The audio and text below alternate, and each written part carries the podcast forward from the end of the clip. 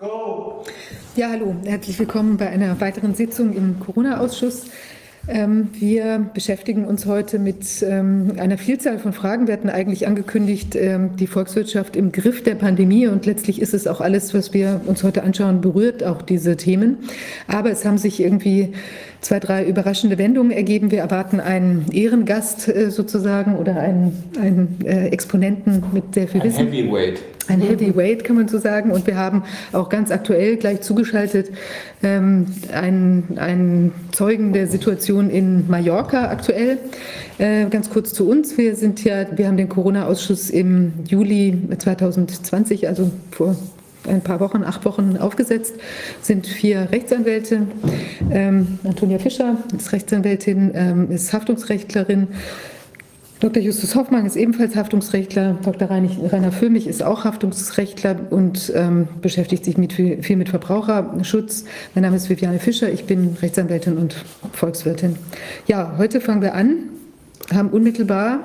Rainer, Herrn, möchtest Herrn Oliver Gede, Journalist und echter Zeitzeuge. Der befindet sich nämlich gerade auf der deutschen Lieblingsinsel auf Mallorca und Sie sind äh, früher, glaube ich, für Vox Tours unterwegs gewesen, kennen sich also im Tourismusbereich sehr gut aus. Erzählen Sie einfach kurz Ihren Hintergrund. Ja, ich ähm, habe mal irgendwann äh, ab 1996 ähm, die Firma Graphologic Media in Köln betrieben wir waren eine Filmproduktionsfirma und haben Tourismusmarketing gemacht. Und ähm, dann kam ähm, die Wendung insofern, dass wir Vox-Tours zuliefern durften. Ähm, das heißt, ähm, es waren ja zahlreiche Filmteams unterwegs auf der Welt. Ähm, es lief ja jeden Sonntag. Und ähm, da musste manch ein Dreh ja zwei oder drei Wochen dauern. und wir waren dann gezwungen, deswegen auch verschiedene Filmteams auf der Welt unterwegs zu haben. Ähm, dann hat äh, RTL ähm, irgendwann Vox gekauft und das Programm wurde äh, dann ausgemustert. Und ähm, seitdem bin ich selbstständiger Reisejournalist und ähm, arbeite an unterschiedlichen Standorten der Welt. Ähm, ich lebe überwiegend auf den Philippinen. Und ähm, da komme ich allerdings momentan wegen der Corona-Maßnahmen der dortigen Regierung auch nicht hin. Und ähm, die Filmproduktionsfirma Bella Corona in Köln ist ähm, geleitet durch den bekannten Regisseur Ingo Hamacher Bella Corona.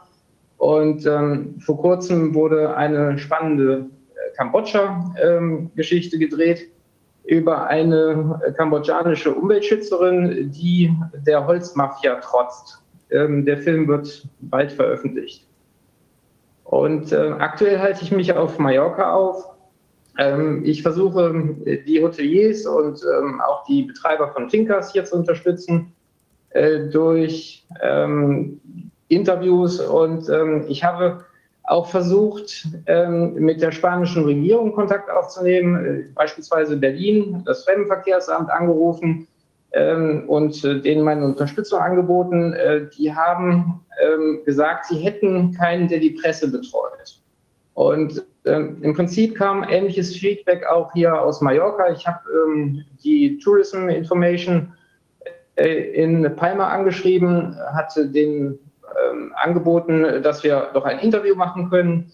Äh, das wurde abgelehnt. Äh, ich verstehe nicht, warum nicht die Chance ergriffen wird ähm, von der spanischen Tourismusindustrie, ähm, die in Not ähm, gekommene Unternehmen, äh, also Hotels und Restaurants und auch äh, Fincas ein bisschen zu unterstützen durch flankierende Maßnahmen. Und wenn es mal nur eine positive Pressemeldung ist. Ähm, die Situation auf Mallorca ist aus meiner Sicht dieses Jahr äh, nicht zu vergleichen mit den Vorjahren. Ich war letztes Jahr noch im Oktober und im September und Oktober auf Mallorca, äh, weil ich hier gearbeitet habe ähm, ich mache noch Pressearbeit äh, für eine äh, Beratungsunternehmung. Und ähm, die haben eine Finca hier auf Mallorca. Und da war ich dann äh, hier und kann natürlich dann auch aus dem letzten Jahr berichten. Es war im September und Oktober überall voll, die Restaurants waren voll, die Strände waren gut besucht, ähm, die Hotels hatten eine sehr hohe Auslastung. Und wenn ich das mit heute vergleiche oder mit diesem Jahr, ich bin jetzt seit Juli hier auf der Insel, Ähm, das ist erschreckend. Ähm, die ähm, Finkerbetreiber, die keine ähm, entsprechenden Rücklagen gebildet haben, äh, die sind äh, gezwungen aufzugeben. Ähm, ich habe einen Fall, da kann ich auch den Link gleich noch äh, zuschicken. Ähm, den äh, Finca-Betreiber von der finca-fair.com habe ich äh, im Juli noch besucht. Ähm, da ist noch eine nette ähm, Dame vom Hessischen Rundfunk, den Namen darf ich leider nicht veröffentlichen, äh, die ist auch noch ähm, zu Hilfe geeilt und hat ein schönes Statement über die Finca abgegeben. Ja, und es hat aber nichts genutzt. Er hat mir jetzt gesagt, dass er aufgeben muss, weil einfach die Kosten weiterlaufen und ähm, er in den letzten vier Jahren nicht so viele Rücklagen bilden konnte, äh, dass er eine noch unbestimmte Zeit überbrücken kann. Und das gilt leider auch für ganz viele andere Unternehmen im Tourismussektor. Ähm, keiner weiß ja, wann die Maßnahmen äh, aufgeweicht oder gar beendet werden.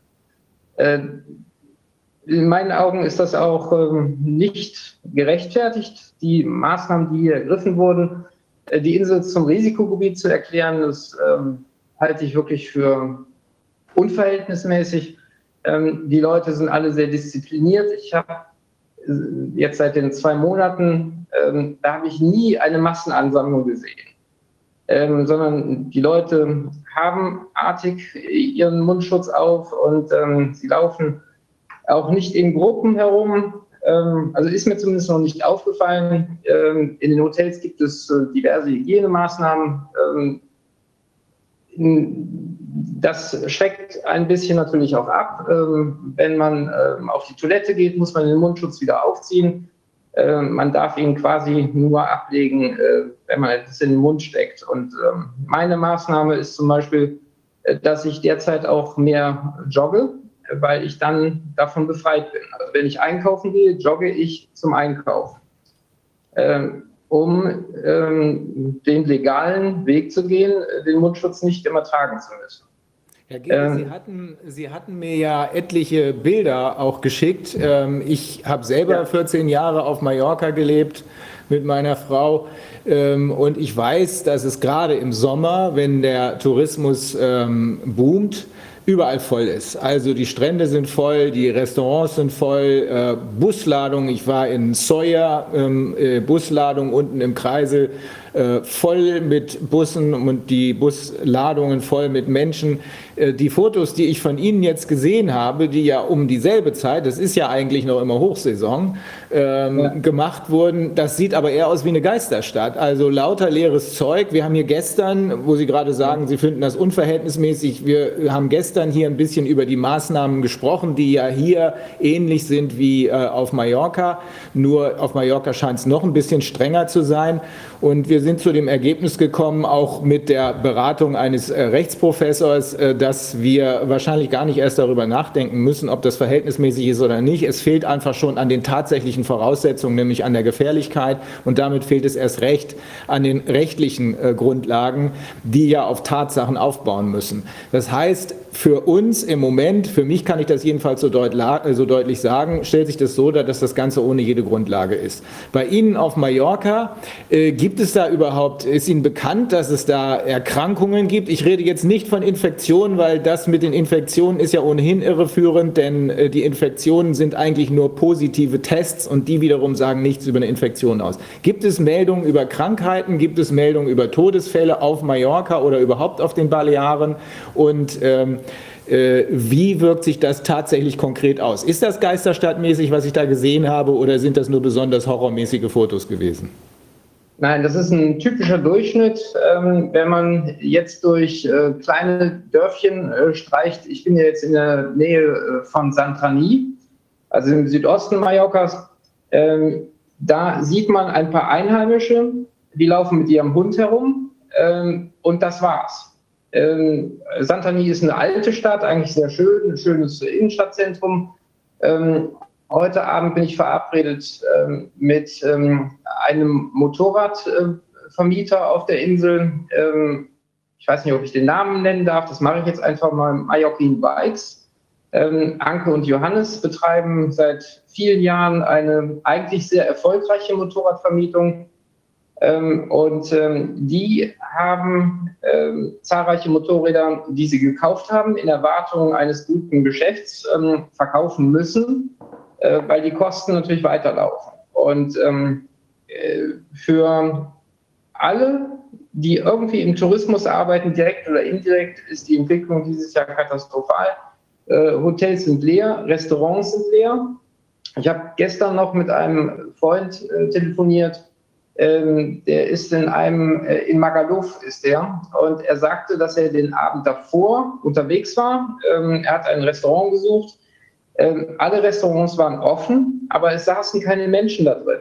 Also es ist äh, eine ganz bizarre Situation. Ähm, das Personal steht sich da die Füße platt und ähm, hat nichts zu tun. Umsätze werden natürlich auch nicht generiert. Äh, die Kosten laufen aber entsprechend weiter. Ähm, und nur wer Rücklagen gebildet hat, der kann es sich leisten, sein touristisches Unternehmen aufrecht äh, zu halten, in der Hoffnung, dass irgendwann die Maßnahmen beendet werden. Und es weiß ja keiner, wann es mal irgendwann beendet wird. Wenn alle zwangsgeimpft werden, ähm, ich weiß es nicht. Äh, dann zu der Frage bezüglich ähm, der Erkrankungswelle, die durch die Mainstream-Medien entsprechend kommuniziert werden. Ähm, ich kann es nicht äh, verifizieren. Ich weiß nicht, wie viele Leute tatsächlich an Corona äh, verstorben sind oder mit Corona. Ähm, offensichtlich hat es hier auch so eine Art äh, Ritual gegeben, wenn jemand gestorben ist, dann wird einfach Corona angekreuzt. Ich kann es nicht belegen. Ich kenne niemanden, der erkrankt ist. Ähm, ich kenne einige Leute, die erzählen, sie hätten Corona gehabt.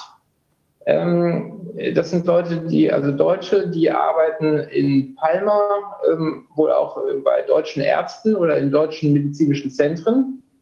Ähm, aber sie hatten nur leichte Symptome und ich kann es nicht weiter beurteilen. Äh, da fehlt mir auch die Kompetenz. Aber es gibt keine offiziellen Meldungen darüber, dass sich äh, quasi auf den Intensivstationen die Patienten stapeln, dass äh, ärztliche Personal überfordert ist und die Kranken und die Totengräber vollkommen überlastet sind. Ich muss gestehen, ich habe jetzt, ähm, also das Gespräch ist jetzt sehr un, äh, ungeplant äh, zustande gekommen. Ja, das war ein äh, bisschen. Äh, deswegen habe ich mich nicht darauf vorbereiten können, auf derartige Fragen. Ähm, ich kann das gerne noch nachliefern. Ich weiß nur, dass die Medien, also die offen, offiziellen Medien, äh, auch im deutschsprachigen Raum, dass die eher einer Regierungslinie folgen. Mhm. Und ähm, ich, ähm, also mir fehlt die, die Übersicht über alternative spanische Medien. Ähm, ich, ich, kann da nichts zu sagen, leider. Mhm. Aber was Sie sagen können, ist, Sie können nichts zu, den, äh, zu der Gefährlichkeit des Virus und zu den Auswirkungen gesundheitlicher Art sagen, aber Sie können was dazu sagen, was Sie sehen. Nämlich, genau. wenn ich das äh, zusammenfassen kann, leere Restaurants, leere Hotels, Geisterstadt. Genau. Mhm. Also ich, ähm, mein konkretes Beispiel, ich bin gerade auf der Finca einer Deutschen, die hat die Finca im November letzten Jahres übernommen. Ähm, der frühere Betreiber der Finca, ähm, SWLA heißt die Finca heute, ähm, der hatte den Namen irgendwie anders äh, gehabt und ähm, die Betreiberin äh, Sabine hat sehr viel Geld investiert, um die Finca wirklich so schön zu machen wie möglich. Ähm, und ähm, sie erwartete natürlich, dass der Tourismus weitergeht, äh, wie in der Vergangenheit. Und sie hat sich ähm, auch relativ spontan entschieden, diese Finca zu übernehmen. Also sie ist hier wohl im Oktober letzten Jahres gewesen, im Urlaub, und dann ist ihr die Finca quasi angeboten worden. Und sie hat dann überlegt, hey, ich ändere jetzt mein Leben. Ich ähm, werde jetzt Finca-Betreiberin. Und ähm, sie ist ähm, meines Wissens nach gelernte Kosmetikerin und ähm, also irgendwas im gesundheitlichen Bereich. Sie bietet auch Massagen und ähnliches an. Und die einzigen Gäste, die sie äh, momentan hat, sind Deutsche, die von Palma aus kommen, um Urlaub zu machen. Aber es kommen keine Touristen aus Deutschland, um hier mal äh, auf längere Zeit zu verweilen, wie es äh, früher in den letzten Jahren wohl auf der Finca des Vorbesitzers der Fall war. Heißt das, dass ähm, die Tourismusindustrie, die ja die wichtigste Industrie ist auf Mallorca, ich glaube, das ja. äh, weiß jeder, dass die Tourismusindustrie äh, vor einem völlig ungewissen Ausgang steht und möglicherweise ein Großteil derjenigen, die Sie jetzt, von denen Sie sprechen, gar nicht wieder hochkommt. Sie hatten kürzlich in einem Telefonat erzählt, normalerweise, und das erinnere ich mich ja auch, ist im Winter da, werden, werden die Bürgersteige quasi hochgeklappt, zumindest in den meisten kleineren Städten, natürlich nicht in Palma, aber sonst. Äh, und Sie hatten jetzt den Eindruck, dass die für immer hochgeklappt werden. Ja, also den Eindruck, ähm, den kann man wirklich bekommen, wenn man auch durch die bekannten Touristenhochburgen läuft. Ähm, ich ähm, werde heute noch die Ostküste besuchen. Also ich fahre nach Calamior und ich fahre noch äh, nach Sakoma, äh, gucke mich ein bisschen dort um. Und ich äh, denke, dass sich das nicht gebessert hat gegenüber meinem ersten Besuch dieses Jahr im Juli. Ähm, also im Gegenteil, es sind ja viel weniger Touristen äh, aktuell hier vor Ort. Ähm, und ähm, ich weiß nicht, wo das hinführen wird. Also viele Leute, die keine Rücklagen gebildet haben, die müssen ja weiterhin Pacht bezahlen für eine Finca oder für ein Hotel. und wenn der Vermieter einer Finca, also der Eigentümer, wenn der nicht bereit ist, in irgendeiner Form entgegenzukommen, dann werden ganz viele Leute hier ihre Existenz verlieren müssen. Ähm, weil sie einfach auch nicht wissen, wann wird das aufgehoben. Wenn man jetzt ein Deadline hätte, angenommen 1.11. Ähm, wird alles aufgehoben, dann könnte man versuchen, den Wintertourismus zu promoten, indem man äh, die Radfahrer Fahrer gezielt anspricht, indem man vielleicht die Wanderer anspricht. Ähm, Mallorca im Winter ist ja durchaus reizvoller äh, wie Deutschland im Winter, vom äh, Wetter her und auch in meinen Augen von der Lebensqualität. Äh, Stichwort Vitamin D tanken. Mhm. Also ich kann ja hier im, im Winter noch Vitamin D tanken, das kriege ich in Deutschland ja nicht hin. Mhm.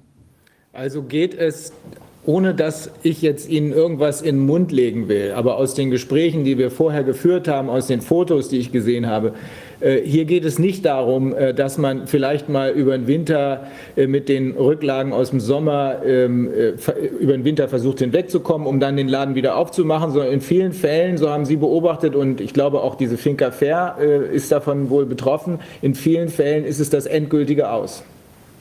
Genau. Also wer keine guten Rücklagen gebildet hat, vielleicht aus glücklichen Jahren, ähm, also 2018, 2019 war für den Tourismus, glaube ich, ähm, sehr, sehr gut hier auf der Insel, ähm, der wird aufgeben müssen. Ich hatte heute Morgen noch ein interessantes Telefonat mit einer Betreiberin, ich nenne den Namen jetzt mal, eines äh, großen Restaurants. Daniela Stein heißt äh, die äh, Dame. Äh, und ihre Familie betreibt seit 1975, äh, glaube ich, hier ein, ein großes, erfolgreiches Restaurant und sie hat mehrere Übernachtungsmöglichkeiten. Ich glaube, ähm, äh, auch ein, ein Haus und ähm, zwei Apartments zur Vermietung. Und ähm, sie sagte, dass sie nur Stornos bekommen hat von den Gästen, die normalerweise immer eine Woche, zwei Wochen auf der Insel bleiben. Oder äh, es wird auf das nächste Jahr verschoben. Das heißt, wenn die, wenn die Gäste schon eine Anzahlung geleistet haben, dann wird darum gebeten, ähm, die Anzahlungen zu verwenden für das nächste Jahr. Und äh, das Restaurant musste zahlreiche Leute entlassen, äh, was diese äh, Familie betreibt. Ich ähm, werde nächste Woche dahin fahren, dann kann ich darüber berichten. Ich ähm, habe mich auch nicht genügend auf, ähm, ja, auf unser Gespräch vorbereiten können. Dann hätte ich jetzt die ganzen Zahlen, Daten, Fakten zur Hand gehabt. Das ist meine Schuld. Ich habe das war überfallmäßig gemacht, weil ich dachte, das passt hier eigentlich jetzt gut rein. Äh, sonst hätten wir das auch vorher vorbereitet. Aber es erwartet auch niemand von Ihnen, dass Sie jetzt präzise Zahlen haben. Mir geht es vor allem um den Eindruck, den Sie als jemand, der die, die ganze Insel ja bereist, äh, den Sie ja. von dieser Insel und vor allem von der Tourismusindustrie erlangt haben. Und es scheint mir doch so zu sein, als sei das verheerend und für offenbar gar nicht mal so wenige möglicherweise das endgültige Aus. Äh, wie genau. viele Menschen leben denn überhaupt von der Tourismusindustrie auf Mallorca? Also im letzten Jahr haben noch etwa 200.000 Menschen direkt oder indirekt im Tourismus gearbeitet. Ähm, ich habe keine verifizierten Zahlen bekommen, aber ich denke, dass aktuell vielleicht noch 10 Prozent davon im Tourismus arbeiten, direkt oder indirekt. Und diese 10 Prozent ähm, werden auch nicht so viel zu tun haben. Hm. Ähm, ich habe gestern Abend noch mit ähm, äh, einem Hotelier telefoniert, Hotel Santani, ähm, in der Altstadt von Santani, also hier um die Ecke. Ähm, und er sagte mir, dass er noch mit vier Angestellten im Moment arbeitet und er versucht, sie auch zu halten.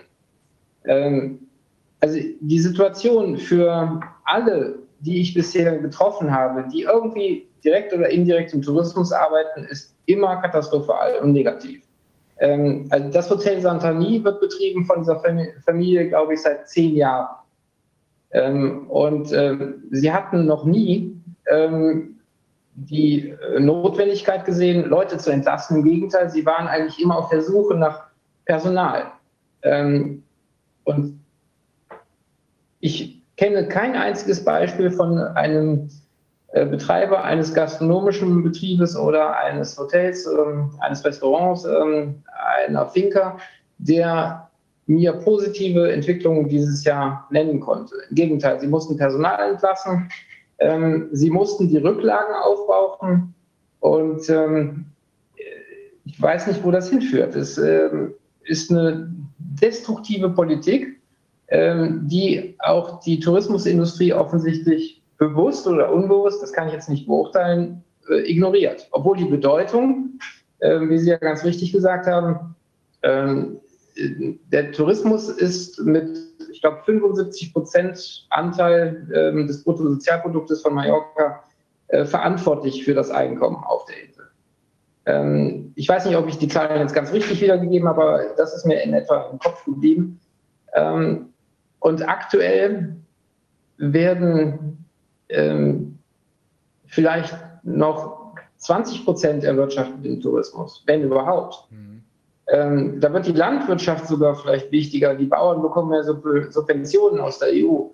Ähm, ich weiß gar nicht, wer im Moment noch Geld verdient. Ich glaube dann nur äh, Unternehmen, die Lebensmittel verkaufen. Mhm. Also Macadonna oder äh, Lidl, Aldi. Äh, da ist eigentlich immer zu tun. Aber das ist halt nur das Notwendigste. Ähm, die äh, Spanier, die aktuell ähm, betroffen sind, ähm, die also vielleicht im Tourismus gearbeitet haben, die kaufen nur noch das, was notwendig ist, nämlich Lebensmittel. Ähm, und äh, sie kaufen vielleicht ein Medikament. Mhm. Aber ich glaube nicht, dass sich jemand noch ähm, aktuell aufmacht und ein, ein langfristiges Gut kauft. Mhm. Also das Sofa wird auch das nächste Jahr noch funktionieren, was sie vielleicht schon seit zehn Jahren rumliegen haben. Mhm. Äh, das Auto wie ist denn die ja? Stimmung unter den Leuten? Ich meine, abgesehen davon, dass Sie bestimmt sehr ähm, entsetzt sind über die wirtschaftliche Misere, haben Sie denn, äh, haben die Verständnis oder sagen die, wir sehen hier gar nichts von dem Virus, was soll der, was soll das? Wenn Sie so mit den Menschen sprechen, wie?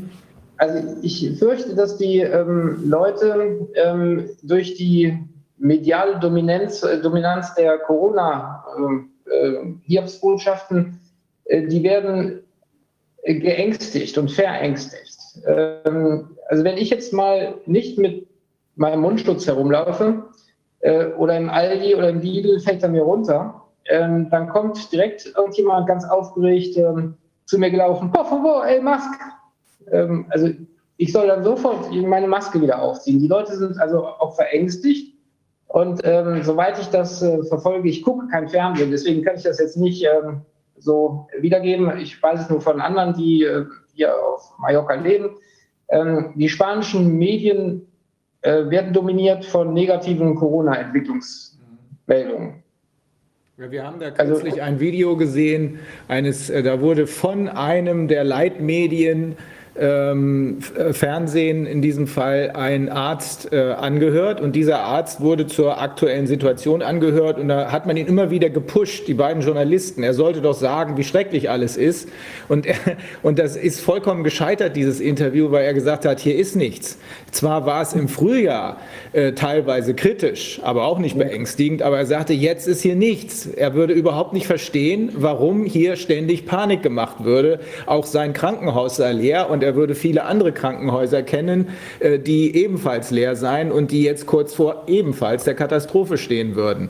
Also da gab es jemanden, der aus der konkreten Situation, als so wie Sie jetzt gerade über den Tourismus als Zeitzeuge berichten konnte. Aber es war offensichtlich, dass äh, in diesem Video die beiden Journalisten aus dem Leitmedium alles getan haben, um den Mann anzuzünden. Nun mach doch endlich mal, nun sag doch, wie schlimm das ist, bis ihm sozusagen der Kragen geplatzt ist und er dann erklärt hat, lasst mich einfach in Ruhe. Seid ihr die Ärzte oder bin ich der Arzt? Seid ihr da hier im Krankenhaus oder bin ich hier im Krankenhaus?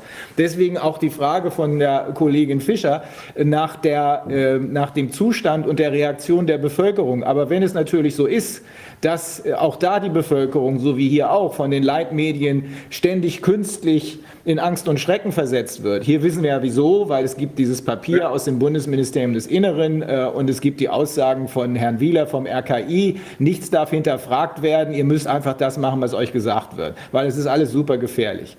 Ähm, ja. da, wenn das natürlich so läuft, dann darf man sich auch nicht wundern, wenn die Bevölkerung, die nichts anderes hört und sieht, tatsächlich glaubt, dass äh, der Tod ihnen sozusagen auf den, auf den Hacken ist. Genau, also ich, ich sehe das äh, im deutschen und im, äh, im, im spanischen äh, Fernsehen nahezu identisch.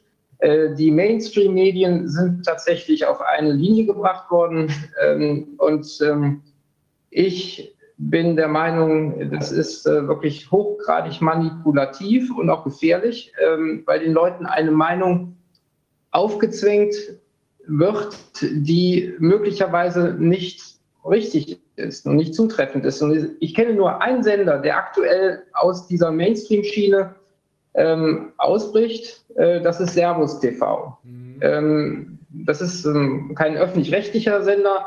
Ähm, der kommt ja aus dem äh, Red Bull-Bereich, ähm, wird also finanziert über andere Geldquellen. Ähm, da gab es beispielsweise vor etwa einer Woche ein sehr interessantes Interview, ähm, das auch unzensiert und ungeschnitten war mit dem Professor Bhakti. Ähm, kann ich nur empfehlen, sich das nochmal anzuhören oder anzugucken. Ähm, Servus TV ist mir momentan als einziger Sender in unserem deutschsprachigen Raum ähm, wohlwollend aufgefallen. Ähm, Im spanischen Bereich kann ich leider nicht mitreden. Ähm, es gibt in meinen Augen eine Art systematische Mediengleichschaltung.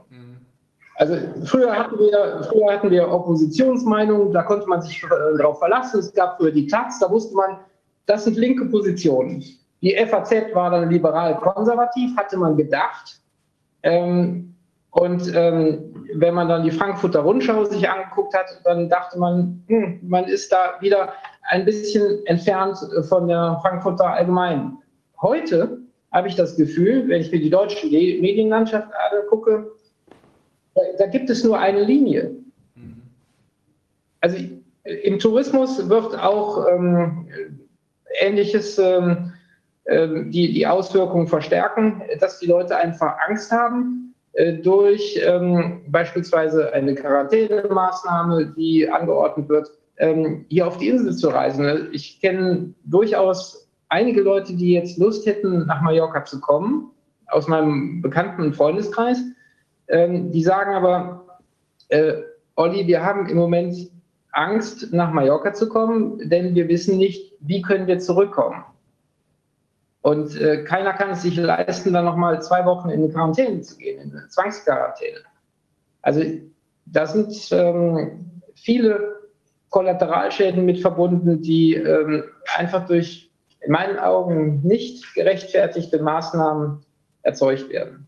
Ja, diese Panikmache äh, hat ja einen Zweck gehabt, nämlich den, den Herr Wieler auch artikuliert hat, keine Fragen stellen.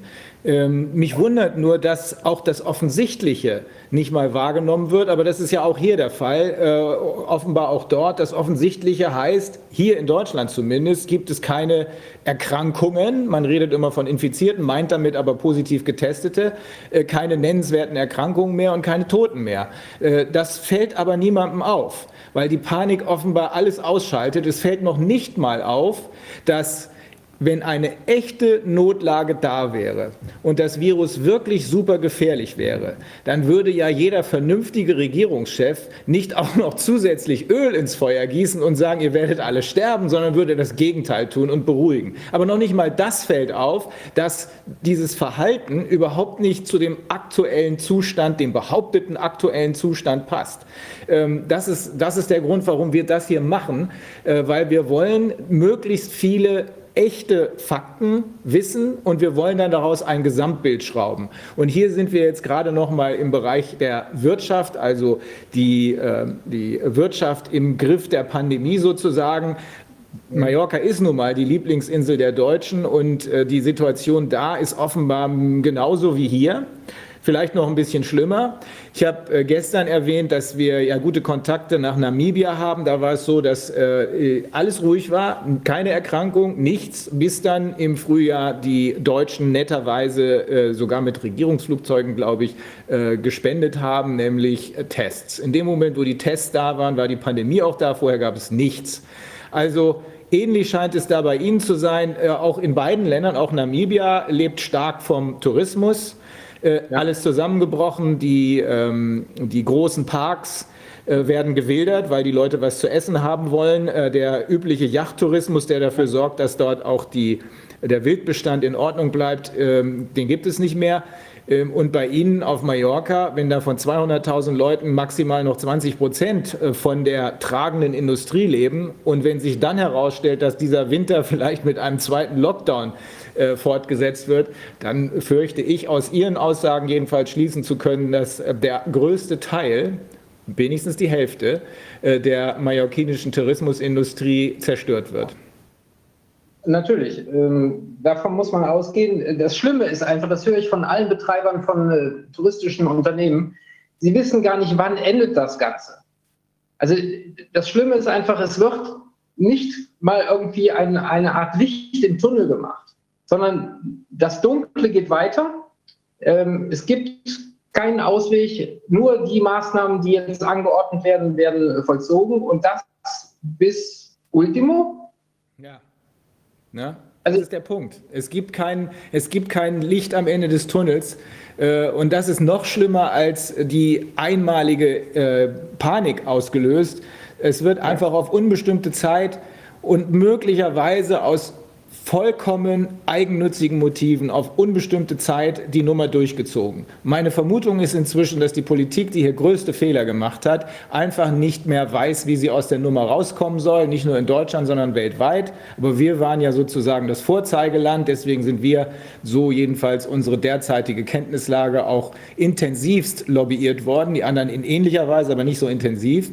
Ähm, und jetzt fragen sich am Ende sein äh, von irgendeiner äh, IMD-Ranking-Geschichte. Und äh, das ist natürlich eine ganz gefährliche Entwicklung. Ähm, wir gefährden den Wohlstand, dass wir es uns erlauben können, weiterhin nach Mallorca zu reisen.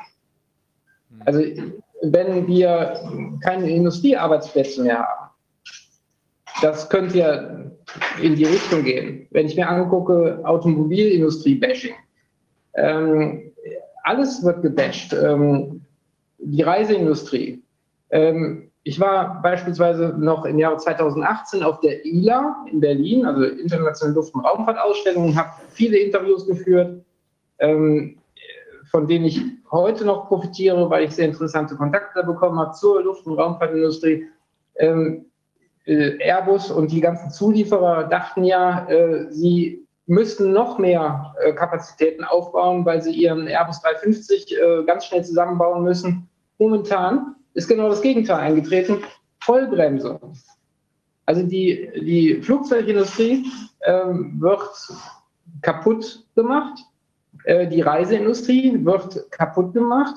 Äh, der lokale Tourismus scheint in Deutschland momentan ja ganz gut zu funktionieren.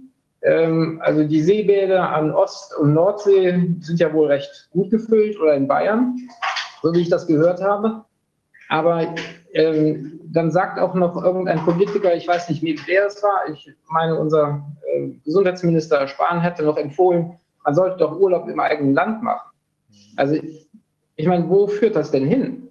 Ich möchte nicht an der Nordsee äh, jeden zweiten Tag äh, einen kalten Regenschauer ins Gesicht bekommen. Ich möchte frei sein in meinen Handlungen. Ich möchte dahin reisen, wo ich es gerne äh, für richtig erachte und wo, wo ich möchte.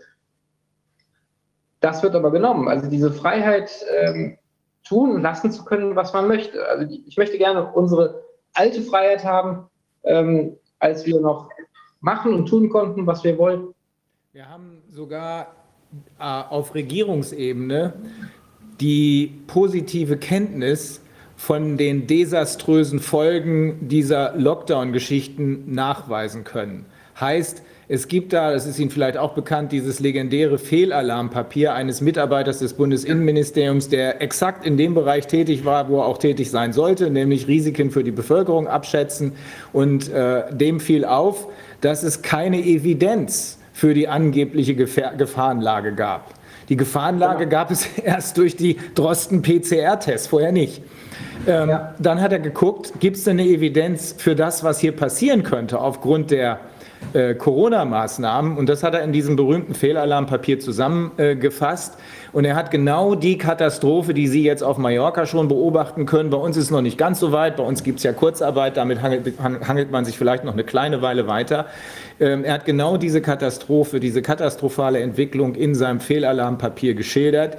Niemand hat darauf reagiert, sondern als das dann, weil ihm keiner zugehört hat, übrigens genauso wie bei dem FDP-Politiker Sieber, der ausgepackt hat, weil ihm keiner zugehört hat, hat er eine öffentliche Rede gehalten. Der Mann hat das, was ihm keiner äh, im Ministerium äh, zuhören wollte, das hat er an die Öffentlichkeit gebracht. Bitte? Das hat er gar nicht. Er, das ist, der, er hat das nur im. Äh, so, das jemand, ist geleakt worden. Jemand hat es geleakt, genau. Jemand hat es geleakt. Wir wissen gar nicht, wer das ist, aber wir wissen, wer der Verfasser ist, weil er nämlich drüber steht. Und äh, da muss man sagen, in Kenntnis dieser sehr detailliert erarbeiteten, ja, Vorhersage dessen, was die Pandemie auslöst. Da, das ist evidenzbasiert. Die Pandemie selber nicht. In Kenntnis dieser katastrophalen Entwicklung einfach weiterzumachen.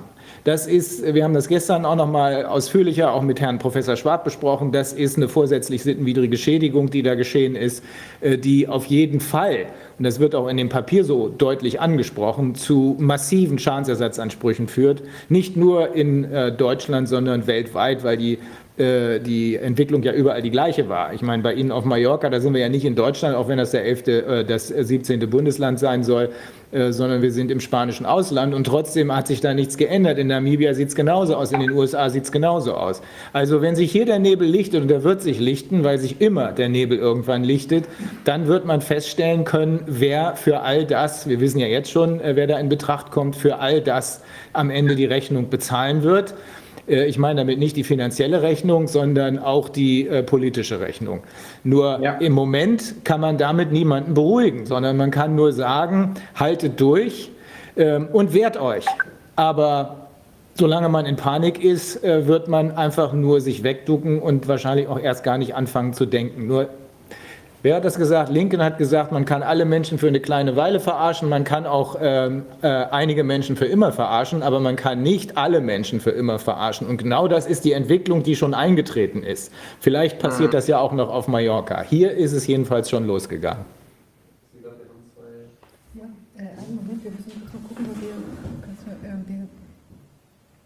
Sekunde, Herr Gebe, kleinen Moment. Ja, ja, kein Problem. Was machst du, Justus? Sonst lass du noch mal einen kleinen Moment. Nee, wir müssen jetzt ohne. Mhm. Genau. Nee, also ähm, gibt es denn irgendeinen Silberstreif am Horizont auf Mallorca? Gibt es irgendwelche Leute, die, ähm, die äh, äh, Optimismus ausstrahlen oder äh, sind alle Leute in Deckung gegangen, beziehungsweise neigt man dazu zu sagen, das wird böse enden. Also ich wundere mich darüber, dass sich keine offizielle Stelle mit mir in Verbindung gesetzt hat. Ähm, ich habe ganz offiziell über ähm, Firmen-E-Mail-Adresse angefragt, auch mit äh, Presseausweis, mit, äh, mit, Visitenkarte. Also ganz offizielle Anfrage gestellt. Ähm, ich würde ganz gerne ein Statement bekommen hinsichtlich ähm, der Erwartungen. Was erwartet Mallorca-Tourismus für den Winter und was erwartet die Insel äh, für das Jahr 2021. Äh, Und ähm, es hat sich keiner zurückgemeldet. Ich habe also gestern noch hier eine lokale ähm, Tourismusinformation äh, in äh, Cala glaube ich, angeschrieben ähm, und wollte mir heute die Mühe machen, da mal vorbeizugucken und mal guten Tag zu sagen. Ja, ich habe Ihnen eine E-Mail geschickt. Ähm, ich wollte mal mit Ihnen über den Tourismus sprechen. Ähm, also ich wundere mich darüber. Und auch Hoteliers haben Angst, vor die Kamera zu treten. Also wenn ich jetzt ein Audio-Video machen kann, ähm, dann wollen die nicht. Ein schriftliches Interview geht vielleicht. Mhm. Das ist ja erstaunlich. Also die wollen noch ja. nicht mal, dass die Öffentlichkeit erfährt, dass es ihnen schlecht geht.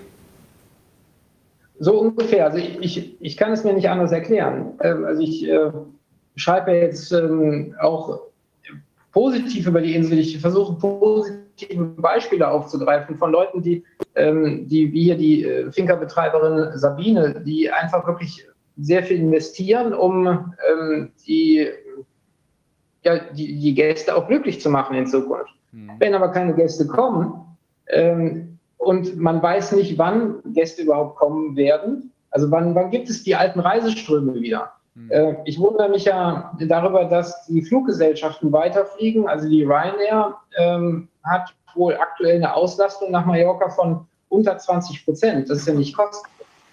Ähm, und ähm, also ich habe ja auch sehr wenig Geld bezahlt für meinen Flug von Köln nach, ähm, nach Palma. Mhm. Also ich kenne ja ungefähr die Kostendeckung. Die liegt ähm, bei einer voll ausgelasteten Maschine äh, zumindest bei der Eurowings, äh, stand 2018 bei etwa 70 Euro pro. Person. Mhm.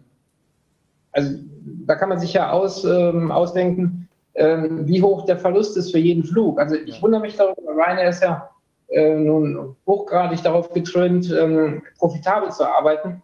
Wieso machen die weiter? Mhm. Also von wem bekommen die Geld? Mhm.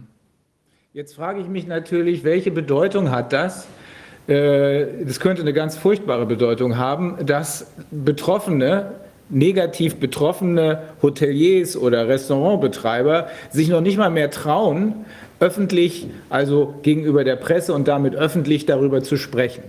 Äh, es kann natürlich auf der einen Seite, und das wäre noch die beste Erklärung, bedeuten, dass man sich schämt. Es kann aber auf der anderen Seite auch bedeuten, dass man Angst hat, diese Dinge überhaupt beim Namen zu nennen, genauso wie man Angst hat gegen die Maskenpflicht oder gegen die Abstandspflicht oder gegen irgendwelchen anderen, und ich sage das jetzt nochmal ganz deutlich, groben Unfug zu verstoßen. Und wenn das so wäre, dann würde damit ja automatisch auch gleich die freie Meinungsäußerung schwer unter Druck stehen. Oder sind ja. die, äh, also Sie sind wenigstens bereit, hinter den Kulissen mit Ihnen zu sprechen. Sie wollen nur nicht, dass es öffentlich wird, oder? So ungefähr, genau. Mhm. Also ich ähm, werde vielleicht ähm, heute mal das Hotel besuchen, Santani, hier in der Altstadt von Santani. Und ähm, der Betreiber, das sind, sind glaube ich, Deutsche, die das ähm, Hotel betreiben. Ähm, ich werde mal gucken, was ich da erfahre. Ähm, also ich gehe jetzt erst an die Hotels heran. Ich habe es sehr ausschließlich mit Betreibern von Finkers zu tun gehabt. Und alle Betreiber von Finkers, ähm, denen geht es schlecht und die können natürlich keine Reserven aufbauen. Normalerweise ist es ja so, gerade hier auf Mallorca, der Wintertourismus ist dann prädestiniert für vielleicht die Wanderer oder Kletterer oder die Fahrradfahrer. Das sind vielleicht 20 Prozent der üblichen Touristenströme. Ähm, und damit konnten sich die Hotels fokussiert auf diese Zielgruppe über Wasser halten, auch im Winter. Ähm, Aktuell können die ähm, entsprechenden Unternehmen überhaupt keine Rücklagen aufbauen, um den Winter zu überleben. Das ist ja genauso, wenn man jetzt äh, ein Tier hat, was ähm, in den Winterschlaf geht, das muss ja entsprechende Reserven aufbauen. Ähm, das kann aber dieses Jahr keine Reserven aufbauen. Und dann muss man sich fragen, wie geht es da weiter? Ähm, was äh, mir bei der Gelegenheit einfällt, soweit ich weiß, ist es so, dass Mallorca gar nicht komplett ähm, Wintertourismus betreibt, sondern dass das sozusagen auf bestimmte Regionen sich bezieht und dass äh, was weiß ich, weitreichend äh, Küstenstreifen, insbesondere wenn man weiter in den Nordosten geht, dass das ausschließlich saisonales Geschäft ist. Gibt es für die irgendeine Perspektive? Die lassen sich ja nur nicht umstellen. Also soweit ich weiß, bekommen aktuell ähm, betroffene Arbeitnehmer ähm, eine Art äh, Corona-Soforthilfe. Ähm, also die in Kurzarbeit oder nee, in Kurzarbeit gibt es ja, glaube ich, in Spanien nicht oder nicht im Verhältnis äh, wie in Deutschland. Ähm, soweit ich weiß, bekommen die bis Jahresende ähm, eine, eine monatliche äh, Zahlung von, ich weiß nicht ganz genau, ich meine gehört zu haben, 500 Euro ungefähr. Ähm, da die Mietkosten auf Mallorca durch den boomenden Tourismus in der Vergangenheit sehr hoch waren, ähm, deckt das natürlich bei weitem nicht die Gesamtaufwendung für Betroffene. Äh, die irgendwie im Tourismus arbeiten. Also der, der kleine Angestellte, ähm, der Kellner, der Koch, ähm, der, wird, der wird gucken müssen. Ähm, und die, äh, diese Hilfen sind, glaube ich, auch nur bis Ende des Jahres äh, gewährleistet. Was passiert dann? Ähm, wenn es auch ähm, kein Ende äh, von Reisewarnungen oder wenn es weitere Verschärfungen geben sollte, äh, dann muss man von, von möglicherweise auch ähm, schlimmeren Verhältnissen auf der Insel sprechen. Also einige, mit denen ich äh, gesprochen habe, die sagten, äh, sie befürchten sogar Unruhen. Ja, das haben wir von vielen Leuten gehört, mit denen wir ähm, international gesprochen haben, unter anderem auch in den USA. Pam Popper, Dr. Popper hat uns berichtet, ich meine, ich habe es ja selber gesehen, äh, als ich äh, da war, als ich im Mai, im Juni zurückgekommen bin, äh, dieses Jahr ist das Jahr, in dem so viele Waffen verkauft wurden wie niemals zuvor. Das heißt, da bereiten sich schon einige Leute auf den schlimmsten Fall vor. Äh, dort in den USA gibt es allerdings eine echte Spaltung der Gesellschaft. Hier in Deutschland ist es ja so, dass wahrscheinlich immer noch ein großer Teil oder vielleicht gar nicht mal so ein großer Teil, aber 30 Prozent sicherlich hinter der Regierungslinie steht. Aber in den USA ist es so, dass man 50-50 hat. Die eine Seite sagt, das ist alles Blödsinn, weg damit, und die andere sagt, äh, oh mein Gott, es wird böse enden. Aber diejenigen, und dazu gehören auch welche von der Seite, die eigentlich regierungsfreundlich ist, die immer wieder damit befeuert werden, wie gefährlich das ist und dass das nur durch eine Impfung zu stoppen ist. Da sind es, da gibt nach meiner Einschätzung, auch nach der von Pam Popper, da gibt es eine ganze Reihe von Leuten drunter, die notfalls die Winchester aus dem Schrank holen und sagen, äh, Impfung ja, aber nicht mit mir. Also wenn das ähnlich ist, dieses Gefühl, das könnte zu Unruhen kommen, also zu gewalttätigen Auseinandersetzungen, dann glaube ich, sollten wir gar nicht mehr so lange hier reden, sondern dann sollten wir schnell irgendetwas unternehmen, damit die Lage sich nicht noch weiter zuspitzt. Denn während ja. wir hier sitzen, laufen ja vielen Leuten, äh, laufen ja viele Leute leer sozusagen. Es, äh, einen, von einem Tag zum nächsten werden immer mehr Leute quasi ins Gras beißen, wirtschaftlich. Und wenn man wirtschaftlich ja. ins Gras beißt, dann ist es ja nicht mehr weit hin, dann beißt man vielleicht auch dann physisch ins Gras, weil man, wenn man nichts zu essen kaufen kann, stirbt. Ja, also ich, ich äh, denke auch, das Aufrechterhalten von Tausenden von Zombie-Firmen in Deutschland ist nur eine Maßnahme, ähm, um äh, Unruhen zu vermeiden zum jetzigen Zeitpunkt. Erstmal gab es ja Landtagswahlen in Nordrhein-Westfalen, mhm. wobei, die, wobei das Ergebnis natürlich äh, ein Witz ist. Ähm, die haben ja so gewählt, als ob alles prima ist, also wie immer. Ja. Äh, es gibt ja überhaupt kein Umdenken. Also es gab ein paar Farbenverschiebungen ähm, aber ansonsten überhaupt keine, ähm, keine Tendenz, äh, mal die Maßnahmen in Frage zu stellen. Also wenn ich jetzt ein Wähler bin aus Nordrhein-Westfalen, dann muss ich mich doch fragen, äh, handelt die entsprechende lokale Landesregierung in meinem Sinne? Und ich kann nur sagen, dass sie das nicht tut. Mhm. Ähm, und ähm, ich äh, befürchte ja auch den sozialen Frieden der ist in Deutschland in Gefahr. Wenn nämlich erstmal äh, die Insolvenzpflicht wieder greift, ähm, das werden Sie als Juristen natürlich viel besser beurteilen können wie ich, äh, wenn die Insolvenzpflicht äh, erstmal wieder greift, äh, dann werden ja zigtausende Unternehmen mit Hunderttausenden oder sogar Millionen Arbeit, ähm, Arbeitnehmern, die werden ja dann plötzlich äh, alle auf die Straße geworfen. Mhm. Äh, und ähm, da in Deutschland ähm, oder auch in Europa ähm, ja kaum noch Industrieproduktion stattfindet, ähm, da muss ich fragen, wo geht es dann hin? Also einer der Professoren, die wir gehört haben, Professor Kreis, rechnet mit, und Herr Professor Stelzen hat dem ja nicht wirklich widersprochen, rechnet mit 500.000 bis 800.000 äh, Insolvenzen von Unternehmen noch in diesem Jahr. Ähm, das ist dann der Moment, wo die Probe aufs Exempel gemacht wird. Ähm, und dann fragen wir uns, also gerade auch wir hier im Ausschuss, weil wir ja einen relativ umfassenden Überblick über die Lage sowohl in gesundheitlicher als auch in wirtschaftlicher Hinsicht bekommen haben, dann fragen wir uns, äh, wie lange hält das der soziale Frieden aus? Äh, die Frage der sozialen Gerechtigkeit spielt sowieso schon seit langem eine große Rolle.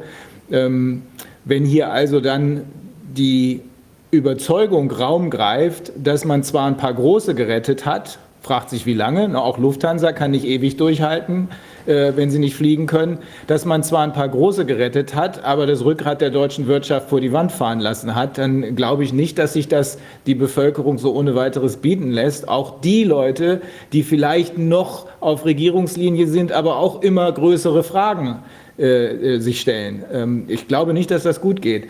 Aber wenn Sie dasselbe da aus Mallorca beschreiben, dann ist auch das offenbar ein weltweites Phänomen. Ähm, die Frage ist, äh, nimmt das einfach jemand in Kauf oder wie kommt das? Ich habe das Gefühl, dass hier was aus dem Ruder gelaufen ist und die Leute, die verantwortlich waren für diesen Lobbyangriff zugunsten der Tech- und der pharmazeutischen Industrie, nicht wirklich gewusst haben, dass es so weit gehen würde.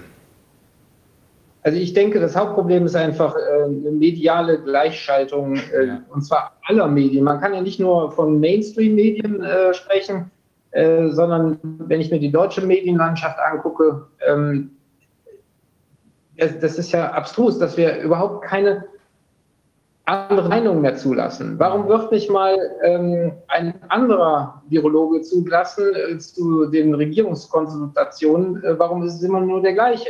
Hm. Also das, das frage ich mich. Und ähm, wenn der gleiche schon mal bei der Schweinegrippe entsprechend daneben liegen hat, äh, warum wird der weiter hofiert? Das ist das absolute Rätsel. Vielleicht, weil er diesmal Verstärkung hatte, äh, als es im Rahmen dieser berüchtigten, berüchtigten äh, CDU-Fraktionssitzung im Mai 2019 ähm, da war er ja nicht alleine und hat die Leute beraten oder die äh, CDU bequatscht, sondern daneben war ja auch Herr Wieler und daneben war ja auch Herr Tedros und daneben waren die beiden, beiden wichtigsten, äh, Tedros von der Weltgesundheitsorganisation, und da waren die beiden wichtigsten Lobbyisten der größten äh, Gesundheitsstiftungen, nämlich der Bill und Melinda Gates Stiftung und des äh, Wellcome Trust. Also das macht das alles ausgelöst haben. Die einen wollten Geld, die anderen wollten Macht und äh, dann hat man sich um nichts weiter gekümmert. Offenbar ist alles andere aus dem Blickfeld geraten ähm, und nun steht man vor den Trümmern. Äh, insbesondere die Politik steht vor den Trümmern, aber anstatt zu reagieren, bunkert man sich ein und hofft offenbar aufs Beste. Das ist zumindest mein Eindruck. Wir werden dazu sicherlich noch ein paar Experten hören. Ähm, jetzt äh, frage ich mich, ähm, ist, war denn. Ähm also der, ähm, Schreier könnte ein bisschen früher. Wir ja. haben jetzt ansonsten auch die Menschenrechtsaktivisten Was ist mit Reusing. Professor Bakti? Das äh, müssen wir jetzt gucken, wann. Also wir, eigentlich sollte er Viertel nach sollte er da sein. Ja, die Sache ist, äh, ist die nämlich, Herr Gebe, äh, die, das war ein guter Hinweis auf Professor Bakti, äh, uns das Video nochmal anzugucken. Ähm, der wird hier gleich erscheinen und äh, uns ein bisschen was gerade auch über Impfungen erzählen.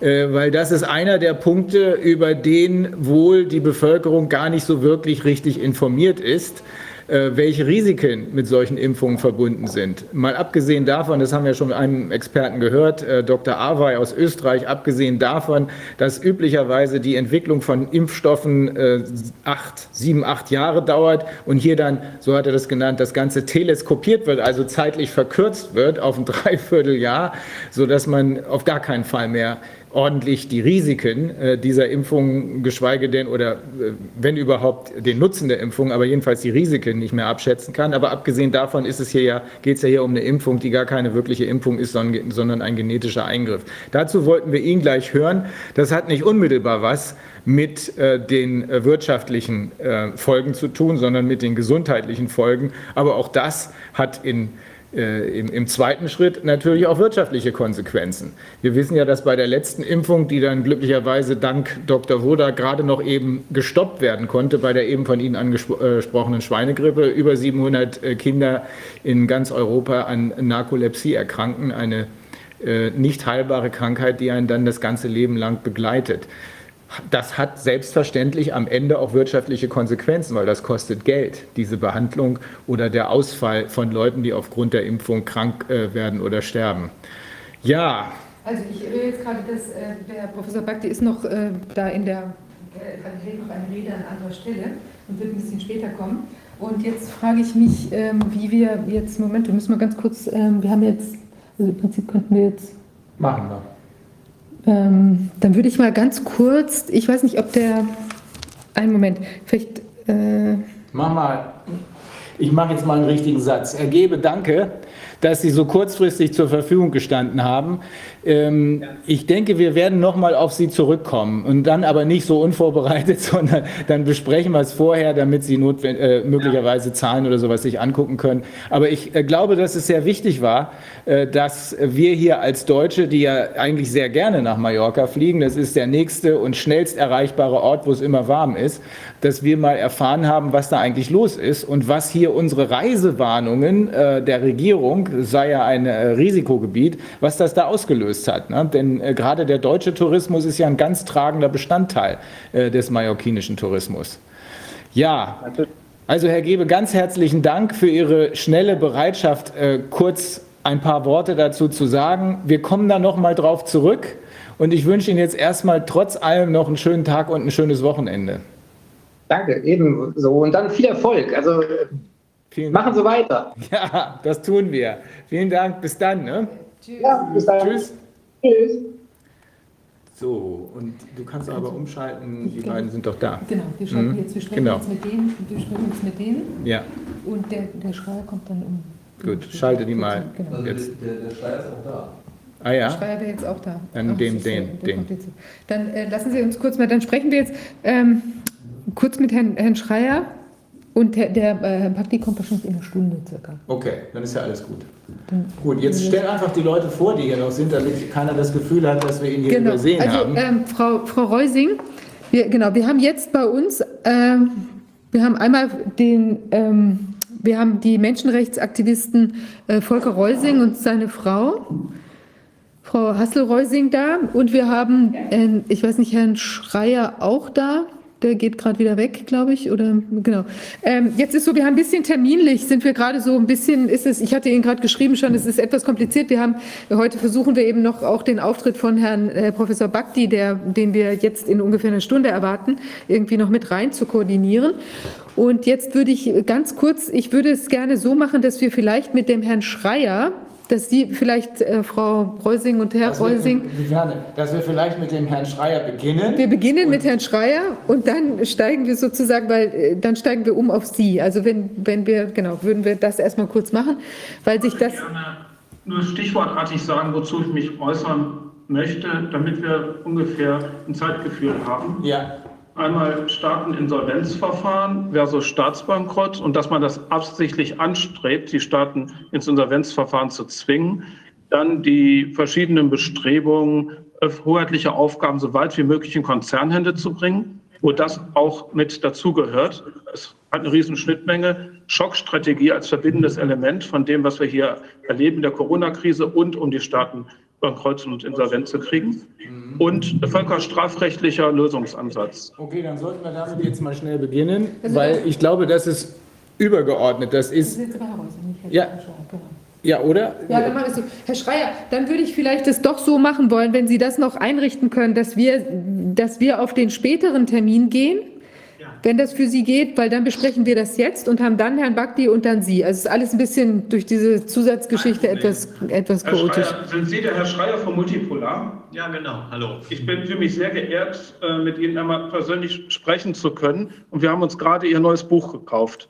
Vielen und Dank. Sie machen sehr viele gute Artikel und es tut mir fast ein bisschen leid, dass Sie jetzt vorher drankommen, aber es ist wirklich wichtig und ich werde mir Ihre Rede auf jeden Fall vollständig anhören. Vielen Dank. Hm? Okay, dann, okay, dann bis nachher. Hm? Danke. Ja, Ja, Herr Reusing, dann würde jetzt, dann sprechen wir jetzt erst mit Ihnen, Herr Reusing, genau. Ja, also genau, es wäre schön, wenn Sie ganz kurz mal, Sie sind ja, Sie sind ja äh, Menschenrechtsaktivist sozusagen, vielleicht, dass Sie ganz kurz noch mal beschreiben so ein bisschen, was Sie, was Ihre, was Sie vielleicht. Was ist Ihr Hintergrund? Mein beruflicher Hintergrund, ja, das ist einer der Berufe, wo man sich im Beruf politisch zurückhalten muss. Ähm, es gibt ja auch Berufe, wo man ein Eid aufs Grundgesetz schwört. Deswegen darf ich es nicht exakt sagen. Und alles, was ich hier sage, da vereinnahme ich nicht meine Kollegen und meinen Chef dafür. Das muss ich auch dazu sagen, wo ich jetzt so viel dazu gesagt habe. Ich habe ein Fachhochschulstudium, hat mit Paragraphen zu tun, ist nur drei Jahre. Ein Jurist studiert üblicherweise fünf Jahre, damit man mich nicht mit einem Anwalt verwechselt. Aktivist klingt ein bisschen klein, aber ich will auf keinen Fall eine Verwechslungsgefahr hervorrufen. Unsere Dinge die wir uns ehrenamtlich als Autodidakten mit großem Elan und auch Kompetenz eingearbeitet haben. Es ist für unsere Verfassungsbeschwerden gewesen bezüglich Zustimmungsgesetze zu Lissabon-Vertrag, zu ESM. Und äh, dann hatten wir noch geklagt gegen die EU-Datenschutz-Grundverordnung und wir hatten geklagt äh, gegen den Beschluss des Bundestags über Syrien-Einsatz der Bundeswehr. Außerdem haben wir strafrechtlich Erfahrung gesammelt, Thema Paragraph 339 Strafgesetzbuch, ähm, also in dem Zusammenhang, ob da vielleicht Willkürurteile gewesen sind im Zusammenhang mit ESM. Äh, dann haben wir eine Strafanzeige gegen Unbekannt gemacht, aber nicht genug Aussagen damals gesammelt können bezüglich Verbrechen an der Menschlichkeit, weil man so viele Menschen in Griechenland krank und tot gespart hat, durch äh, Schädigung, man kann schon fast sagen Zerstörung des Gesundheitssystems durch die Sparmaßnahmen. Und ansonsten haben wir diverse Petitionen gemacht. Eine Petition, um Lücken in der EU-Grundrechtecharta aufzuzeigen. Zwei Petitionen zur Verbesserung des Bundesverfassungsgerichtsgesetzes, um Transparenz zu erzwingen im Umgang mit Befangenheit und Annahmekriterien. Außerdem haben wir verschiedene weitere Menschenrechtsaktionen gemacht, zum Beispiel haben wir an Texten mitgearbeitet im Rahmen eines Vereins überwiegend äh, für zwischengeschlechtliche Menschen, zwei medizinisch-ethische Texte übersetzt und an zwei Parallelberichten für entsprechenden Ausschüsse der UNO-Sozialpakt und Frauenrechtskonvention mitgearbeitet, haben eine Menschenrechtsaktion gemacht. Es gab eine Deklaration im Europaparlament, ein befreundeter Europaabgeordneter hat damals ähm, Deklaration gemacht, also Unterschriften sammeln, wie eine Petition nur Sammlung im Europaparlament. Und da ging es darum, dass Nahrung und Gesundheit eben durch genmanipulierte Nahrung gefährdet werden können. Das war jetzt mal einige Highlights ja, das ist ja ein sehr großes Spektrum, also sind da auf jeden Fall sehr aktiv. Und wir hatten ja auch schon ein paar Mal da miteinander gesprochen. Es ist ja wirklich so, dass sich dieses, was sich ja gerade jetzt in, in sozusagen auf der Insel Mallorca äh, im Kleinen, äh, in Nutze quasi darstellt, ja, das zeigt sich ja in den anderen ähm, Wirtschaften in teilweise ähnlicher Art. Das ist natürlich jetzt so besonders die Tourismusindustrie betroffen, aber bei uns ist das Ganze ja ähm, wie ja gerade auch gesagt wurde, im Prinzip noch ein bisschen verdeckt, weil diese Insolvenzantragspflicht da ja im Moment ausgesetzt ist. Jetzt ist das ja verschoben bis, bis März und wir haben schon von verschiedenen Stellen gehört, dass wir eben davon ausgehen müssen, dass da doch ganz schön was äh, auf uns zu gerollt kommt, wenn das dann aufgehoben ist. Und da stellen sich natürlich auch für den Staat, dem ja plötzlich wichtige Einnahmen durch die dann nicht mehr in Arbeit befindlichen Personen, ja, wenn die Unternehmen pleite gehen, gibt es keine Jobs mehr und so weiter, äh, da, drohen, da drohen ja auch dem Staat erheblicher ähm, Ausfälle. Und da, das hat ja auch wiederum rechtliche Implikationen und Weiterungen. Und Sie haben sich damit jetzt schon mal ein bisschen intensiver auseinandergesetzt. Ja, ich sage zumindest mal überschriftenartig, ähm, wofür das Staateninsolvenzverfahren des ESM da ist. Und es geht um die Privatisierung der Daseinsvorsorge des Hoheitlichen. Privatisierung des Hoheitlichen ist ja im Grundgesetz größtenteils verboten durch das Grundrecht auf den Funktionsvorbehalt, Artikel 33 Absatz 4 Grundgesetz. Man kann sicherlich auch von Demokratie, Rechtsstaatlichkeit und grundrechtsgleichem Wahlrecht argumentieren. Und der erste Anlauf war der Lissabon-Vertrag. Da hat man die Verpflichtung, beides an Privat zu vergeben, in Artikel 14 AEU-Vertrag eingebaut, ähm, jetzt für die Daseinsvorsorge und in Artikel 2 vom Protokoll 26 die Verpflichtung der EU-Mitgliedstaaten zur Vergabe der hoheitlichen Aufgaben. Die heißen im EU-Deutsch nicht wirtschaftliche Dienste von allgemeinem Interesse. Das heißt, alles, was nicht dadurch, dass es, ich sag mal, vom Wahlakt etwas näher abgeleitet ist, wie Regierung, wie Bundesverfassungsrichter oder oberste Bundesrichter oder wie Parlament, ähm, dass das alles an Privatfirmen zu vergeben ist. Das hat das Lissabon-Urteil untersagt, allerdings nicht transparent gemacht, wo das jetzt herkam, wer das geltend gemacht hatte. Sie haben dreimal das Gewaltmonopol betont, eine lange Liste im Lissabon-Urteil von 30.06.09, warum, über, unter welchen Maßgaben der Lissabon-Vertrag überhaupt in Kraft treten durfte, ratifiziert werden durfte, zugestimmt werden durfte. Ich glaube, wir müssen es so erklären, dass die Zuschauer das verstehen, weil wenn wir ja. die mit Paragraphen bombardieren, dann, dann schalten die ab. Nur ähm, für den Beweis. Ja. Die hoheitlichen Aufgaben, das sind Behörden, das ja. sind Gerichte, Polizei, Militär, Geheimdienst. Man stelle sich vor, die Sozialämter würden privatisiert. Dann würden Privatfirmen entscheiden, was die Leute zum Lebensunterhalt brauchten. Mhm. Oder Wahlämter würden privatisiert, dann würden Private die Stimmen auszählen. Oder Bundestagsverwaltung, dann würden Private die Parteien beaufsichtigen. Mhm. Oder Finanzämter würden privatisiert, dann würden Private über Gemeinnützigkeit von NGOs entscheiden. Also es gibt schon viele sensible Dinge. Oder wenn Gerichte privatisiert würden, mhm. da würde systematisch eine Gefahr von Interessenkonflikten geschaffen. Dafür ist das auch da. Das nennt man Gewährleistungsstaat, eigentlich eine andere Staatsform, als wir heute haben. Aber das Lissabon-Urteil hat das erstmal untersagt. Zweiter Anlauf war das mit äh, den vier Mechanismen mit der Troika bis hin zum Staateninsolvenzverfahren des ESM. Da komme ich gleich etwas genauer drauf. Dritter Anlauf war ein Verhandlungsmandat von TTIP, Textziffer 19. Da stand drin, dass die EU-Kommission den USA anbieten darf, dass die EU ihren Verpflichtungen aus Protokoll 26 nachkommt. Was steht da drin? Die Verpflichtung zur Vergabe des Hoheitlichen. Die wollten also mischen dass EU-Behörden, also Behörden in den EU-Mitgliedstaaten, meine ich, auch von US-Konzernen betrieben werden dürfen und umgekehrt wollten sie es genauso. Das war dann selbst den USA zu heikel vom Kontrollverlust her. War ein ganz entscheidender Punkt, warum wir TTIP bis heute nicht haben. Haben plötzlich die USA Angst um Souveränität bekommen, als sie das darüber mal informiert worden sind. Mhm.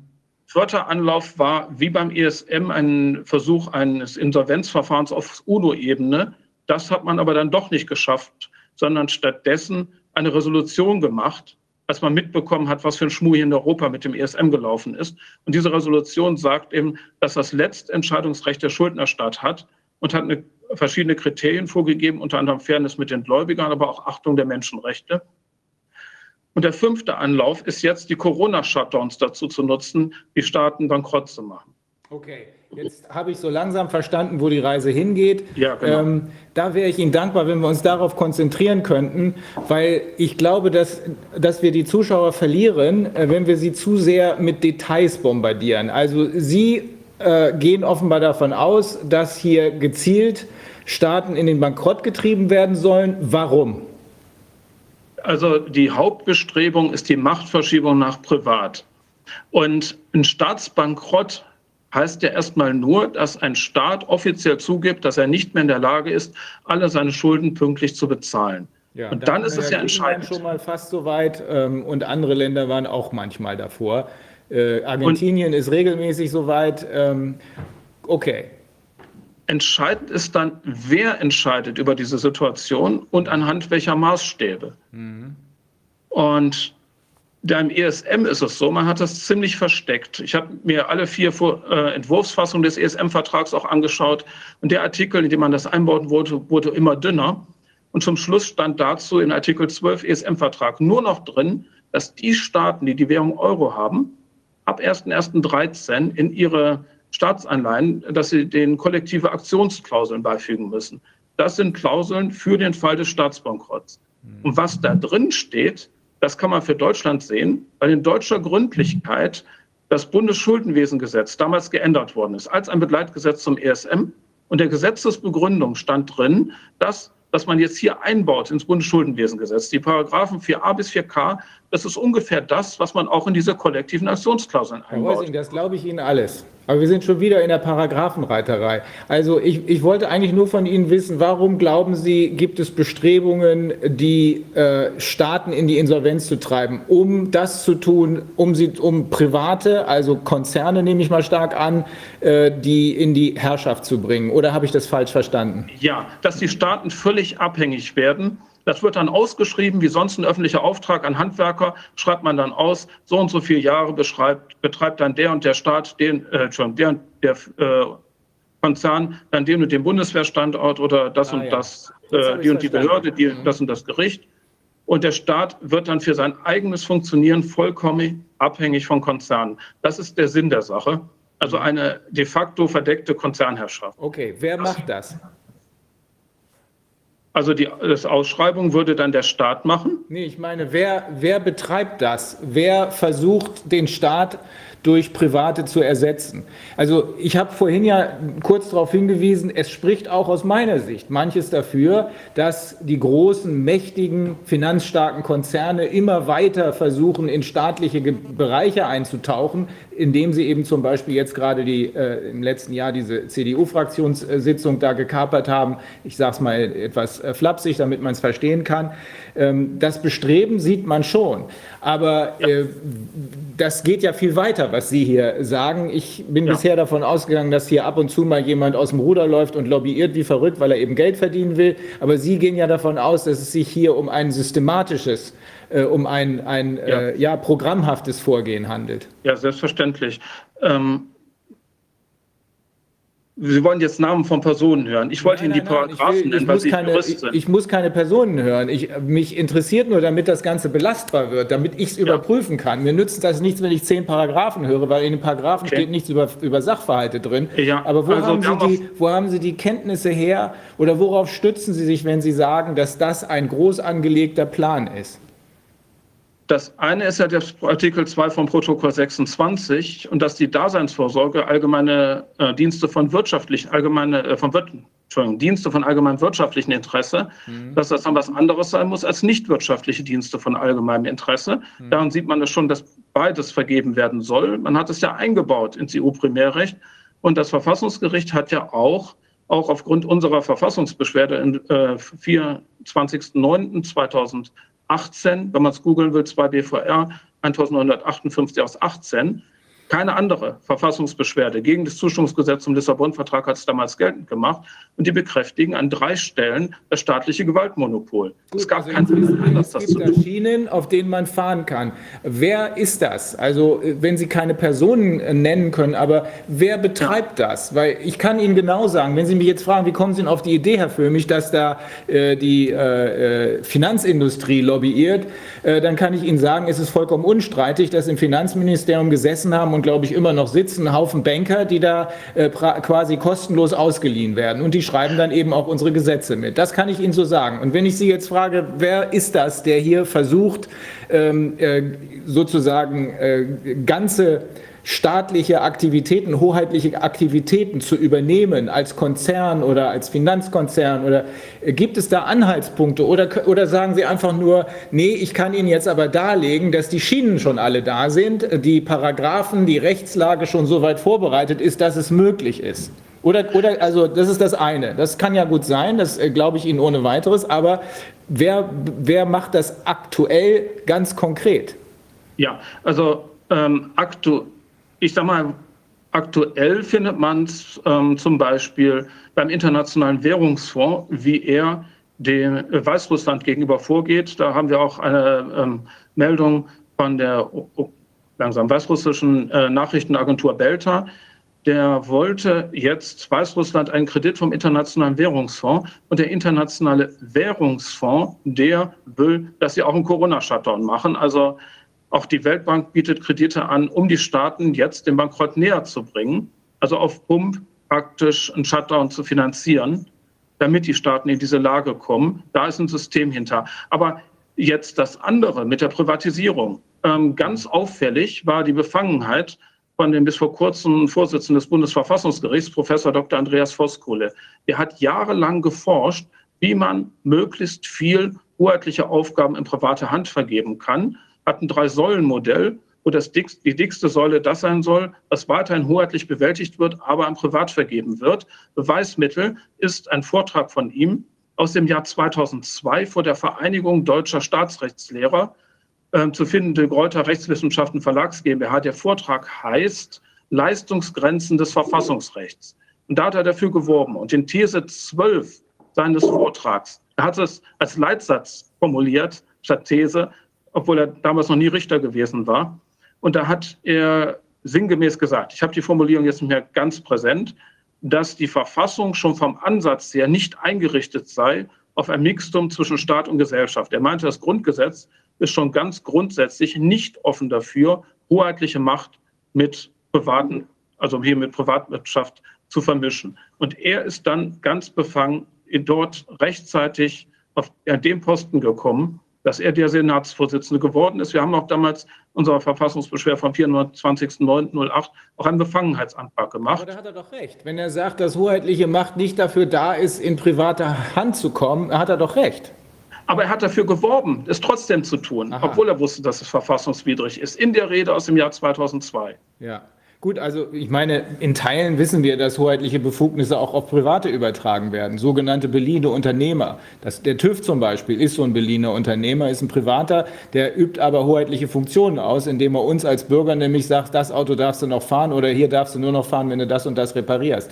Aber bei Ihnen geht es ja nicht um die Kleinigkeiten, sondern Sie sagen, und deswegen frage ich auch so genau, weil ehrlich gesagt interessieren mich die rechtlichen Hintergründe nicht. Das glaube ich ohne weiteres, dass man das begründen kann, dass die Schienen, die rechtlichen Schienen schon alle da sind. Aber wer macht das jetzt konkret? Zu welchem Zweck? Wer soll als ja, Privater welche Aufgaben übernehmen? Gibt es da Konkretes oder ist es nur eher abstrakt möglich? Ich, man sieht es an der Hand der Befangenheiten, die bisher aufgetaucht sind welche Firmen jetzt in den Startlöchern stehen, deutsche Behörden zu übernehmen, deutsche Gerichte, deutsche Bundeswehrstandorte, das ist mir in dem Maße nicht bekannt. Man sieht es zum Beispiel, dass Bertelsmann mindestens eine Stadtverwaltung in Großbritannien in East Riding äh, übernommen hat. Und Bertelsmann hat damals für den Lissabon-Vertrag stark lobbyiert. Deswegen könnte man mutmaßen, dass die vielleicht daran interessiert sind, mhm. weitere Stadtverwaltungen zu übernehmen. Mhm. Für die ganz sensiblen Dinge ist, sind mir jetzt nicht konkrete Konzerne bekannt. Mhm. Aber ich sehe, dass man es immer wieder versucht, die Staaten bankrott zu machen. Und ähm, ich glaube, die heißt Serco. Das ist, ich meine, dass die irgendwie aus Australien kommt oder auf jeden Fall aus dem englischsprachigen Bereich. Und die, ähm, das, die scheinen auch ähm, in, ich glaube, in den USA und auch an ganz vielen anderen Stellen auf der Welt betreiben die Gefängnisse und betreiben zum Beispiel wohl auch die, die Einwanderungsbehörde in England. Also da sind, das, das wird Firmen, also es ist eine Firma, von der hatte ich vorher auch noch gar nichts gehört, aber die sind an ungeheuer vielen Stellen äh, aktiv. Also das wäre jetzt eine Firma, die man, die man sich grundsätzlich vorstellen könnte, aber es sind natürlich auch jede Menge andere Sicherheitsfirmen ja, solche, oder sonstige. Solche, solche, einzelnen Beispiele, die kennen wir alle. Ich, äh, da, wo ich in Kalifornien lebe, ist der nächstgelegene Ort einer, der ausschließlich von Gefängnissen lebt. Vier Gefängnisse gibt es da äh, und die werden alle von Privaten betrieben. Das ist alles richtig, aber und das ist, geht vielleicht in die Richtung, die Sie da beschreiben, dass hier hoheitliche Aufgaben von Privaten immer mehr und mehr äh, übernommen werden. Und vielleicht ist es auch so, dass das, was ich vorhin beschrieben habe, dieser verschärfte Lobbyismus am Ende dazu führt, dass eben nicht mehr die Politik regiert, sondern diejenigen Leute, die hier lobbyieren. Ich glaube, da wollen Sie eigentlich hin, äh, wenn ich das richtig verstehe, Herr Reusing, ne? dass ja. Sie befürchten, dass das komplett dass letzten Endes dann nur noch sozusagen Marionetten vorne ähm, am Tresen sitzen und äh, auf den, auf den äh, Parteitagen irgend, irgendwelches Zeug labern, aber dass in Wahrheit ganz andere Interessen hinter ihnen stehen. Dass also die ja. Politiker Marionetten, die sich in ihrer schönen Blase eingerichtet haben, äh, sich für nichts mehr interessieren, außer für ihre Macht und äh, auch sich darum nicht mehr dafür interessieren, dass sie eben nur noch der verlängerte Arm von irgendwelchen Konzernen ist. Ich glaube, da wollen Sie hin, ne? Ja, die Politiker, die beschließen dann Gesetze und das ganze materielle Recht wird dann zur Verhandlungsmasse, weil sie vollkommen abhängig werden davon, dass Private ihre hoheitliche Macht ausüben. Das ist praktisch wie wenn da nur noch ein Kopf ist und Arme und Beine und wird alles von anderen betrieben. Also vollkommen, vollkommen hilflos wie ein total behinderter Staat, mhm. weil er für sein eigenes Funktionieren von anderen vollkommen abhängig wird. Mhm. Und mhm ähm, dieses Staateninsolvenzverfahren, da macht dann nicht die Troika die Auflagen, sondern die Versammlung der privaten Gläubiger. Die machen dann die Auflagen. Also dann mhm. ist es auch, auch nicht mehr von den, wie beim ESM ansonsten, wenn eine Stadt noch eben noch nicht bankrott wäre, so, dass die Troika nur die Auflagen entwirft und die Direktoren des äh, ESM, die die Finanzminister benannt haben, die entscheiden, welche Auflagen tatsächlich kommen, sondern das wird direkt dann von der Versammlung der privaten Gläubiger dem Staat durchgereicht, welche Auflagen er bekommt. Und ich meine, das Schlimmste daran ist ja für die Menschen nicht, dass der Staat die Kontrolle ver äh, verliert und dass, er dann, dass es dann mehr Befangenheit nahezu angezogen wird, dass es ähm, dann entsprechend mehr Willkür gibt. Das Schlimmste für die Menschen ist, dass auf dem Weg dahin, was da an Sozialabbau passiert. Und bei diesen ganzen ähm, Mechanismen, die man mit der Troika gemacht hat, bis hin zum ESM, der als einziger ein Staateninsolvenzverfahren hat, ist eine Verpflichtung auf strenge Auflagen. Wir kennen ja die fünf Auslegungsprinzipien, ähm, wörtliche, systematische, teleologische, historische und gewohnheitsmäßige Auslegung. Und man hat jetzt, wie streng es sein soll, hat man ausgelagert in die historische Auslegung. Man sagt nur, es soll streng sein und lässt dann am 9.5.2010 im ECOFIN-Rat, im Ministerrat, die Finanz- und Wirtschaftsminister sagen, dass es streng sein soll, wie in der Praxis des IWF. Okay. Und das jetzt nicht ich, ich gesagt haben, sehen wir daran, wie es schlimm weil äh, ich, Sie sind tief in der Materie drin, aber so tief, dass die anderen äh, gar nicht mehr so richtig mitkriegen, was, was Sie eigentlich wirklich sagen wollen, weil Sie sind in den Details jetzt gerade. Ich, ich meine, Sie verstanden zu haben. Äh, aber zwei Dinge. Einmal Sie unterstützend. Ähm, Argentinien hatte ich vorhin angesprochen, das ist ein Land, was permanent pleite ist und immer mal wieder insolvent wird. Argentinien, da kann man tatsächlich auch schon konkret erkennen, was Sie gerade äh, andeuten für die äh, gesamte äh, Welt.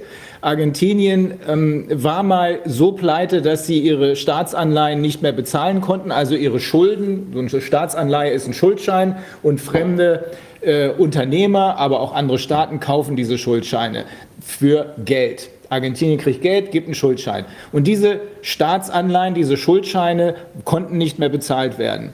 Äh, sie wurden dann aber immer noch weiterverkauft. Also wenn auf so einem Schuldschein 100 Mark steht, und äh, ich kriege meine 100 Mark nicht mehr, weil ich denke, ach du Schande, das wird nicht gut gehen, dann verkaufe ich den Schuldschein vielleicht für 50 oder vielleicht für 20 oder vielleicht für 10 Mark. Aber die Forderung besteht immer noch über 100. Aber wer kauft so ein Papier, wenn es nichts mehr wert ist? Nun, das haben Spekulanten gekauft. Es waren amerikanische Spekulanten damals. Die haben sich diese Papiere gekauft, haben sich einen Schuldschein, auf dem 100 draufsteht, vielleicht für 10 oder 5 Mark gekauft. Und als es Argentinien wieder besser ging, haben sie das Ding plötzlich hochgehoben und gesagt, Achtung, ich will meine 100 Mark haben. Also reine genau. Spekulanten. Ich glaube, da wollen Sie hin, dass Sie sagen, auf diese Art und Weise, denn das war ja eine Insolvenzgeschichte von eine, Staat, eine Staatsinsolvenz äh, von Argentinien, auf diese Art und Weise könnten die sich sämtliche, ähm, sämtliche Regierungen auf der Welt, mh, hm, ja, äh, könnten, sie, könnten sie unterwerfen, indem sie eben nur bei Ihnen ist es noch dezidierter, indem sie eben geplant vielleicht mit ausgeliehenen ähm, Leuten aus, dem, aus den Banken, die plötzlich die Gesetze schreiben, oh wie nett, dass ihr alle umsonst für uns arbeitet, die aber in Wahrheit plötzlich die Gesetze im Finanzministerium schreiben. Aber bei Ihnen ist es eine strukturelle Angelegenheit, wo offenbar flächendeckend über die von Ihnen im Detail bekannten und beschreibbaren Möglichkeiten alles übernommen wird. Ist das so richtig? Alles, was nicht gewählt ist. Alles, ja. was nicht gewählt ist. Aber was bleibt denn dann übrig? Äh, der Staat als Hoheitlichkeitsvermittlungsstelle, wo sollen Konzerne hoheitliche Macht herkriegen, wenn nicht der Staat äh, noch da ist, um es äh, an sie zu vergeben? Hm. Und Regierung als, als Marionetten und Parlamente als Marionetten, damit die sich das gefallen lassen. Übrigens Argentinien dass da einige sogenannte, wie man sie genannt hat, Geierfonds dann doch noch den letzten vorherigen Staatsbankrott nicht akzeptieren wollten. Die Konditionen hat damals 2014 eine Riesenwut ausgelöst bei ähm, ähm, Staaten der äh, G77, was vor allem ehemalige äh, Kolonien, also Entwicklungsländer sind. Und die wollten dann ein Staateninsolvenzverfahren also wo nicht der Staateninsolvenzverfahren heißt ja, dass nicht der Schuldnerstaat selber entscheidet, wollten das so machen, dass dabei dann ähm, die Entschuldung hoch genug ist für den Staat, dass genug Raum für nachhaltige Entwicklung, also Wirtschaft, ähm, besserer Umweltschutz und sozial, mehr soziale Gerechtigkeit bleibt. Aber in den gleichen Resolutionen war auch drin, dass IWF, Weltbank und private Gläubiger auch was mitentscheiden haben mhm. sollen. Aber ist das, ist das, Herr Reusing, eine neue Entwicklung oder hat es das schon immer gegeben, dass äh, mächtige private Interessen, ich erinnere mich an die Kartell, äh, Kartellrechtsprechung oder sogenannte Antitrust-Rechtsprechung in den USA in den 20er Jahren, da waren einige starke Richter, mein Lieblingsrichter, äh, unter anderem Brandeis, Louis äh, Brandeis war dabei, die haben dafür gesorgt, dass diesen Bestrebungen damals übrigens der Finanzindustrie ein Riegel vorgeschoben wurde. Also ganz neu ist es nicht, oder? Äh, ist das nicht immer wieder aufgetaucht in der Geschichte? Also normal ist es, dass der Schuldnerstaat das Letztentscheidungsrecht hat über seinen Staatsbankrott. Also wie viel werden die Schulden reduziert? Was wird alles privatisiert? Wie viel Sozialabbau gibt es? Da muss normalerweise ein Kompromiss her. Und jeder Gläubiger, der einem Staat Geld leiht, der kann sich doch anschauen, auf welche Grundrechte und welche Menschenrechte der Staat verpflichtet ist. Und wenn ein Staat jetzt ganz viele soziale Grund- und Menschenrechte hat, dann kann er sich denken, dass der Staat sich noch ein bisschen mehr zurückbehalten will, als ein, äh, wenn er bankrott geht, als ein Staat, der kaum sich auf soziale Rechte mhm. verpflichtet hat. Also Staateninsolvenzverfahren ist gemeint, dass der Schuldnerstaat selber nicht das Sagen hat. Mhm. Und es gab dann hinterher die UNO-Resolution vom 10.09.15, als die UNO informiert worden ist, genauer gesagt eine entsprechende Arbeitsgruppe beim UNO-Organ UNCTAD, die einen Staat, völkerrechtlichen Vertrag entwerfen sollte für ein Staateninsolvenzverfahren auf UNO-Ebene, was in Europa für ein Schmuh gelaufen ist und dass es hier nur um drastischen Sozialabbau und Privatisierung von äh, der ganzen Daseinsvorsorge und fast allem Hoheitlichen geht. Und deswegen ist, das ist einer der Hauptgründe, warum es stattdessen diese souveränitätsstärkende Resolution gab, übrigens mit 136 Ja-Stimmen, aber ohne die Europäer. Und von diesen Staaten sind durch den Pandemieschock jetzt viele Staaten wieder dabei, dass sie Schlange stehen, jetzt wieder nach Krediten von IWF und Weltbank, die vorher noch am 10.9.15 da waren. Sie haben das Letztentscheidungsrecht, wenn sie bankrott gehen. Und damit versucht man sie jetzt eben äh, mit Krediten, ähm, damit sie die Kosten der Pandemie bezahlen können, noch mehr wieder in die Abhängigkeit zu treiben. Ähm, weiteres Indiz ist auch, gibt es einen Think Tank, European Council on Foreign Relations und einen ideologischen Ableger European Democracy Lab. Ähm, dieser European Council on Foreign Relations und European Democracy Lab, die wollen diese Krise auch noch nutzen, um, wenn man schon Schulden vergemeinschaftet, ähm, dann direkt aus der EU einen Staat zu machen, die bisherigen Mitgliedstaaten abzuschaffen. Das hat ausdrücklich Professor Dr. Rike Gero gesagt, die starke Frau in dem European Democracy Lab in ihrem Buch ähm, warum Europa eine Republik werden muss. Und sie hat es dieses Jahr im April bei den Wiener Stadtgesprächen wiederholt. Und der, warum das das hier relevant? Zu dem Think Tank European Council on Foreign Relations gehört die derzeitige geschäftsführende Direktorin des Internationalen Währungsfonds. Und dieser Think Tank hatte auch erheblichen Einfluss, als der Lissabon-Vertrag gemacht wurde wo diese Verpflichtung zur Privatisierung auch des Hoheitlichen eingebaut wurde. Okay, Wenn man sich mal anschaut, wie viel. Ich muss Sie noch mal unterbrechen, weil ich glaube, wir verlieren unsere Zuhörer, weil die Details, die Sie ganz bestimmt vollkommen korrekt auf dem Schirm haben, die führen dazu, dass man sich verliert in dem, was eigentlich gesagt werden soll. Also die große These, ich will es nochmal wiederholen, ist, dass Sie befürchten, dass derzeit die äh, Situation nicht nur ausgenutzt wird, sondern die Pandemie im Sinne einer Plandemie in, installiert worden ist und inszeniert worden ist, um die Möglichkeit der die konkrete Möglichkeit der Übernahme von staatlichen Aufgaben durch Private, durch Konzerne zu ermöglichen. Ist das, habe ich das so richtig formuliert? Ja, ich denke, es gibt verschiedene Täterkreise mit verschiedenen Motivationen, dass es da ja. nicht nur einen Täterkreis gibt. Manche wollen das mit den Impfstoffen durchsetzen, der Staat soll haften, manche wollen Überwachungsstaat, manche wollen eben hier die Privatisierung, fast alles hoheitlichen, funktionelle mhm. Privatisierung und einige, die damit dranhängen, die mhm. wollen eben gleich noch ein, wie nennen Sie es, Europa der Regionen, aber in der Lesart die Mitgliedstaaten direkt abzuschaffen. Der Mechanismus, der dafür bereitsteht, so in dem Sinne Druck zu machen, ist der ESM. Und wie gesagt, die geschäftsführende Direktorin des Internationalen Währungsfonds, die gegenwärtige, gehört auch zu einem dieser beiden mhm. Thinktanks. Also es sind lauter personelle Verbindungen. Ich könnte auch noch äh, sagen, was der Schmuh ist, den sie da gemacht haben und was man ursprünglich, ich sag mal, urteilen wollte. Es ich glaube, gab ich eine glaube, Kampagne. Ich glaube Ihnen das ohne weiteres. Es ist nur so, dass diese Details uns, also selbst für uns, für mich zumindest, ist das sehr schwer, dem zu folgen. Ich versuche immer die grobe Linie zu erkennen äh, und ich denke immer, die meisten Menschen in Deutschland, in ganz Europa, und auch die meisten Juristen in Deutschland und ganz Europa kapieren noch nicht mal, wie die EU funktioniert. Wer hat da welche Kompetenzen? Ist das EU-Parlament so etwas ähnliches wie unser Parlament? Nee, ist es nicht. Aber das wissen die meisten nicht. Die verstehen auch nicht, wer da so eine Art Regierung ist neben dem Parlament. Das weiß keiner. Das hier geht noch viel mehr in die Tiefe. Deswegen wäre es wichtig, wenn Sie uns ähm, das in, in, in, in einem, ich würde mal sagen, Abstract ohne den ganzen ähm, Paragraphenzusammenhang und die ganzen Quellen, die Sie ja haben äh, und die, die Sie brauchen, wenn jemand fragt, wo steht das, wenn Sie uns das als Abstract, also sozusagen auf einer halben Seite schildern könnten. Und ich meine, ich habe es ich hab's ungefähr getroffen, wenn ich Ihr Bedenken anspreche, und ich glaube, das ist ein sehr konkretes inzwischen bei Ihnen, denn äh, sonst hätten Sie sich ja nicht so äh, detailliert damit beschäftigt. Wenn ich Ihr Bedenken anspreche, dass hier eine Situation geschaffen wurde, die dazu da sein soll, die Übernahme staatlicher, hoheitlicher Aufgaben durch private zu ermöglichen. Also und, das Schlimmste ist nicht diese systematisierte Willkür, die damit geschaffen wird. Das Schlimmste ist, was an Sozialabbau da für die Menschen vorher passieren ja. wird. Die Strenge wie der IWF. Der IWF ist seit 2001 offiziell anerkannt, zusammen mit der Weltbank, als Hauptgrund Nummer zwei für den Hunger in der Welt. Hat, mhm. ist auf Initiative von Professor Jean Ziegler damals gemacht worden. Der war UNO-Sonderberichterstatter für das Menschenrecht auf Nahrung. Mhm. Die haben Auflagen gemacht. Nur mal ein paar Beispiele, dass man das nachvollziehen kann. Nahrungsmittelnothilfeverteilung in ähm, Niger und in Kenia verboten. Dann haben sie bei agrarischen Ländern haben sie Höchstgrenzen für landwirtschaftliche Betriebe aufgehoben, durch der modernen Auflagen in Indien. Und in Peru haben sie für, äh, Mindestgrenzen für landwirtschaftliche Betriebe gemacht, dass jeweils die Kleinbauern, die die eigene Bevölkerung ernähren, weggefallen sind. In vielen Ländern haben sie Auflagen gemacht, die zu Inflation geführt haben, die Hunger verursacht haben.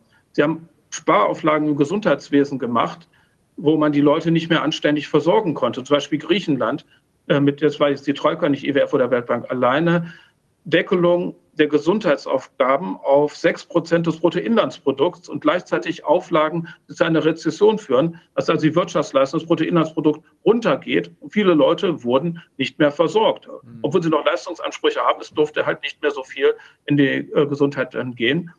Oder in anderen Ländern haben sie Auflagen gemacht, die, auf, äh, die Leistung der gesetzlichen Krankenversicherung äh, auszudünnen, zum Beispiel Vietnam oder Ghana. Und dann ist das medizinische Personal arbeitslos geworden oder die Pharmaindustrie dort kaputt mhm. gegangen. So haben die Massen von Menschen auf dem Gewissen und dass das noch nicht, äh, die noch nicht hinter Schloss und Riegel sind. Das hängt auch damit zusammen, dass der Internationale Strafgerichtshof nur Fälle verfolgen darf, die ab dem 1.7.2002 passiert sind. Aber die Situation in Griechenland, ähm, die äh, Situation in Griechenland damals, Herr Reusing, äh, war ja maßgeblich bestimmt durch den Internationalen Währungsfonds. Der hat ja da maßgeblich äh, die, ähm, die, äh, die Strings gezogen. Ähm, das ist ja keine private Organisation. Wie spielt da die Privat, wie spielen da die privaten Interessen rein? Ja, also was wirklich sichtbar ist beim Internationalen Währungsfonds, ähm, einmal haben sehen wir zum Beispiel Bilderberg-Konferenz im Juli 2011, zwei Tagesordnungspunkte, vier Finanzminister waren da, der Präsident des Europäischen Rats war da. Also man hat hinter verschlossenen Türen wirklich auch Dinge für den ESM vorbesprechen können. Also jetzt nur von wegen lobbymäßiger ja. Verbindung. Was ich denke noch ein bisschen handfester ist, die Aussage eines ehemaligen IWF-Mitarbeiters, Davison Budo. Der hat in Genug ist genug das ist äh, Heinrich Böll Stiftung 1991 erschienen, hat er berichtet, dass der IWF mehrmals amerikanischen Banken die Gelegenheit gegeben hat, zu den Auflagen, was er den Staaten machen wollte, noch eigene Wünsche hinzuzupacken. Und das wurde dann auch gemacht. Das Gleiche hat auch Naomi Klein berichtet in ihrem Buch ähm, Die Schockstrategie. Ist also nicht nur Davison Budo, der den IWF verlassen hat, wegen komischen Umgangs mit statistischen Daten in einem Land und auch wegen unmenschlich harter Auflagen. Nur, dass er Foltermord qualifiziert hat und es ist eher Verbrechen an der Menschlichkeit. Ja. Denn die Menschen krank und tot zu machen, ist ja nicht das eigentliche Ziel, sondern Mittel zum Zweck.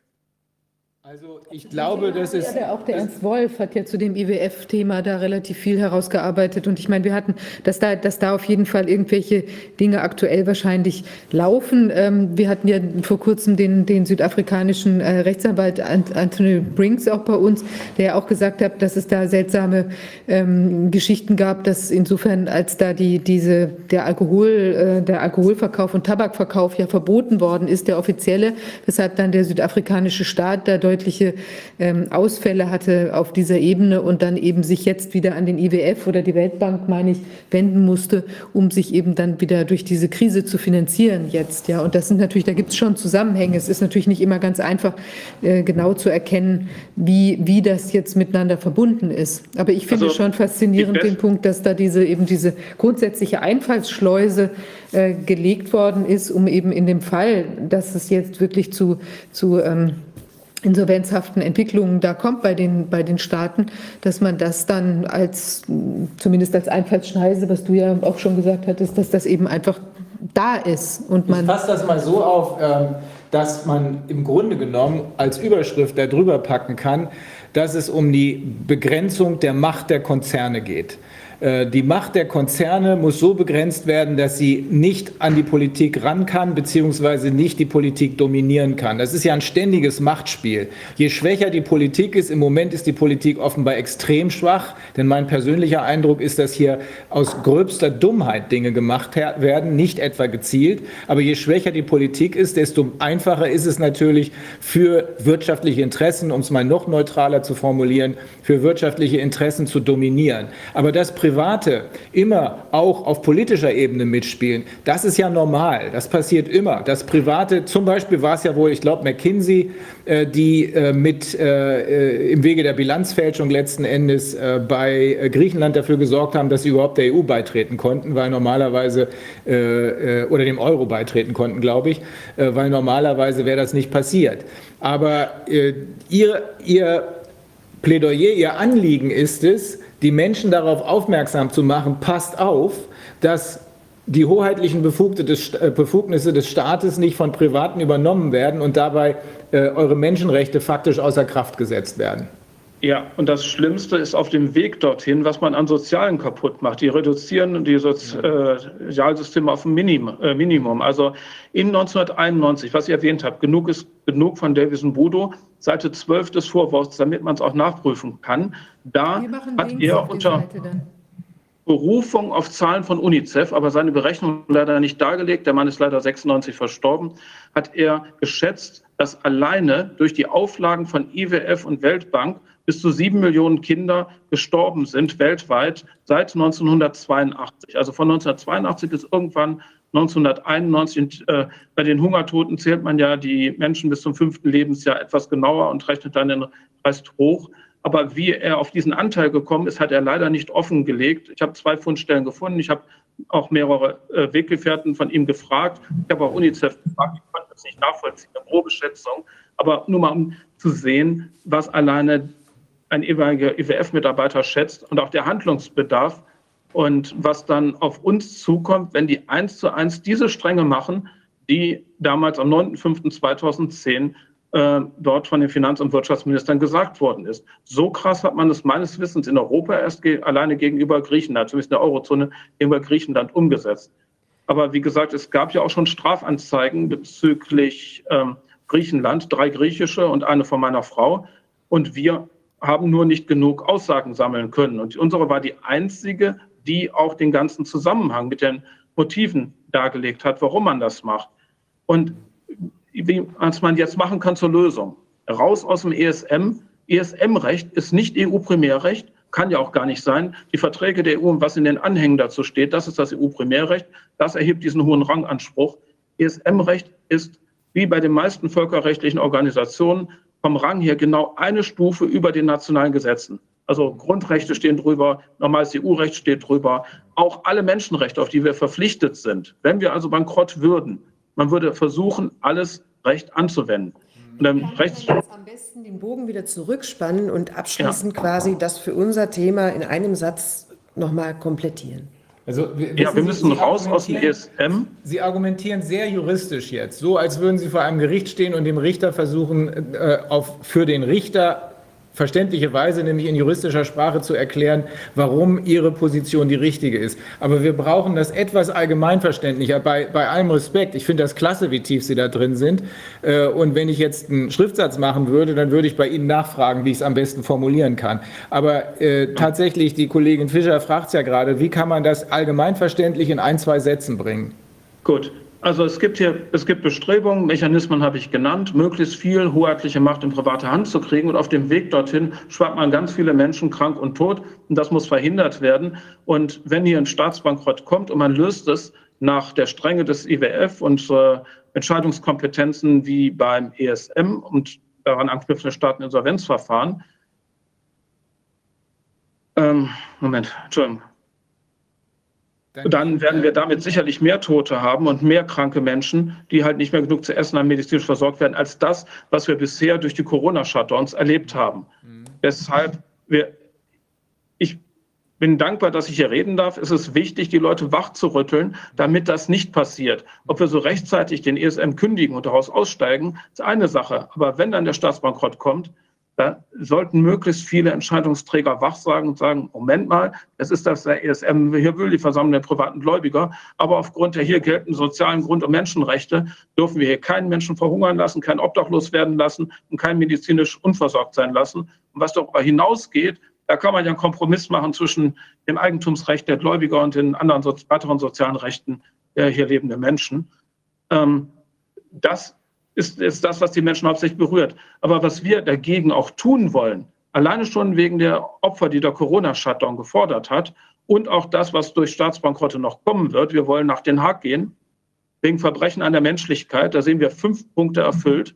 Und zwar, es gibt Tote durch die Maßnahmen, es gibt Menschen mit ernsthaften Gesundheitsschädigungen, es gibt äh, Freiheitsberaubung durch die Maßnahmen, das ist vor allem, wenn es verhältnismäßig lange dauert, plus Willkür. Es gibt Menschen, die finanziell ruiniert werden, die vorher ein gut laufendes Unternehmen hatten und hinterher Sozialfall sind oder obdachlos werden. Und es gibt Menschen, die erleiden psychische oder gar äh, physische Folter. Physische Folter wäre zum Beispiel die Frauen, die bei der Entbindung dieses Tuch tragen müssen und deshalb die Schmerzen nicht reduzieren können. Okay. Herr Reusing, es sind politische Fragen am Ende, die zu klären sein werden, denn ein Einzelner wird hier überhaupt nichts ausrichten können, so wie in dieser ganzen Pandemiesituation ein Einzelner ebenfalls nichts ausrichten kann. Also ich kann mich aufs Pferd setzen, die Zügel zwischen die Zähne nehmen, links die Winchester und rechts den Colt in die Hand nehmen. Das nützt nichts, solange ich keine Unterstützung habe. Ähm, und hier wird es maßgeblich darauf ankommen, eine politische Lösung zu erzielen, damit verhindert wird, was Sie gerade ähm, als großes Risiko geschildert haben und was ja durchaus real ist ist, äh, damit verhindert wird, dass hier tatsächlich die Privaten zu viele die wirtschaftlichen privaten Interessen zu viel Macht bekommen und damit in die Politik eindringen und damit wiederum, das ist ja Ihre große Befürchtung, wesentliche Errungenschaften des Sozialstaates vernichtet werden, weil die eben nicht wirtschaftlich sind für Private.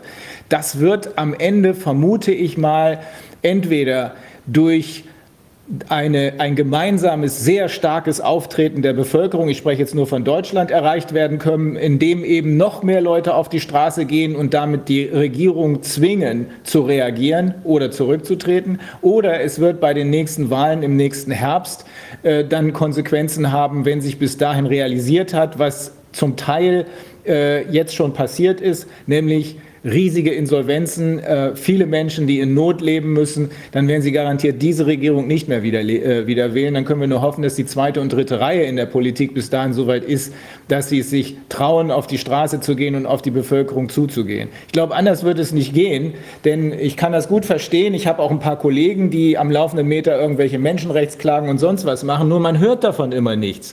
Weil selbst wenn sie Recht bekommen, hat das in der Konsequenz man sieht nicht, dass der Stein, der damit ins Wasser geworfen wird, irgendwelche Ripples auslöst.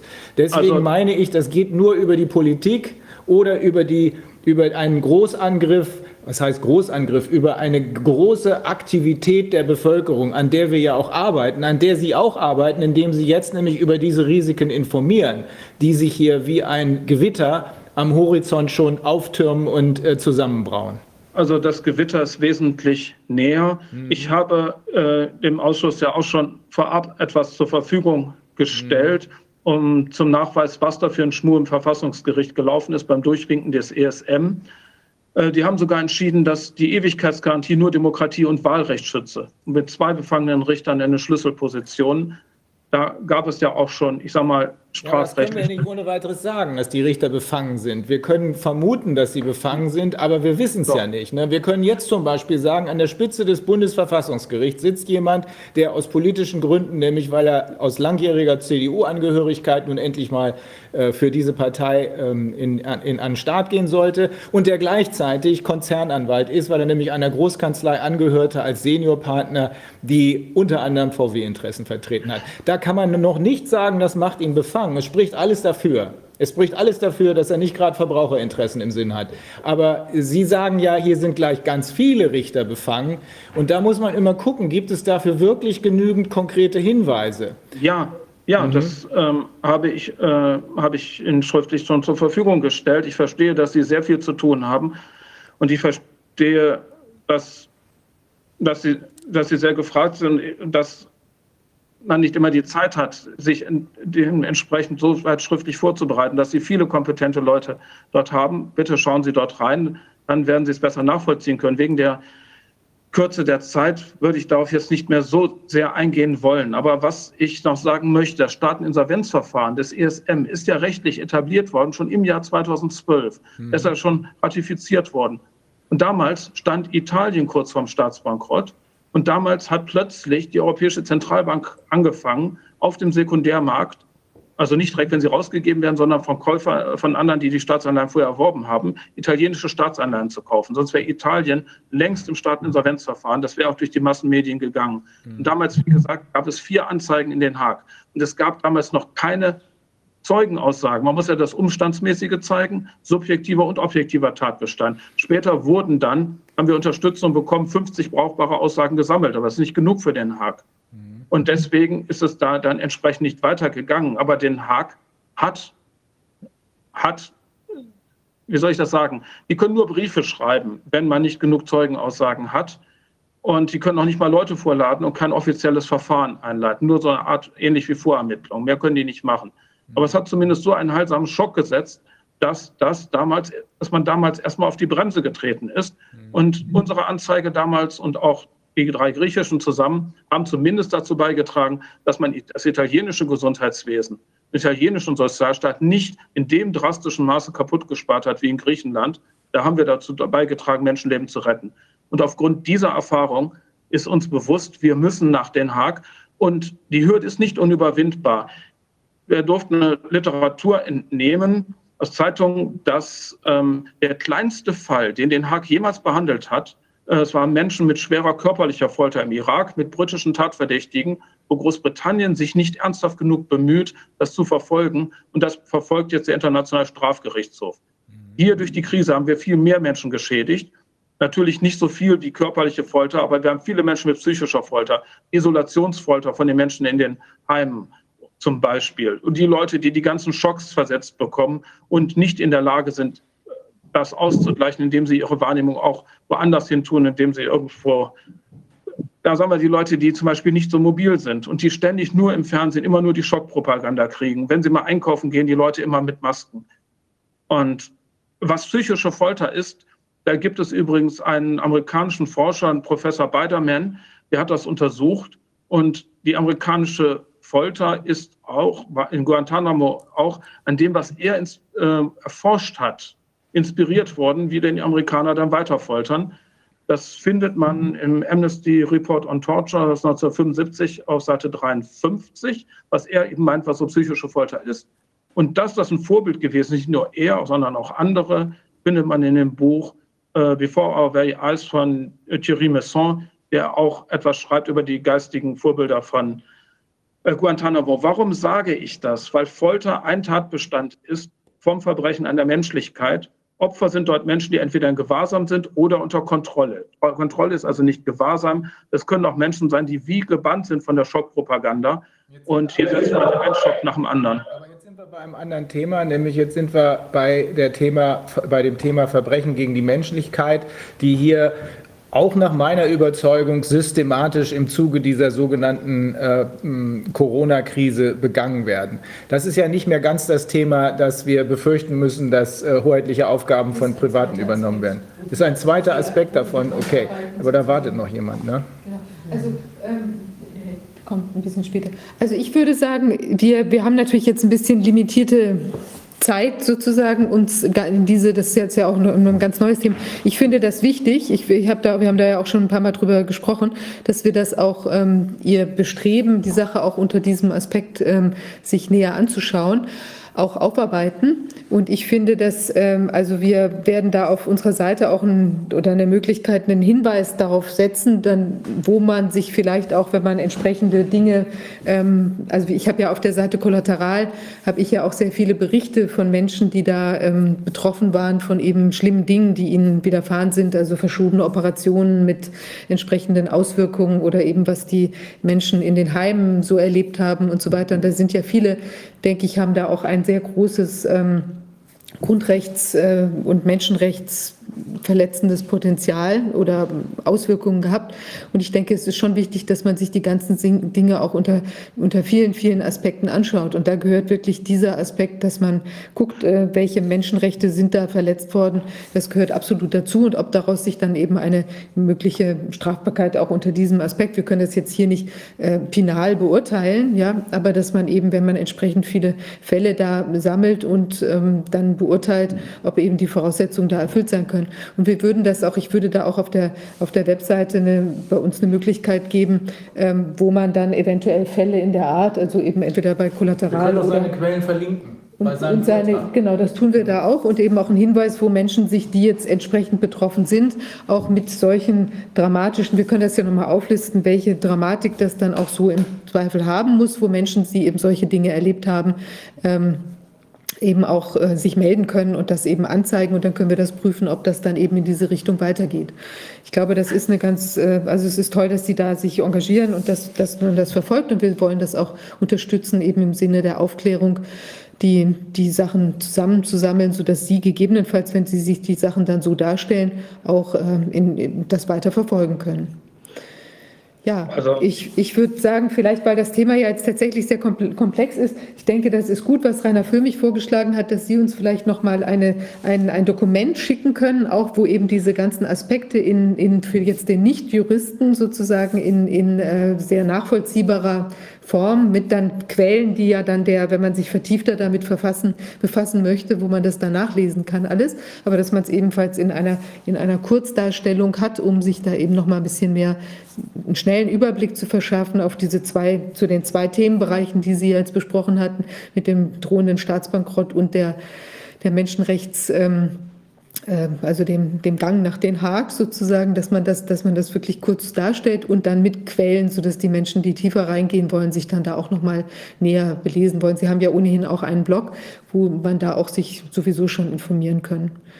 Ich, ganz, ganz herzlichen Dank. Ich möchte noch eine Sache dazu sagen. Es geht hier nicht um Menschenrechte. Erst das Völkerstrafrecht hat damals das mit dem Staateninsolvenzverfahren sagen wir, verlangsamt und dass Italien nicht schon längst drin ist. Deswegen wissen wir, wir müssen nach Den Haag, dass das einzige, wovor bestimmte Leute, sage ich mal, Respekt haben.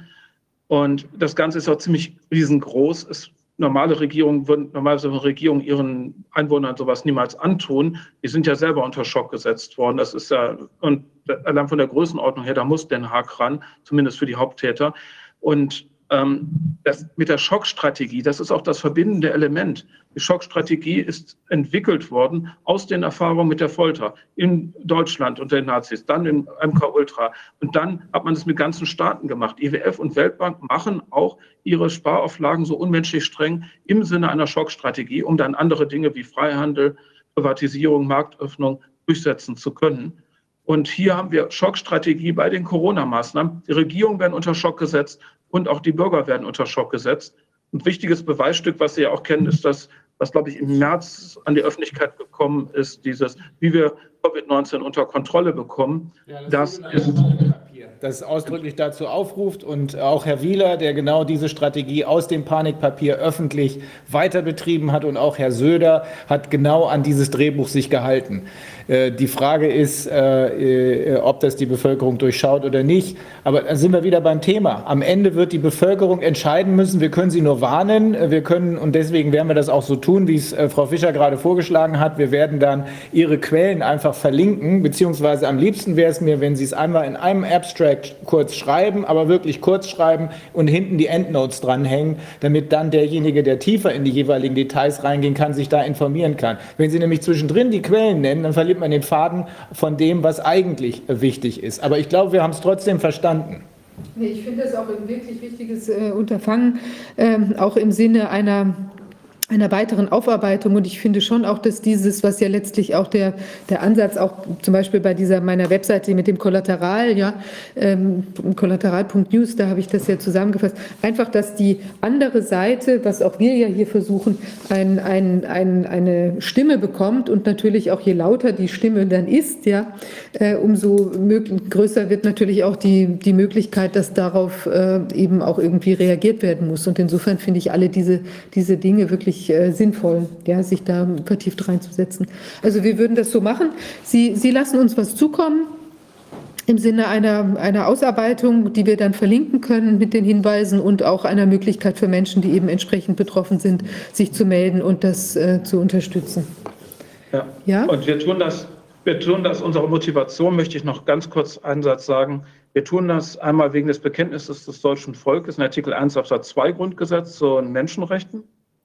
Und wir sind ja schließlich Deutsche und nach 138 Absatz 1 Nummer 5 Strafgesetzbuch muss man auch, wenn Verbrechen an der Menschlichkeit in Vorbereitung oder im Laufe befindlich ist, muss man es ja auch versuchen, die Betroffenen zu warnen, die Betroffenen wach zu rütteln, damit äh, das äh, aufhört und beziehungsweise noch nicht vollendete Dinge auch verhindert werden. Und man muss es ja auch ähm, entsprechend anzeigen. Allein wegen der Größenordnung muss es nach Den Haag und auch wegen vorliegenden Indizien, dass die Generalbundesanwaltschaft das auch, ich sage mal, nicht den größten Elan aller Voraussicht nach haben würde, das aufzugreifen. Und wir würden ja sonst auch nur den deutschen Teil der Tat hier verfolgen können. Und die Schockstrategie gegenüber den Regierungen passiert ja international. Da muss Den Haag ran. Das geht nicht. Okay. Genau. Alles klar. Wir, wir müssen jetzt, genau. wir müssen jetzt, glaube ich, uns den schon lange wartenden Gästen widmen. Aber vielleicht sollten wir erstmal eine Pause machen. Ne? Wir machen jetzt erstmal eine kleine Pause. Herr Reusing, Frau Hassel-Reusing, dann erstmal vielen Dank, dass Sie da waren. Toll, wir haben wieder neue Aspekte nochmal gesehen, auch wenn sie tatsächlich nicht besonders toll, sondern eher äh, belastend sind. und beängstigend sind. Aber wir haben wieder dazugelernt, was ja, was ja wichtig ist. Und ja, dann wir bleiben in Kontakt wegen Ihrer äh, der Dokumente. Vielen Dank. Danke. Tschüss. Tschüss. Äh, ach so, wir würden kurz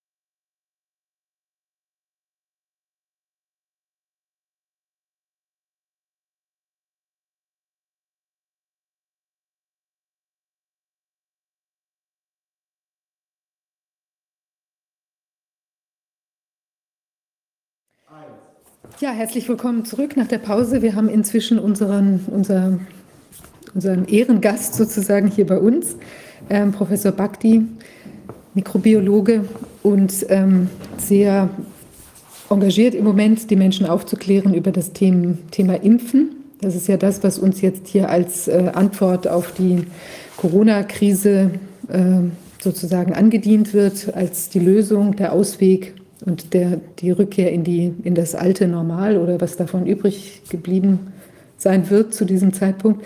Herr Professor Bakti, Sie haben ja gerade, ich glaube, Ihr Buch auch erweitert um dieses Thema Impfen und sind da wahrscheinlich auch noch mal in der Recherche noch, jetzt ist ja auch einiges herausgekommen, dass da bei AstraZeneca läuft es da ja irgendwie auch ein bisschen schief jetzt schon in den, in den klinischen Studien. Ähm, und wahrscheinlich sind noch inzwischen weitere Erkenntnisse gekommen. Vielleicht können Sie uns kurz einmal einen Aufriss geben von dem, was Sie da an Themen sehen in Bezug auf die Corona-Impfung. Es ist eigentlich sehr leicht äh, gesagt. Äh, äh, ich habe aufgerufen, alle äh, nachzugucken nach den Zahlen. Diese Zahlen sind in den äh, Büchern des Robert-Koch-Instituts für jeden einsehbar. Und wenn Sie das tun, dann sehen Sie, dass von den 240.000 äh, gemeldeten Infektionen 85 Prozent Menschen unter 70 waren. Das wissen die meisten überhaupt nicht in diesem Land. Aber es ist ganz wichtig, darauf hinzuweisen, es waren 190.000, soweit ich mich erinnere, oder 185.000 äh, von den 240.000. Frage, wie viel von diesen 185.000 Menschen sind an und mit Coronavirus verstorben? Frage. Antwort 0,7 Prozent. An und mit. Wenn man davon ausgeht, und davon muss man ausgehen, dass mindestens 80 Prozent mit dem Virus verstorben sind, weil sie Vorerkrankungen hatten, wie Herzinfarkt, Krebs, äh, Raucherlunge, hm, dann schmilzt diese Positivität auf 0,15, 0,1 zusammen. Das bedeutet, dass wenn Sie unter 70 sind in diesem Land und keine schwere Vorerkrankung haben, dann ist es fast unmöglich, an diesem Virus zu sterben. So, jetzt entsteht sofort die nächste Frage, wenn man nicht sterben kann an dem Virus, es sei denn, Sie springen von der Brücke, weil Sie so verzweifelt sind oder weil Sie ruiniert sind, ähm, wozu eine Impfung? Wozu will ich mich impfen, wenn wenn das Virus mich nicht umbringen wird. Das, dieses Virus gehört zu den erfolgreichsten äh, Viren aller Zeiten, mit Grippe. Ein erfolgreiches Virus lebt mit der Men Menschheit und auch in der Tierwelt und lässt den Wirt am Leben. Das ist die Essenz eines klugen Parasiten oder Virus. Und dann, damit das funktioniert, verändert sich dieses Virus ständig ein bisschen. Nicht zu viel, so dass der Mensch sich wieder einstellen kann mit dem Neuen. Und das ist das, was eben immer passiert. Ja, erstes Jahr Kindergarten, Kind geht zu, zum Kindergarten, dauernd krank. Husten, Schnupfen, Fieber. Äh, Sie, Sie nicken, so ist es. Ja, wir haben ja auch einen Dreijährigen. Und als er in den Kindergarten ging, vor zwei Jahren, das war furchtbar. Den ganzen Winter. Coronavirus nach Coronavirus. Und was passiert ist, dass das Immunsystem setzt sich auseinander mit diesem Virus. Und ähm, was Leute leider nicht wissen, ähm, am Anfang haben sie auch keine Antikörper. Sonst würden sie ja nicht krank werden. Also gehen die Viren in die Zellen und vermehren sich oder werden vermehrt und dann kommen sie wieder raus und befallen die nächsten Zellen. Das Kind wird eben krank und hat Fieber und Husten. Aber äh, als, äh, mit, innerhalb von einigen Tagen fangen an, äh, unsere Lymphozyten zu regen. Und diese Lymphozyten sind viel besser als die Antikörper. Die Lymphozyten äh, erkennen ganz spezifisch den Müll von diesen Viren, die vor der Tür vor die Tür gebracht werden. Und dann kommen diese Killer-Lymphozyten und bringen die Zellen um. Unsere Zellen, die infizierten Zellen. Die Killer-Lymphozyten sind da, um tatsächlich virusinfizierte Zellen umzubringen und Tumorzellen. Das ist die Funktion von Killer-Lymphozyten in ihrem Körper. Und jetzt muss man sich vorstellen, diese Killer-Lymphozyten erkennen eigentlich, naja, wenn das Virus ein Körper wäre, oder äh, dann hat das Virus ähm, die Knöpfe, die Knöpfe wären vielleicht der Müll. Ja. Weil die Coronaviren sich sehr ähneln, ähnelt sich auch der Müll. Die Knöpfe sehen ähnlich aus. Sodass wenn ein Lymphozyt oder ein Killer-Lymphozyt das eine Virus, die Knöpfe erkennt, und ein neues Virus kommt rein, ist die Wahrscheinlichkeit, dass es auch erkannt wird, relativ groß. Und je mehr Lymphozyten verschiedene Knöpfe erkennen lernen, desto breiter wird die Hintergrundimmunität gegen die anderen Viren. So. Und deswegen, bis die, das Kind in die Schule kommt, wird es kaum noch krank oder nur einmal und dann auch ohne Fieber und als Erwachsene sowieso, aber immer wieder. Und wenn es außerhalb der Grippewelle eine Grippe gibt, also Fieber, Husten, dann ist es fast immer Coronavirus, fast, nicht immer. So, jetzt ist die Frage, kann das der Grund gewesen sein, weswegen man kaum sterben kann. Mhm. Nun, ähm, wir haben es geahnt und wir haben das auch geschrieben im Buch, aber dieses haben wir erweitert in dem neuen Kapitel, das jeder herunterladen kann von dem äh, Homepage von, von Goldeck Verlag. Da ist ein Link und dann kann jeder Bürger und Bürgerinnen in diesem Land kostenfrei dieses Kapitel runterladen und bitte lesen, weil da wird erklärt und auch dargelegt, dass wir im Anfang Juli, als wir dabei waren, das Buch ins Englische zu übersetzen, äh, einfach beglückt wurden durch zwei Veröffentlichungen, eine aus Amerika, eine aus Deutschland, Tübingen. Äh, also das ist das führende Labor für diese Untersuchungen, nicht das Drosten-Labor.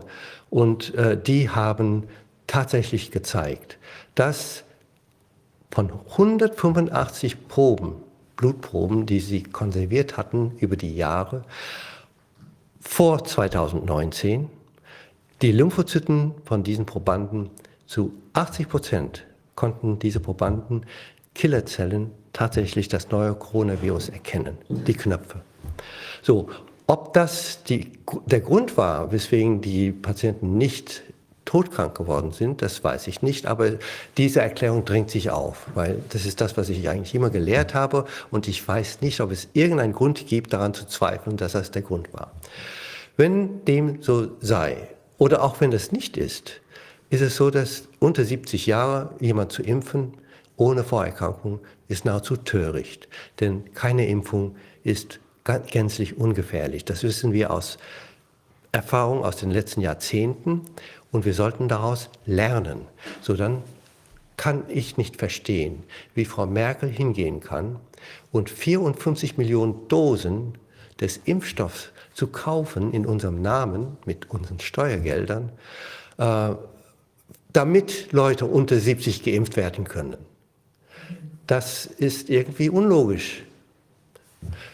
Und sagen Sie, jetzt ist es ja wohl auch noch so, dass bei dem Corona-Impfstoff, der da in der Pipeline ist, da scheint es ja auch, ähm, da gibt es ja eine neue Methode, das sind diese mRNA-Impfstoffe, die scheinen ja nochmal ganz besondere Gefahren zu bergen, also gegenüber vielleicht sonstigen Impfstoffen. Was ist da Ihr, Ihre ja, Einschätzung?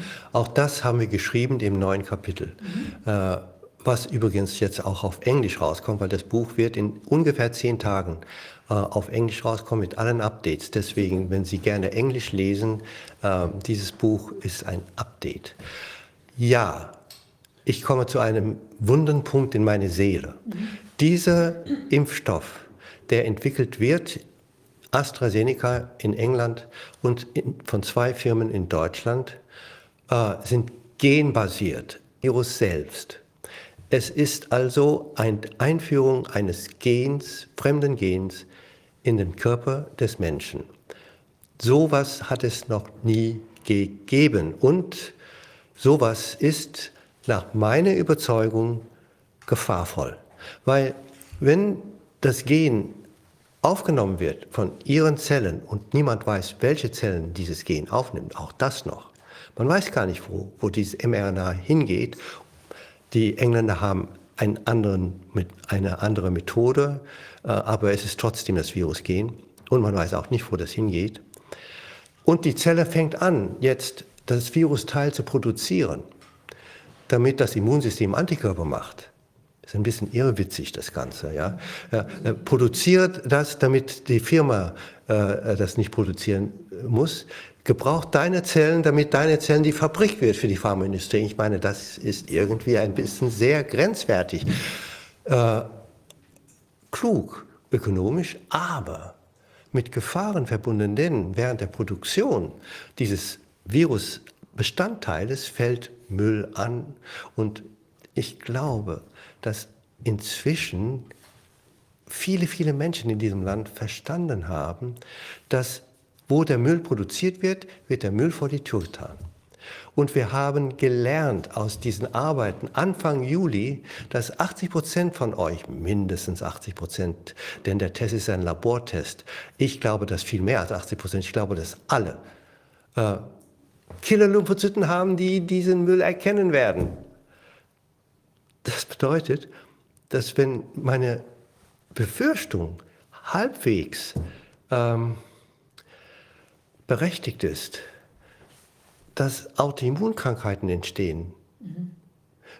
werden und müssen, weil die Zellen werden umgebracht. Nun, auch im Verlaufe dieses Prozesses, dass die Killer-Lymphozyten aktiv werden, werden andere Prozesse auch noch mit aktiviert, die man nicht gut kennt, aber die das Ganze nochmal verstärken können.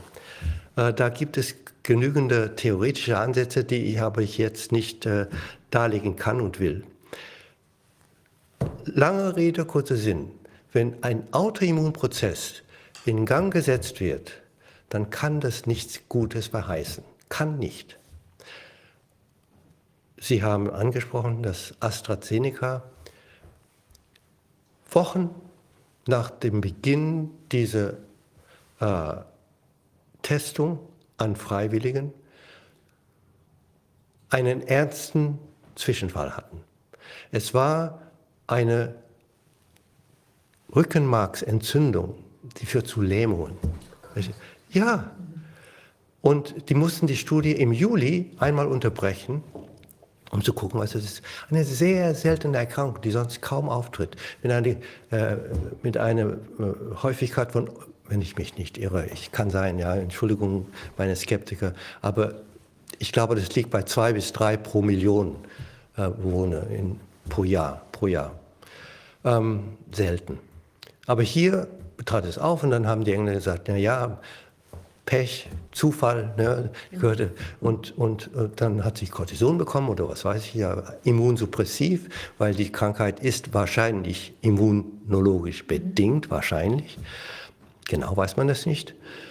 Und dann äh, ist sie relativ, äh, ging es relativ besser. Und dann haben sie äh, im Nachhinein gesagt, das war eine beginnende multiple Sklerose. Okay, und deswegen konnte die Studie weitergeführt werden. Ist total logisch eigentlich. Okay, es, es war ein Pech. So, und dann kam der 8. September. Zweiter Fall mit der gleichen Krankheit. Also Nein, gibt es nicht. Es gibt nicht. Es kann nicht sein. Und als das kam, habe ich gesagt, Gott sei Dank. Nicht, weil er krank wurde, dieser arme junge Mann, sondern weil mit Sicherheit diese Studie jetzt gestoppt werden muss. Normalerweise kann man nicht weitermachen, ohne sich hinzusetzen und dann zu diskutieren, was könnte dahinter stecken. Und Entschuldigung, ich, ich, ich habe gesagt, Autoimmunangriffe sind vorprogrammiert und werden weiter vorprogrammiert sein. Es kann nicht anders sein. Und diese Erkrankung, diese Knochen, äh, Rückenmarksentzündung ist wahrscheinlich, es steht in den Lehrbüchern, immunologisch bedingt. Also muss man sich hinter, kann das irgendwie zusammenhängen. Gibt es ein Tiermodell dafür? Denn das wäre die präklinische Testung, die zu fordern wäre. Und ein bisschen für unser Buch. Wir haben das voraus geahnt und wir haben in diesem Kapitel auch geschrieben, dass es ein Modell gibt. Man muss nur danach suchen. Das Modell bietet sich an, das Tiermodell. Und es wäre in der, die, die Pharmaindustrie, auch die Regierungen wären jetzt in der Pflicht zu sagen, stoppt diesen Versuch und macht zuerst einen Tierversuch. Dieser Tierversuch selbst würde zwei Jahre dauern. Okay, so, vergiss den Impfstoff. Das, das, ja, und diese Tierversuche, genbasierten Impfstoffe gemacht werden. Was ist passiert? Nach fünf Tagen wurde die Studie fortgesetzt. Ohne dass irgendjemand hört, geht es dem Menschen besser? Wie geht es ihm überhaupt? Die Studie läuft jetzt weiter. Und überall auf der Welt laufen die Studien weiter. Die Firma hat jetzt, ich glaube, 3000 Indern den Impfstoff umsonst gegeben und sie werden jetzt geimpft. Und dann werden noch Tausende in Amerika geimpft mit einem anderen genbasierten Impfstoff. Und wissen Sie, dieser englische Impfstoff, ähm, als die ersten Freiwilligen geimpft wurden, äh, da haben sich keine schweren Nebenwirkungen, nein, aber 25 Prozent ging es so schlecht. Die hatten Kopfschmerzen, Schüttelfrost, Fieber, hohes Fieber. Wissen Sie, was Schüttelfrost ist? Hohes Fieber, Muskelschmerzen, Gliederschmerzen. Sie mussten ins Bett, sie konnten gar nicht mehr aufstehen.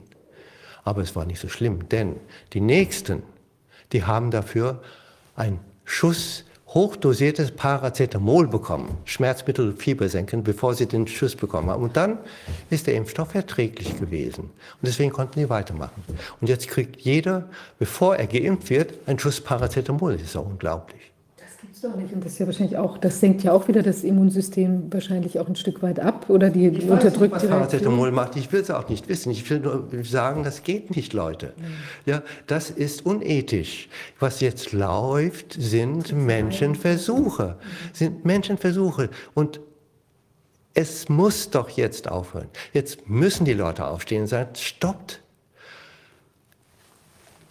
Leute, die unter 70 sind, werden diesen Impfstoff nicht gebrauchen. Wenn irgendjemand den Impfstoff haben will, in Gottes Namen. Ist doch ein freies Land. Aber zwingt uns nicht direkt oder indirekt, dass wir uns impfen lassen, die wir das nicht wollen. Und auch unsere Kinder und unsere Enkel, unsere Freunde dürfen nicht dazu gebracht werden. Sie wissen, die wollen ja äh, ein Impf ein Immunitätsausweis, sowas Blödsinniges. Ja, äh, weil, weil ich werde ganz echauffiert, wenn ich darüber rede. Das ist so, so endlos dumm und auch falsch. Die Leute denken, wenn ich Antikörper habe, bin ich geschützt. Was soll der Quatsch?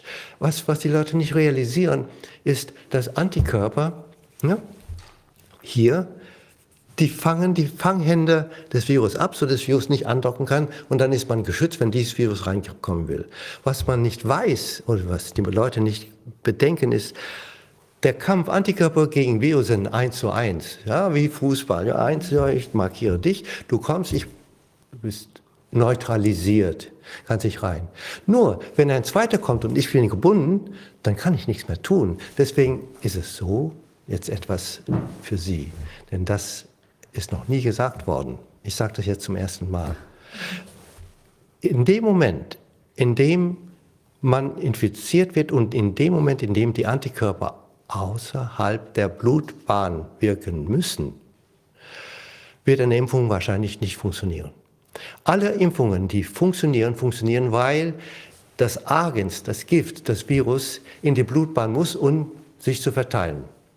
Und im Blut, da haben wir wahnsinnig viele Antikörper. Viel mehr als auf der Schleimhaut. Und im Blut sind die Konzentrationen der Viren viel geringer, als wenn sie angehustet werden oder an, ja. Und dann kommen die Viren mit einem Schwall rein in die, in, in, in, in die Luft, äh, in die Atemwege, sodass die Antikörper nur kurz gegen einen kleinen Ansturm schützen können, aber niemals gegen großen. Und jetzt, nach acht Wochen, nach der Impfung würden die Antikörper sowieso runtergehen, weil wenn das Immunsystem nichts zu tun hat, dann tut es auch nichts. Macht Pause. Die Zellen können es noch, wenn sie wollen, aber sie wollen nicht, weil nichts da ist. So, jetzt warten Sie, bis das nächste Coronavirus kommt und dann sind die Antikörper erstmals nicht da. Denn sie werden erst geboostet, nachdem die Infektion. Ja, das sind alles Dinge, die. Also das macht überhaupt keinen Sinn. Risiko für was, was nicht so schlimm ist. Überhaupt keinen Sinn. Und deswegen sage ich, Leute, wenn ihr nicht bald aufhört, ja, da werde ich wahnsinnig und Sie auch. Oder Sie werden krank und tot. Und ähm, deswegen st stellen Sie sich vor, denn das, was die Frau Merkel sagt, die Pandemie ist zu Ende, wenn ein Impfstoff zur Verfügung steht. Dieser Spruch ist in, in sich so erschütternd schlecht und so erschütternd irreleitend und irreführend und auch darf nicht erlaubt sein, sowas zu sagen. Was hat die Frau Merkel, Physikerin, äh, zu entscheiden, wann eine Pandemie zu Ende ist. Was hat sie zu entscheiden oder auch Herr Spahn, der davon gar keine Ahnung hat. Gar keine Ahnung. Das regt mich auf. Ja, wenn ein Impfstoff überhaupt gebraucht würde, dann für die Älteren, die wirklich gefährdet sind. Das wäre auch okay, wenn Sie hingehen können und sagen, Menschen ab 70 aufwärts, die vielleicht wirklich Gefahr laufen zu sterben, das sind die Leute mit Vorerkrankungen. Die anderen nicht übrigens. Die anderen russischen, also 80, 90-Jährige, die Coronavirus-Infektionen hatten, die sind alle aufgestanden. Das ist das, was die meisten Leute gar nicht wissen. Es ist aber so. Ich kann Ihnen jede Menge sagen. Ich kenne Ärzte, die Sie betreut haben, mit Namen. Ja, 80 Jahre, 90 Jahre, Gar kein Problem. Aber wenn sie vorerkrankt waren, ja, Problem. Diese Leute mit Vorerkrankungen, die gilt es zu schützen. Aber es ist leichter, sie zu schützen ohne Impfen, indem man tatsächlich also den Zugang äh, ein bisschen, na, Masken, da wären Masken sehr wichtig. Händedesinfektion und wenn Sie husten, natürlich nicht besuchen gehen. Aber das reicht. Und das ist das, was man sowieso machen sollte. Jetzt einen Impfstoff zu entwickeln für diese Leute, das ist, äh, äh, das ist gefährlich, weil die Leute sind sowieso geschwächt und vorerkrankt. Dann muss man diese Impfstoffentwicklung wirklich mit besonderer Sorgfalt vorantreiben. Und das dauert dann nicht fünf Jahre, sondern zehn Jahre. Und ich wünschte Ihnen, Sie würden Erfolg haben, aber ich glaube es nicht, weil über die Atemwege, wenn etwas reinkommt, werden sie nie gewinnen. Und deswegen haben wir auch in dem Buch geschrieben, wir sehen das Ganze als aussichtslos. Komplett. Punkt. Ich glaube, das ist vielen gar nicht bekannt, dass ein Impfstoff den Körper natürlich, wenn er in den Körper eindringt, erstmal schwächt, weil der Körper dagegen ankämpfen muss. Nein. Da würde ich sagen, als Mikrobiologe und Immunologe, distanziere ich mich davon. Ich bin kein Impfgegner, verstehen Sie? Ja. Ich bin ein Impfbefürworter für die guten Impfungen. Ja. Wundstarkrampf, Diphtherie, Keuchhusten, jede Zeit, ja. Auch Maßen, Mumps, Röteln bin ich eigentlich grundsätzlich dafür, nicht immer, aber grundsätzlich. Mhm. Ähm, Hepatitis B, hervorragende Impfung bin ich dafür. Aber diese Aussage, dass eine Impfung zuerst den Körper schwächt, trage ich nicht. Ich glaube auch nicht dran, ehrlich gesagt. Okay, also das war jetzt ja. eher meine Vorstellung, dass der mhm. Körper ja Antikörper bilden muss und ja, das, dass er deswegen das, das beschäftigt machen ist. Die links. So. Ihr Immunsystem ist, ist super, ja, das hat der liebe Gott ihnen gegeben. Äh, mir mein Karma.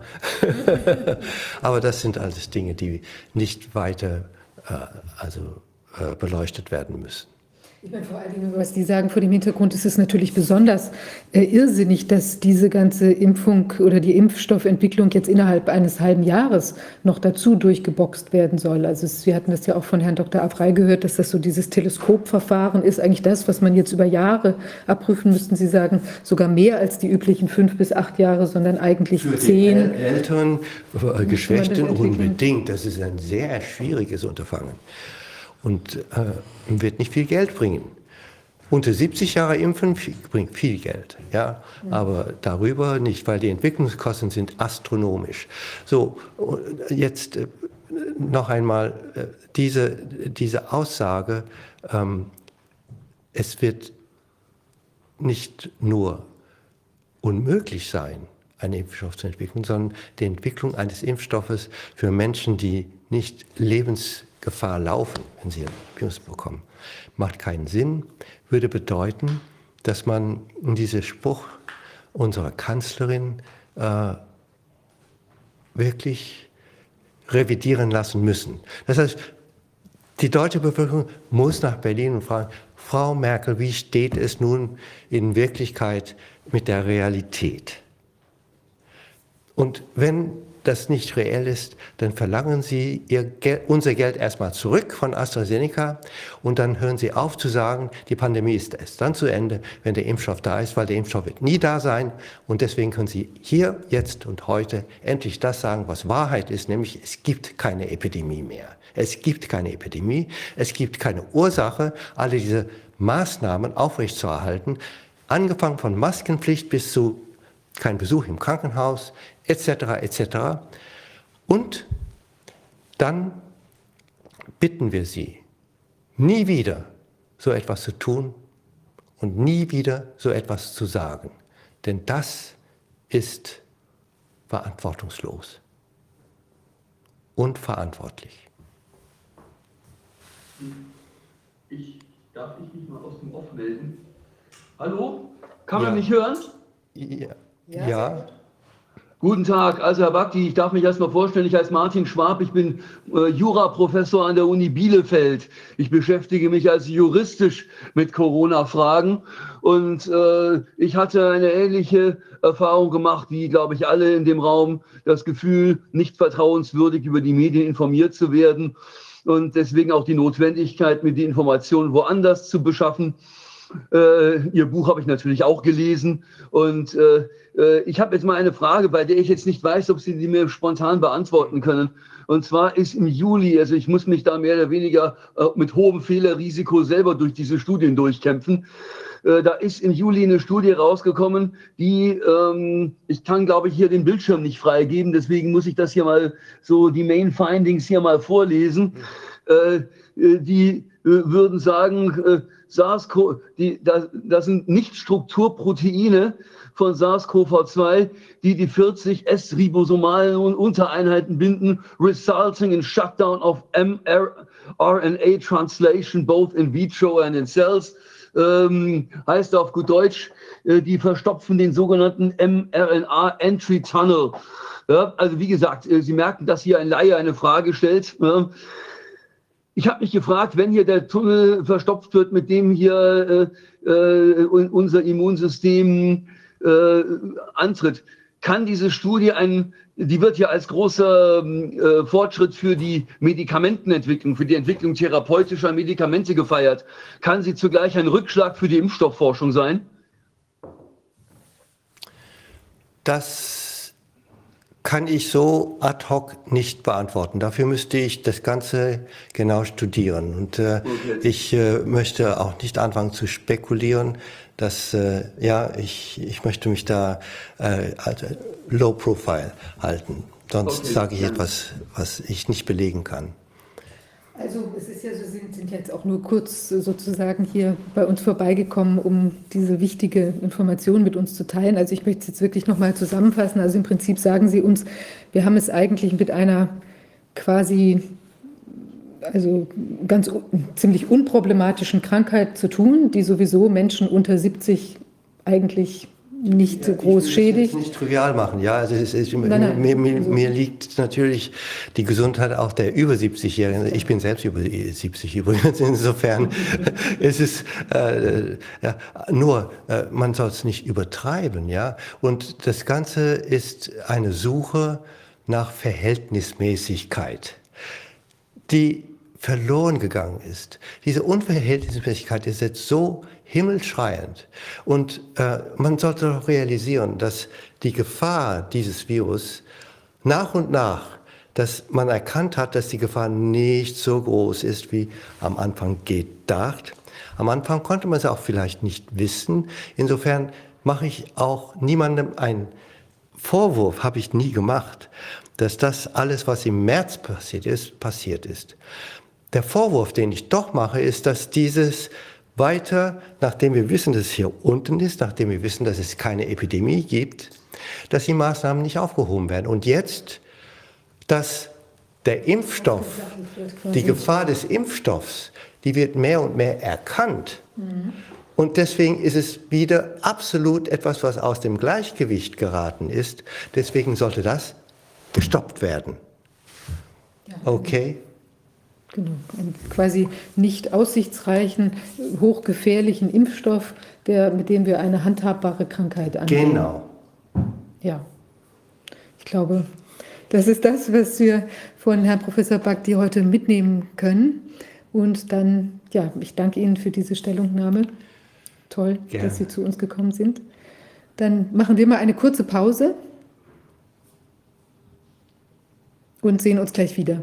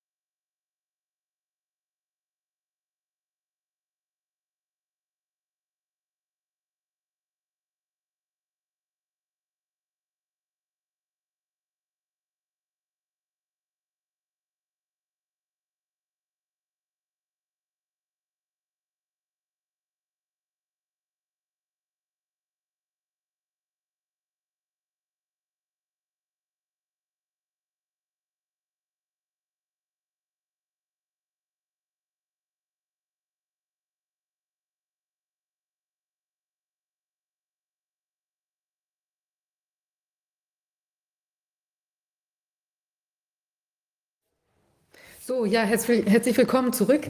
Hat etwas, äh, die Pause war etwas länger, weil wir gerade noch mit Herrn äh, Professor Bakti noch ein paar Gedanken ausgetauscht haben, ähm, auch in Bezug auf ähm, ja, viele wichtige, auch wo sich Jura mit Wirtschaft, äh, mit, mit Medizin berührt.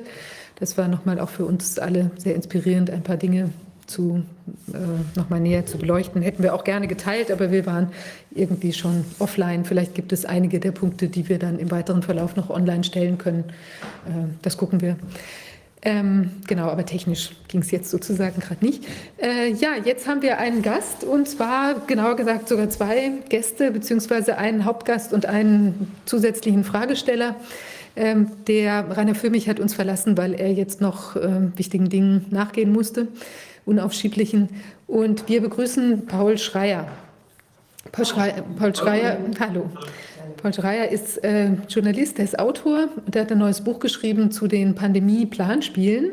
Werde ich gleich, äh, ich übergebe gleich. Und ich wollte nur als unseren zweiten Gast haben wir nochmal den äh, Professor Martin Schwab, ähm, Juraprofessor, der eben auch nochmal hier vielleicht ein paar Fragen, Anmerkungen beisteuern kann zu der Thematik. Herr Schreier, Sie haben sich intensiv mit der ganzen, diesen ganzen merkwürdigen Koinzidenzen und äh, also zum Beispiel diesem Event 201, was da irgendwie im Vorfeld abgelaufen ist, und diesen anderen Sachen so auseinandergesetzt, auch vielleicht im Zusammenhang mit dem, was da uns präsentiert worden ist, was sich dann so im weiteren Verlauf jetzt auch materialisiert. Vielleicht können Sie mal sagen, wie Sie, aber ein bisschen was zu sich und wie Sie zu der Thematik gekommen sind, dass Sie sich das näher angeschaut haben. Ja, schönen Dank für die Einladung erstmal. Also ich bin freier Journalist. Äh, seit diesem Jahr mache ich mit zwei Kollegen zusammen, mit dem Uli Teusch und dem Stefan Korinth, ein eigenes Online-Magazin namens Multipolar. Ähm, Anfang des Jahres, als die ganze Krise so losging, äh, kam der Westend Verlag auf mich zu und hat mich gefragt, ob ich dazu nicht ein Buch machen kann. Äh, das sollte eigentlich nur eine Chronik sein. Der Titel heißt ja auch Chronik einer angekündigten Krise. Und äh, im Verlauf der Recherche habe ich aber gemerkt, dass äh, hier gibt es ganz viele interessante Sachen, die darüber also zeitlich hinausreichen. Ich wollte nicht erst im Januar anfangen, sondern ich habe festgestellt, dass es sehr, sehr viele Pandemieübungen in den letzten Jahren gegeben hat. Ähm, und die wollte ich mir mal näher anschauen. Das ging natürlich damit los, Sie erwähnten das gerade schon, Event 201, diese große Pandemieübung im Oktober 2019 in New York, ähm, wo ja tatsächlich eine Coronavirus-Pandemie geprobt worden ist von sehr ranghohen, rang, ranghohen Menschen, vor allen Dingen von Konzernvertretern aus großen Weltkonzernen. Ähm, habe dann gemerkt, also meine Ausgangsfrage war, okay, es gibt diese Übung, das ist real, das ist keine Spinnerei, die Dokumente sind alle offen da. Was ist das für eine Organisation, die diese Übung durchgeführt hat? Wer hat die Organisation wann gegründet? Mit welchem Geld? Wie lange machen die das schon? Was haben die vorher gemacht? Das war so meine Startfrage, um mir erstmal einen Überblick zu verschaffen. Und habe dann gesehen, diese, das Center for Health Security, so heißt diese Organisation, also angesiedelt an der Johns Hopkins Universität. Das kennen wir ja alle den Namen, weil die uns die Corona-Zahlen in der Krise immer präsentieren, diese Johns Hopkins Uni. Und da ist eben auch dieses Zentrum für Gesundheitssicherheit, so ist der Name. Und das ist gegründet worden, damals noch unter einem anderen Namen 1998. Und tatsächlich ging es damals auch schon los mit großen Pandemieübungen. Der Fokus war zu Anfang auf einer Gefahr durch Biowaffen. Und das war in diesem großen Thema Terrorismus, Kampf gegen den Terrorismus. Das begann ja so noch vor dem 11. September, im Grunde Mitte der 90er ging das los. Und dann wurden erste Übungen durchgeführt und diese Organisation wurde überhaupt erst gegründet mit Geld von einer großen privaten Stiftung, mit vielen, vielen, einem zweistelligen Millionenbetrag äh, ging das los. Und ähm, ja, dann, haben, dann hat sich da so eine Szene gebildet rund um diesen Begriff Biosecurity, Biosicherheit, der also bedeuten soll, ein Schutz vor, ähm, vor Biowaffen, vor Viren, Bakterien, die also mutwillig verbreitet werden. Und äh, dann wurden da nach und nach sehr viele Übungen durchgeführt. Ist ja, ist ja irrsinnig. Ähm, und die haben, also die, wie viele Übungen haben die denn da so in den Jahren durchgeführt? Ist das dann pro Jahr eine gewesen oder alle fünf Jahre oder so? Also die haben sich richtig in Position gebracht sozusagen, oder? Mit dem Blick von heute, ja. Man, man, darf ja auch nicht den Fehler machen, dann alles mit dem Blick von heute zu sehen. Mit dem, da weiß man natürlich mehr. Aber in der Tat stellen sich schon einige Fragen. Also die erste Übung war 98, dann gab es eine 99, 2000, 2001. Also das war wirklich im Jahresrhythmus, kann man tatsächlich sagen, bis kurz vor dem 11. September. Und nach dem 11. September gab es eine ganz, also das, bis dahin sind das alles amerikanische Übungen gewesen, auf amerikanischer nationaler Ebene. wo man eben versucht hat zu testen, wenn jetzt so etwas passiert, wenn jetzt die USA mit einer Biowaffe angegriffen werden von einem Terroristen, einer Terrorgruppe, wie stimmen wir dann unsere Kommunikation, wie stimmen wir die Entscheidungsprozesse miteinander ab? Regierung, Wissenschaft, Militär und so weiter. Das wurde eben abge... Das ist ja ein ganz normal, Notfallplanspiele gibt es ja auf einer Ebene. Das ist ja für sich genommen nicht so ungewöhnlich. Nach dem 11. September hat das aber eine neue Dimension angenommen. Dann wurden diese Übungen plötzlich internationalisiert. Das heißt, es wurde nicht nur geprobt, was machen wir in den USA, sondern eine Pandemie bricht aus, eine Biowaffe wird weltweit verbreitet. Wie stimmen wir uns ab mit den großen anderen Industriestaaten? Und dann ging es los, dann gab es 2003 eine große Übung Global Mercury. Da waren alle großen Industriestaaten mit dabei, also ungefähr zehn große Staaten, auch Deutschland und Frankreich. Auch das Robert Koch Institut hat teilgenommen, ging über mehrere Tage. Und da wurde das schon mal auf einer internationalen Ebene durchgespielt. Und das war ein großer Schritt, weil das natürlich eine unglaubliche Komplexitätsvergrößerung ist, sowas mit vielen Behörden aus vielen Ländern gleichzeitig zu proben. Dann gab es 2005 eine Übung Atlantic Storm. Das gleiche Spiel, da wurde dann, also man muss sich das immer so vorstellen, die Leute sitzen um einen Schreibtisch, sitzen in einem Konferenzraum um Schreibtische rum und das Szenario der Pandemie wird innerhalb weniger Stunden im Zeitraffer durchlebt und man spielt, man spielt ähm, Diskussionssituationen durch miteinander. Sozusagen Telefonkonferenzen werden durchgespielt und Leute spielen Rollen. Also der Präsident wird gespielt von jemand anderem. Der Chef der Seuchenschutzbehörde wird gespielt von jemandem. Und das Besondere ist, dass bei diesen Übungen diese Stellvertreter auch sehr ranghoch waren. Zum Beispiel 2005 bei der Übung spielte die Rolle des US-Präsidenten Madeleine Albright. Die frühere Außenministerin hat diese Übung gespielt. Und aus Deutschland, den deutschen Bundeskanzler, spielte Werner Heuer, ein FDP-Politiker, der früher Staatsminister im Auswärtigen Amt war. Und so aus allen Ländern der großen Staaten, das war schon 2005. Ähm, das läuft also schon sehr, sehr lange. Dann gab es so ein bisschen, nahm das Übungsgeschehen ab. Äh, so um die Finanzkrise rum 2008 gab es nicht mehr so viel. Und dann nahm es wieder Fahrt auf nach der Wahl von Donald Trump. Also 2017, 2018 ging es wieder los mit sehr großen, sehr komplexen internationalen Übungen. Und die letzte Komplexitätsstufe war im Grunde im letzten Herbst diese Übung Event 201. Und also es ist ja schon ein bisschen befremdlich. Ich meine, wir beobachten ja, dass im Prinzip die ganze Kommunikationsstruktur oder auch, sagen wir mal, die, der Umgang mit den verschiedenen Zahlen da, also mal so, mal so rechnen, Covid-19 erfassen und so weiter. Also die Phänomene sind ja eigentlich überall gleich. Also jetzt in Holland, wo wir mit Leuten enger in Kontakt sind oder in Italien und so weiter, man hat immer den Eindruck, es ist äh, eigentlich völlig gleich. Es ist ja erstaunlich, dass also eben die, gerade wenn es so einen großen Vorspann an Übungen gab, dass, sagen wir mal, die Fehler, also zum Beispiel dieses, dass man sich eben nicht vergewissert, wie gefährlich ist denn dieses Virus, jetzt aufgrund von, äh, indem eben die entsprechenden Sachen erhoben werden, ähm, also dass das eben dann weltweit eigentlich nicht passiert, also solche Studien oder Untersuchungen oder sowas, aber dass im Prinzip die Kommunikationsstruktur ja völlig identisch läuft überall. Also das, das ist für mich auch eine, eine wichtige Erkenntnis aus der Recherche zu sehen, die Tatsache, was wir im Moment beobachten auf der Welt, diese große Einheitlichkeit, man kann ja schon sagen Gleichschaltung, dass so viele Länder, so viele Regierungen genau das Gleiche machen und sich auch alle zentral auf eine Vorgabe verlassen, das kann man wirklich sehr gut aus diesem Übungsgeschehen ableiten. Das wurde eben viele Jahre trainiert. Äh, was ich noch nicht erwähnt habe, bei der Übung 2005, Atlantic Storm, Madeleine Albright und so weiter, ähm, da wurde diskutiert, okay, wie machen wir das? Wie, wie, wie, wie machen wir den Kommunikationsfluss am besten? Man hat gemerkt, wir brauchen einen zentralen Akteur, wo die Informationen zusammenfließen und der zentral alles weitergibt. Und damals, 2005, hat man gesagt, wir sollten diese Rolle der WHO übertragen. Die sollte das machen in so einem Fall. Äh, und das ist ja auch das, was heute passiert und was Sie ansprechen. Wie kommt das, dass da nicht genau individuell in den einzelnen Ländern geschaut wird nach den Studien, nach den Evidenzen, das ist eben diese Zentralisierung, die in den Übungen schon angelegt ist. Man hat einen Akteur in der Mitte, der zentral vorgibt, was ist jetzt wahr, und alle anderen spulen das nur ab, nehmen das auf und man hinterfragt es nicht, weil man ja vermeintlich in so einer ganz akuten Notlage ist, wo man überhaupt keine Zeit zum Diskutieren hat. Und das war ja auch die Situation im März, April, haben wir ja alle erlebt. Es wurde ja gesagt, diskutieren können wir später. Jetzt ist das einfach zu dringlich. Wir müssen jetzt ganz schnell das machen, was jetzt die WHO uns sagt.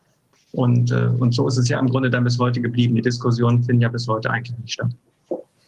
Es ist echt faszinierend. Also wir haben ja die äh, von den Holländern, die hatten da mal so eine Übersicht ausgearbeitet, dass es so gewisse Nadelöhre gibt, quasi, wo auch, sagen wir mal, Fehlentwicklungen entstanden sind. Ja, also zum Beispiel gab es ja diese berühmte, wir hatten darüber hier auch schon mal gesprochen, diese berühmte Lancet-Studie mit dieser Behandlung, äh, die dann ja auch irgendwie teilweise so ein bisschen, also zugrunde gelegt wurde, also da mit allem, mit Paracetamol und mit äh, Cortison und ich weiß nicht was und Intubieren und so weiter.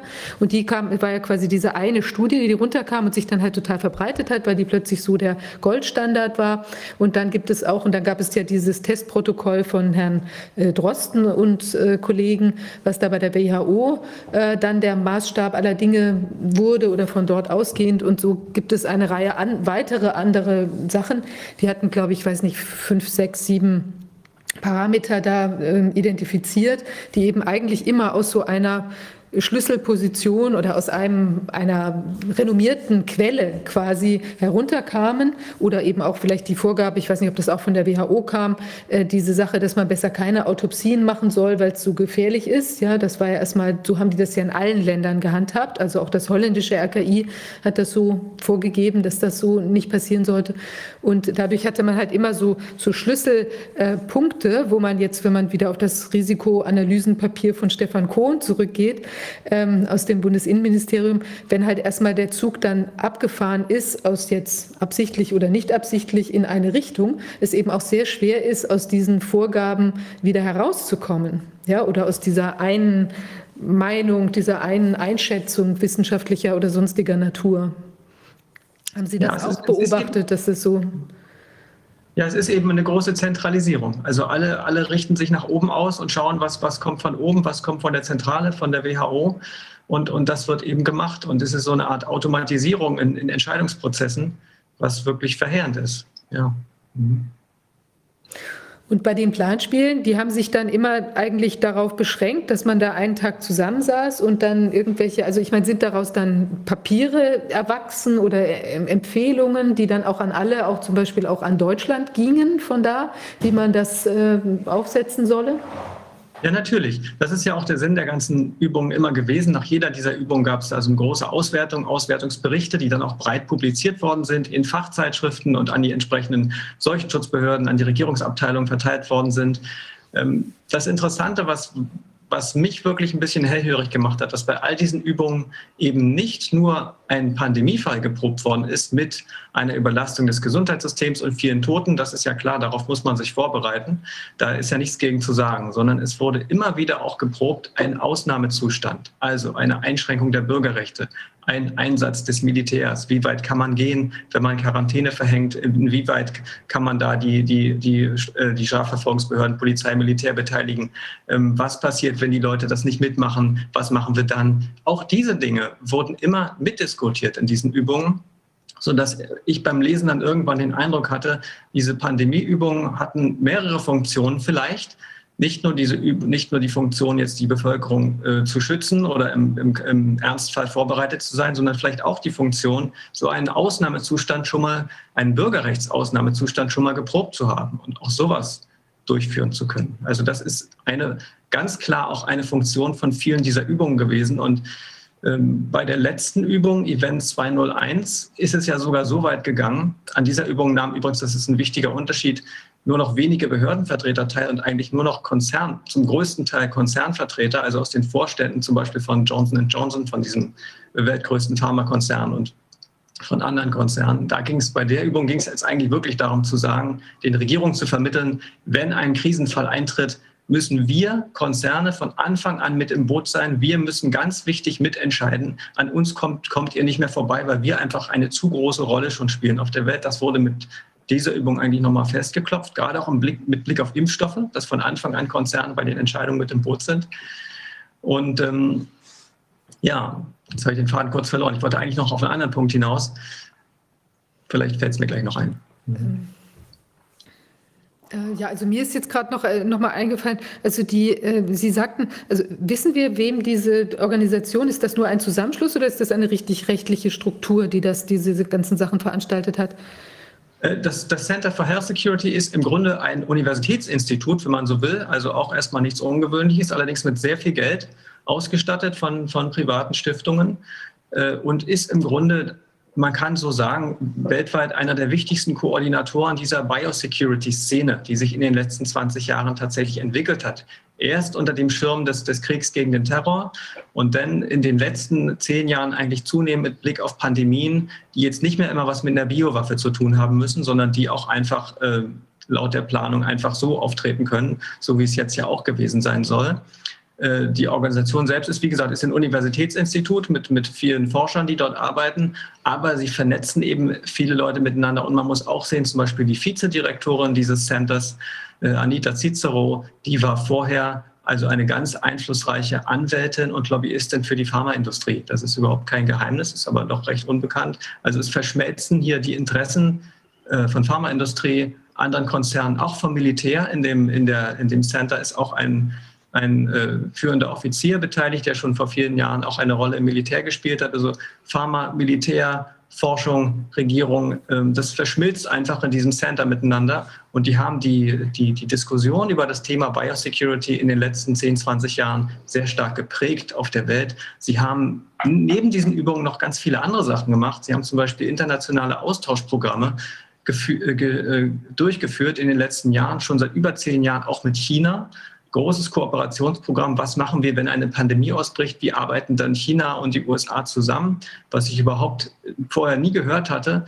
Die amerikanische Seuchenschutzbehörde CDC, die ja jetzt auch eine wichtige Rolle spielt, hatte und hat auch bis heute ein Büro in Peking, äh, wo sie quasi die chinesischen Seuchenschutzbehörden, äh, Seuchenschutz Forscher direkt anleitet, also Trainingsprogramme. Und die Leute in China, die heute äh, Abteilungsleiter sind in der Seuchenschutzbehörde, die meisten von denen haben dieses Partnerschaftsprogramm mit der amerikanischen CDC durchlaufen. Da gibt es eine ganz enge Zusammenarbeit, die wird jetzt, jetzt zurück, zu, zurückgefahren, weil ja die ganze chinesisch-amerikanische Zusammenarbeit ja generell stark zurückgefahren wird. Aber in den letzten zehn Jahren war das sehr wichtig. Und es gab Partnerschaftsprogramme mit allen wichtigen Ländern mit Europa sowieso, aber auch mit Ländern wie Indonesien und so weiter, große Programme, dass man all diese Leute in den Ländern, wo viele Leute leben, die eine große Rolle spielen auf der Welt, dass man die anbindet, dass man die mit denen direkte Kontakte hat, dass man die an, anleitet. Äh, ja, und das ist auch eine, eine Rolle dieses Instituts gewesen. Und das ist natürlich schon brisant und wichtig, wenn man sich anschaut, dass dann so eine Vizechefin eben eigentlich eine Pharmalobbyistin ist, die vorher für eine große Anwaltskanzlei und 300 Anwälte unter sich hatte und äh, die ganze Impfstoffthema sozusagen auch betreut hat und dann in so einer, in so einer Gruppe jetzt sitzt, die ähm, ja weltweit prägend ist für Pandemiepläne. Also das ist eine sehr enge Verquickung, die da zu beobachten ist. Das ist ja schon äh, der blanke Wahnsinn. Also ich höre das jetzt ja. alles zum ersten Mal und das ist ja wirklich äh, frappierend. Und sagen Sie mal, uns beschäftigt ja auch immer die Frage, also ab welchem Moment äh, oder sagen wir anders, die, dieses Thema der Kollateralschäden, ja, also wir wissen ja, die Frau Merkel hat ja da am Anfang gesagt, dass da keine Evaluation der Kollateralschäden, äh, ich weiß nicht mehr genau, wann das war, aber das war schon relativ äh, früh. Ähm, spätestens April, äh, dass sie das gesagt hat, dass keine Evaluation der, der Kollateralschäden oder der möglicherweise durch die Maßnahmen zu erwartenden Schäden durchgeführt worden ähm, sei, sei und dass auch keine, ähm, keine, keine Studien geplant sein. Jetzt ist es ja so, wenn diese ganzen Planspiele da vorher gelaufen sind, dann hat man das ja auch durchgespielt, äh, eigentlich ja doch auch relativ weitgehend, wenn Sie sagen, sogar man ist vielleicht sogar auf bürgerkriegsähnliche Zustände da eingegangen, ähm, dann müssten ja eigentlich die drohenden Gefahren doch eigentlich ziemlich präsent gewesen sein. Also auch schon zu einem Zeitpunkt weit vor des Auftretens, des plötzlichen Auftretens von Corona sozusagen. Also konnte man das, ist das, ist das in den, verstehe ich das richtig, dass das in den Spielen auch so weit durchexerziert worden ist, gedanklich, was da eben aus, den reinen, aus der reinen Abwehr jetzt eben aus diesen Maßnahmen daraus an Folgen erwachsen können. Zum Beispiel eben wird wie in diesem Rockefeller, dieser Rockefeller-Überlegung ähm, da dieses Lockdown, äh, nee, Lockstep, glaube ich, hieß das da, die mhm. Variante, ähm, wo, wo ja auch äh, überlegt wurde, da bricht die Wirtschaft hier zusammen, gibt es die und die, die Leute beschweren sich, machen Aufstände oder so. Also ist das so weitgehend gewesen und hätte das dann im Prinzip auch der Regierung oder entsprechenden Entscheidungsträgern, wenn auch RKI beteiligt war, teilweise ähm, auch bekannt sein können? Also man muss sehen, dass bei diesen Planspielen im Unterschied zur jetzigen Realität es immer sehr, sehr viele Tote gegeben hat. Also das waren Planspiele, die davon ausgegangen sind, dass 10, 20, 30 Millionen Menschen auf der Welt sterben in wenigen Wochen. Das waren ganz radikale Annahmen, äh, die natürlich dann auch rechtfertigen, dass man eben alles außer Kraft setzt. Das war ja auch so ein bisschen die Intention von diesen Planspielen zu sagen, also wenn sowas kommt, wird es wahrscheinlich ganz schnell extrem tödlich sein und wir müssen dann super schnell entscheiden und dürfen da keine Rücksicht nehmen, sonst sterben die Leute. Ähm, das ist ja jetzt alles in viel abgeschwächterer Form nur auf der Welt zu beobachten. Und das ist vielleicht ein Hintergrund, warum bei diesen Planspielen solche, in Anführungszeichen, Kollateralschäden jetzt nicht so die Rolle gespielt haben, dass man nicht gesagt hat, ja, was passiert denn da mit der Wirtschaft? Weil laut Planspiel starben ja täglich Hunderttausende Menschen, da haben wir einfach andere Sorgen und können uns darum überhaupt nicht kümmern. So war die Intention der Planspiele. Es waren ganz radikale Worst-Case-Szenarien, die aber so dargestellt wurden, als, als sie sehr wahrscheinlich sind und als ob es nur eine Frage der Zeit wäre, bis diese vielen Millionen Menschen dann auch wirklich bei einer Pandemie, also es ist nur eine Frage der Zeit wäre, bis so eine schlimme Pandemie ausbricht. Das war immer die Intention. Ja. Was mir noch einfällt, wo ich vorhin den Faden verloren hatte, äh, der, der, was sehr äh, interessant ist bei Übung Event 201, äh, da wurde eben nicht nur geprobt, ja, wie entscheiden wir, wie, sind die, wie sorgen wir dafür, dass jetzt unsere Unternehmerstimmen da Gehör finden, sondern es wurde auch vorweggenommen, die Kommunikationsstrategien und die Arbeit mit den Medien. Also da waren wirklich Teilnehmer dabei von, äh, von großen Medienkonzernen. NBC Universal ist der drittgrößte Medienkonzern der Welt. Äh, eine Vorstands, eine Frau aus dem Vorstand hat dort teilgenommen an der Übung. Der Chef der größten PR-Agentur der Welt, Edelmann, war auch dort. Und die haben eben diskutiert, wie vermitteln wir in der Krise die Botschaft an die Öffentlichkeit? Wie sorgen wir dafür, dass unsere Botschaft Gehör findet? Und das wurde da gab es richtig eine Stunde extra Diskussion nur dazu, wie können wir am besten dafür sorgen, dass unsere Message rüberkommt, dass andere Botschaften, äh, das, es wurde auch gesagt, dass Verschwörungstheorien dann höchstwahrscheinlich zirkulieren werden. Wie gehen wir damit um? Und wurde direkt dazu aufgerufen, wir müssen mit den großen Technologiekonzernen zusammenarbeiten und sie müssen dann auch bereit sein, da entsprechende Filtertechnik einzusetzen, damit unsere Botschaft eben nach vorne kommt und diese Verschwörungstheorien aktiv unterdrückt werden. Das wurde direkt äh, so diskutiert im Herbst 2019. Äh, das ist natürlich ein ganz wichtiger Punkt, weil das ja ein Aspekt ist, der sehr markant in, im Moment gerade ist. Wobei, was mich daran jetzt irritiert, wenn Sie das so darstellen, wenn tatsächlich, sagen wir mal, die Ebola oder sonstigen Toten an jeder Ecke lieg, liegen, ja, warum muss ich dann um jeden Preis an dieser Kommunikationsstrategie so feilen? Weil dann sehen ja die Leute eigentlich, dass das die Gefahr absolut real ist und dann werden die sich schon von alleine in die Häuser verdrücken und eben so wenig wie möglich nach draußen kommen, wenn sie sehen, da ist eine Gefahr. Also was, was können in so einem fiktiven Szenario dann die Verschwörungstheorien sein, dass die Regierung dahinter sitzt oder das, äh, ich weiß nicht, also was, was wäre das? Weil ich, das ist ja bei uns jetzt auch genau die Problematik. Wir sehen nicht, dass die, äh, die Sache sich so dramatisch darstellt. Und aber die Kommunikation, die eben sich ja auch dann auf diesem Panikpapier da irgendwie aufbaut, ja, die, die spricht eine andere Sprache. Und, und das Problem wäre doch eigentlich ein irrelevantes in so einer krassen Krisenlage. Ja, Sie haben völlig recht. Das ist eine ganz große Logiklücke. Das ist genau, wie Sie, die haben Sie genau messerscharf analysiert. Genau das ist total widersprüchlich. Das kann eigentlich nicht sein. Aber was sich ja auch wie ein roter Faden durch diese Übungen durchzieht und auch im Grunde auch durch unsere Realität, dass ja die Bürger eigentlich gar nicht für selbstständig denkende Menschen genommen werden, sondern irgendwie als eine große Masse, die überhaupt keinen Verstand hat und die man total eng anleiten muss, weil sonst sind die so blöd, dass die überhaupt nichts auf die Reihe kriegen. Das ist ja der Blick, der zwischen den Zeilen eigentlich transportiert wird. Und das passt ja überhaupt nicht zu dem Menschenbild, was wir eigentlich haben sollten in, in, in unserer Gesellschaft. Und das ist aber, äh, genau, das ist ein ganz, ganz äh, wichtiger Punkt. Also das, das erinnert mich, ich habe da, da kürzlich drüber nachgedacht, weil ja äh, Naturkatastrophen gerade in den USA, die Waldbrände in Kalifornien, Hurricanes, Tornados. Ähm, da geht ja auch keiner rum und macht den Leuten Angst vor einem Hurricane oder einem Tornado. Da gibt es Informationen oder Erdbeben in Japan, da gibt es Erdbebendrills, den Kindern wird beigebracht, was sie machen müssen, wie das ist, wird ihnen natürlich auch gesagt, dass es gefährlich ist, aber man hat ja nicht, obwohl das eine ganz reale Gefahr ist für die Leute, die ganze Zeit jemanden, der sich hinstellt, ach übrigens, das Erdbeben, das bald kommt, das ist gefährlich. Oder der Hurricane, der ist ganz gefährlich. Oder der Tornado, der ist ganz gefährlich. Sondern die Leute wissen das, weil sie es miterlebt haben, sehen, da kommt er und reißt die Scheune weg oder das Haus stürzt ein äh, oder das Haus verbrennt und der Wald verbrennt. da, das, ist ja, das ist ja auch eine ganz gefährliche Katastrophe, aber da erlebt man nicht, dass die Leute hinkommen, äh, Politiker hinkommen und sagen, wir werden alle sterben, wir werden alle sterben, sondern die kommen danach hin und sagen den Leuten, ja, so und so und wir helfen euch und wir helfen euch beim Wiederaufbau und wir stellen Geld dafür bereit. Die, die, da zeigen die sich ja tatsächlich hilfreich. Genau. Also da machen sie ja genau das, was, sie, was wir jetzt erleben, dass die ganze Zeit erzählt wird, wie gefährlich das ist. Und jeden Tag kriegen wir irgendwelche, irgendwelche Nachrichten von neuen Infektionen und wer wieder alles überall angeblich vielleicht gestorben ist oder auch nicht.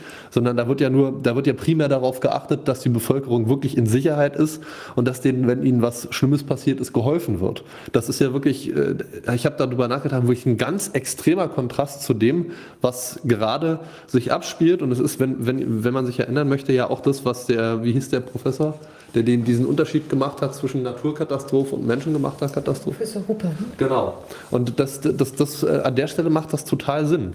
Weil bei einer richtigen Naturkatastrophe, wenn da wirklich die, sich die Leichen äh, äh, auf der Straße stapeln und man ins Krankenhaus geht, wenn man selber krank ist und die Leute stehen bis auf die Straße an, äh, wenn das die Situation wäre, dann müsste man niemandem Angst machen, weil die Leute von, von ganz alleine Angst hätten. Und das ist für mich auch so eine Indikation. Wenn ich den Leuten Angst machen muss, dann ist das ein relativ guter Indikator dafür, dass es eigentlich nicht, nichts gibt, wovon man Angst haben muss, außer vor der Angst selber.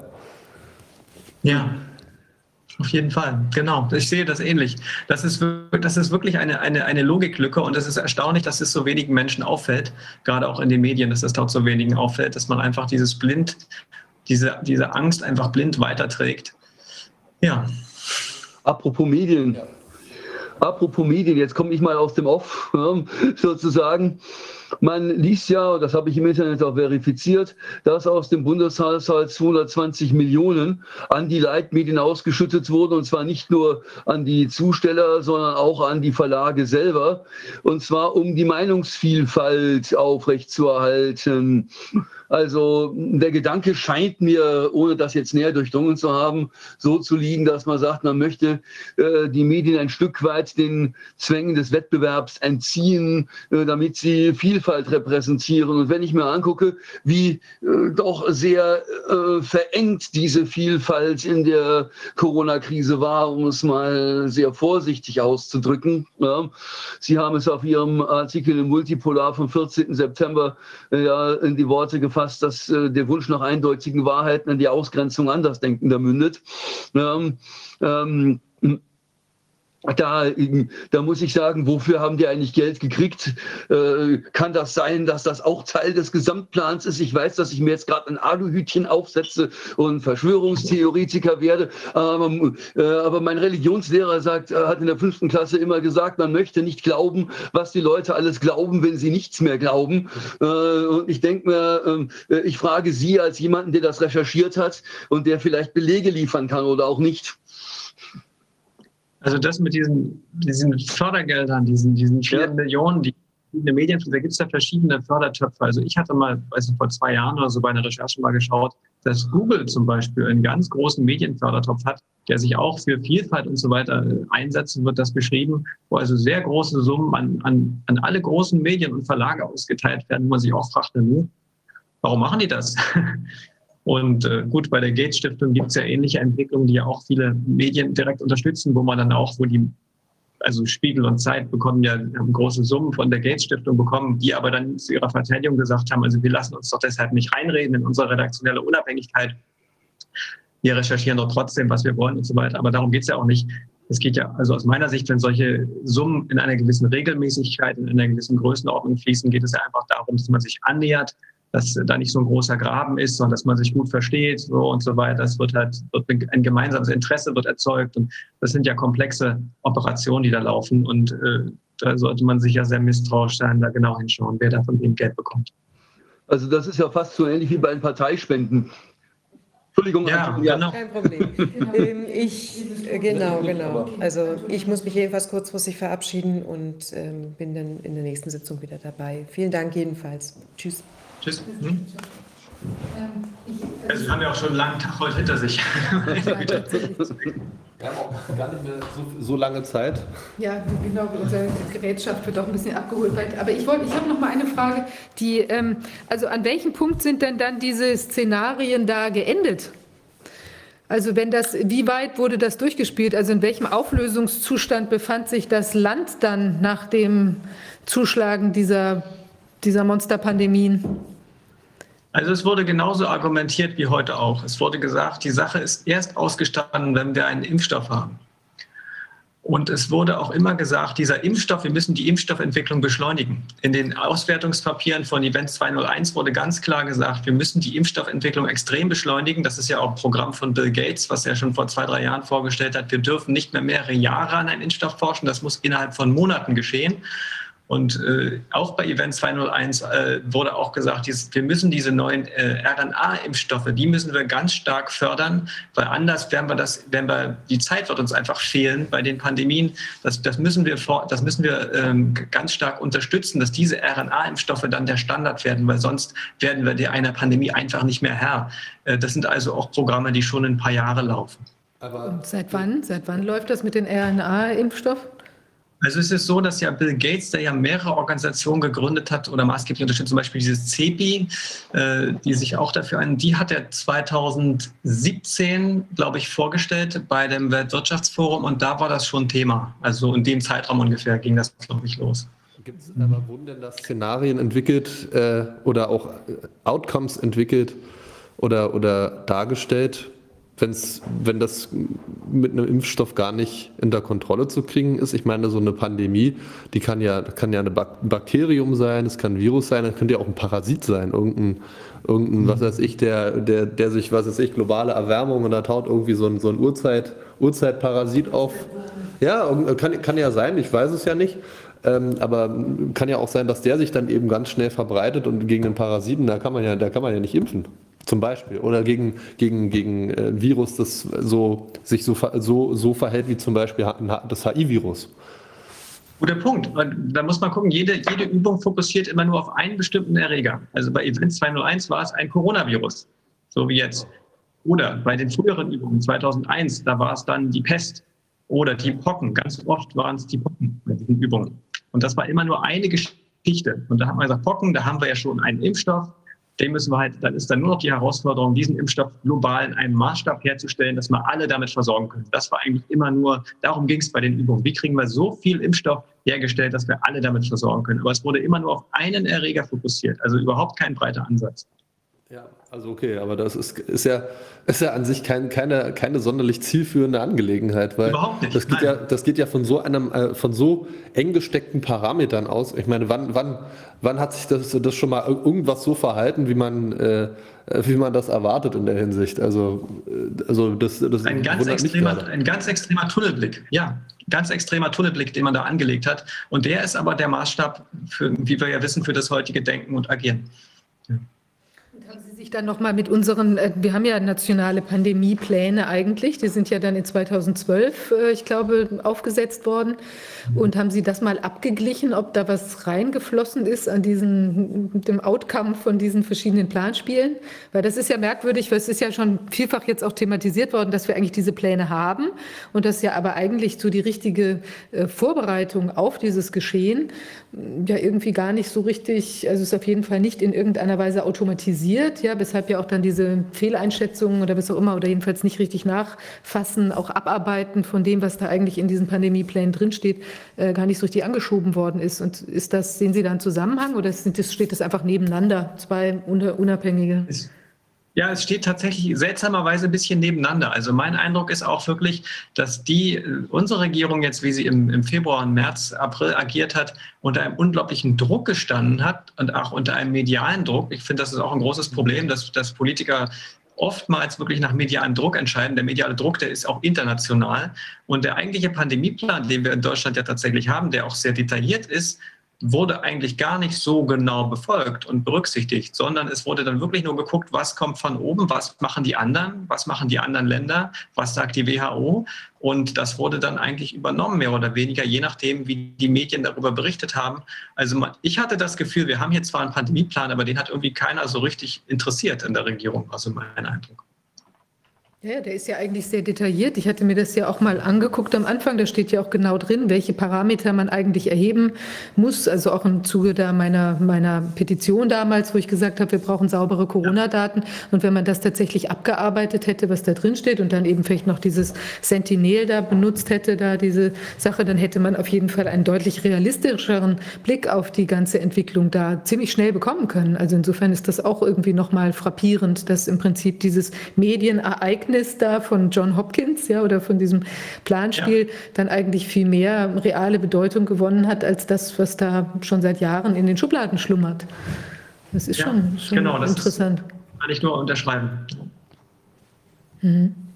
Und ist denn, und die, die, und dazu ist dann aber nochmal diese, ähm, die, das Ende dieser Spiele, das hatten wir das gerade gesagt, ist das dann in einem völligen Zusammenbruch oder hat es geendet oder hat sich das dann aufgelöst, weil man dann den, in, der, in den Planspielen auch den Impfstoff gefunden hatte oder blieb es irgendwo so dazwischen drin stehen? Also oft ist es so, dass die Planspiele dann abbrechen mitten im Geschehen. Also es wird dann oft gesagt, so wir müssen uns jetzt, der Impfstoff muss jetzt entwickelt werden und das, das Szenario, das die Teilnehmer also erleben, wenn die Sitzung jetzt zu Ende ist, dass sie erleben, dass sie Angst haben und das Gefühl haben, das droht uns hier total zu entgleiten und wir müssen jetzt ganz dringend das bevorraten und diese Impfstoffe uns besorgen. Und also im Grunde sind die Teilnehmer der Übung selbst in Angst versetzt worden durch die Übung. So kann man das auch interpretieren. Man bricht halt mittendrin ab, wenn alles ganz furchtbar aussieht mhm. und hat so diesen Angstschub. Und wenn dann so Minister oder, oder, oder Abteilungsleiter daran teilnehmen oder, oder Politiker, dass die selber halt verängstigt sind nach so einer Übung und das eben, also diese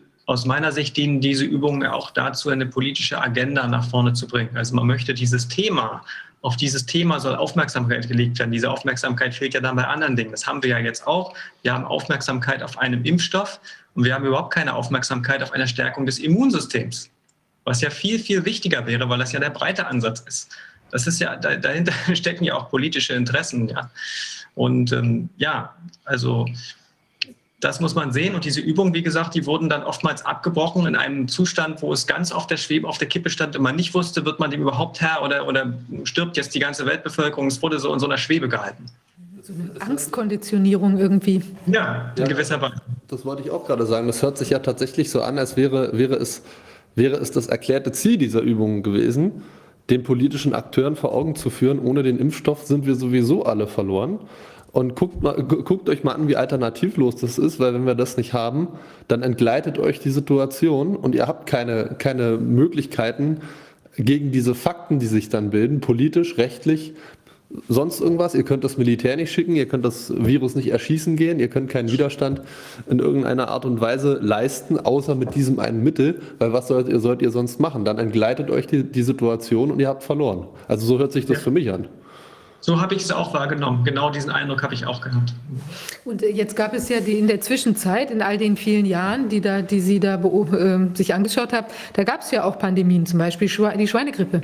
Also wie, wie ist denn da ein zeitlicher Zusammenhang äh, für Schweinegrippe und einer möglicherweise kurz davor stattfindenden Übung? Und gab es denn dann auch äh, in einer, sagen wir mal, eine, eine Diskussion, ähm, vielleicht auch von, von Ergebnissen von den jeweiligen Übungen, sind die irgendwie in die Öffentlichkeit geraten? Also das, aus meiner Sicht ist das, also ich höre es jetzt zum ersten Mal, es scheint ja irgendwas zu sein, das sich auch so ziemlich im Verborgenen abgespielt hat.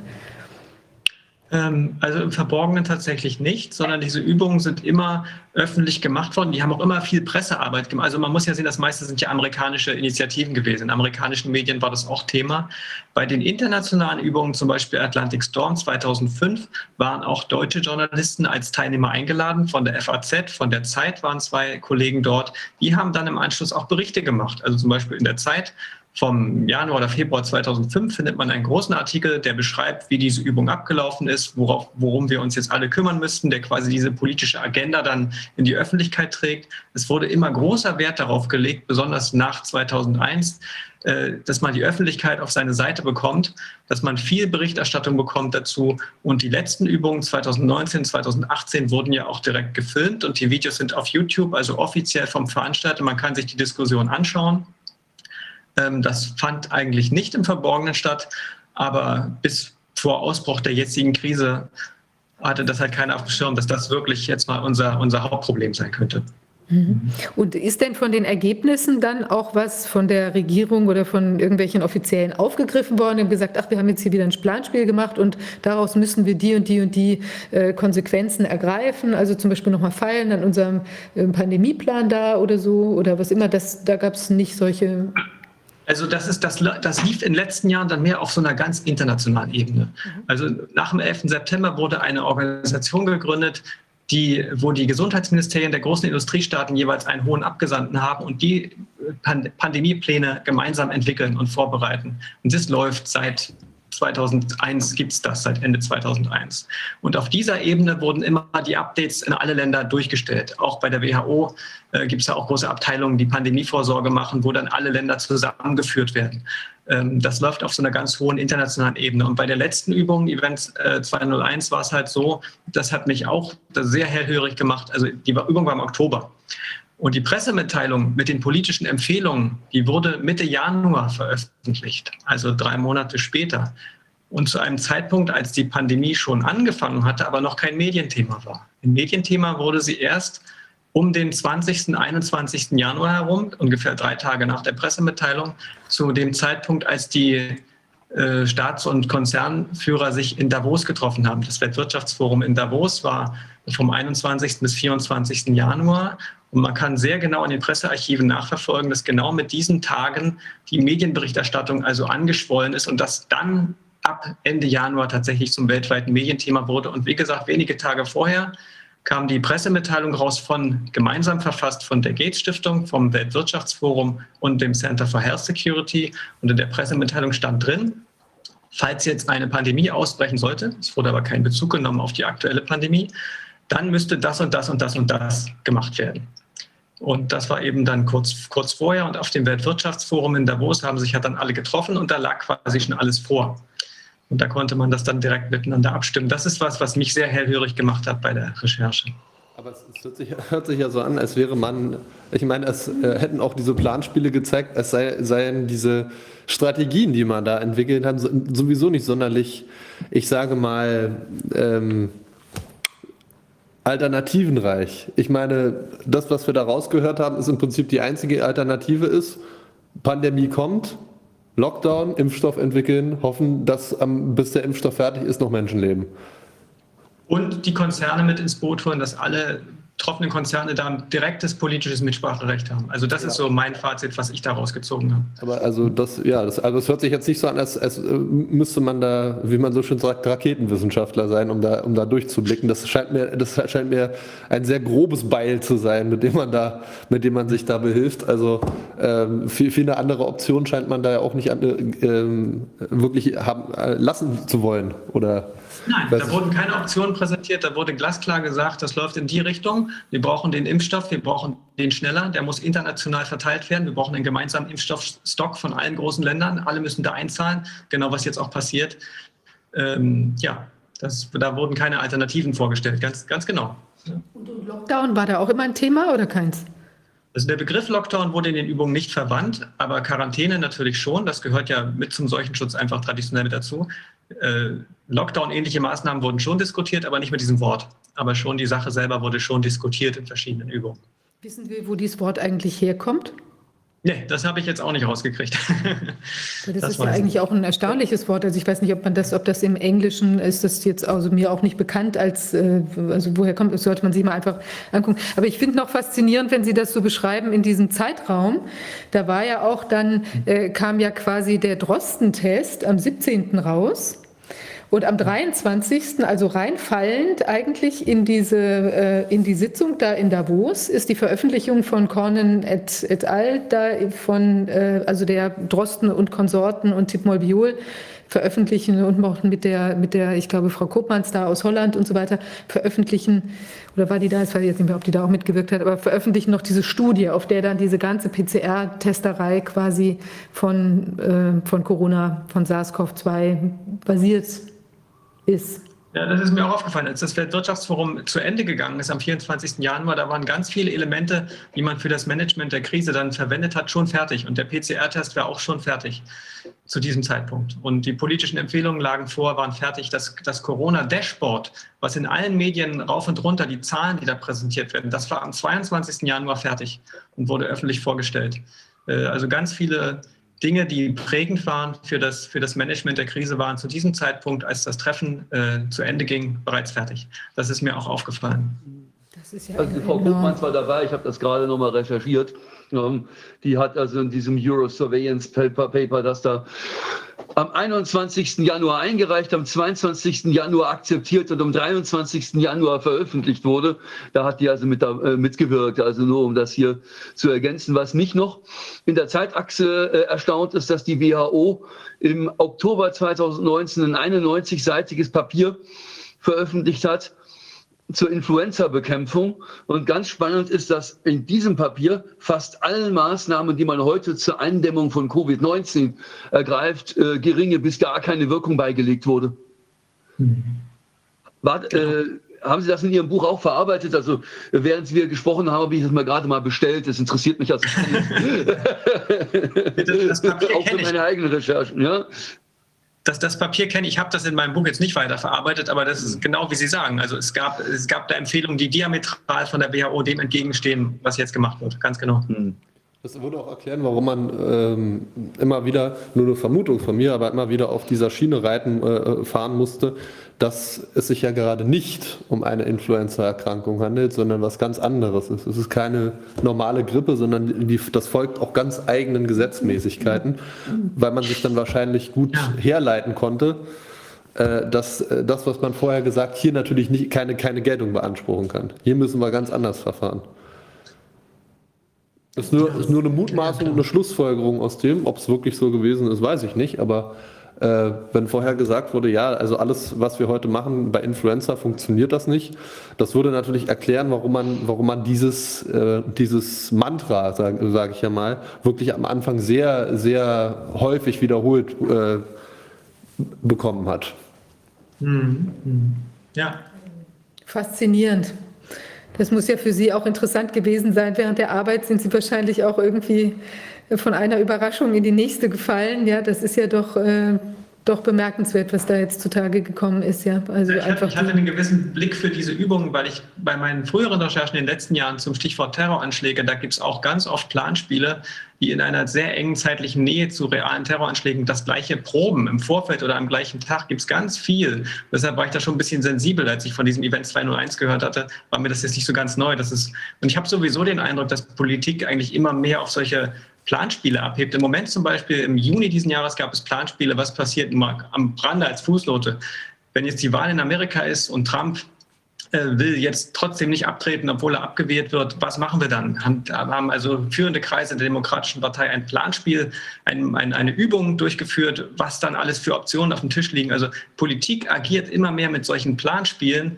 Die orientieren sich nicht mehr daran, dass man irgendwelche Gremien einberuft oder so, sondern sie nehmen ihren kleinen Expertenkreis, machen so ein Szenario und, und wollen so quasi die Realität formen, so ein bisschen ist mein, ist mein Eindruck. Das ist, so ein, ist auch in Mode gekommen, diese Art Politik zu machen.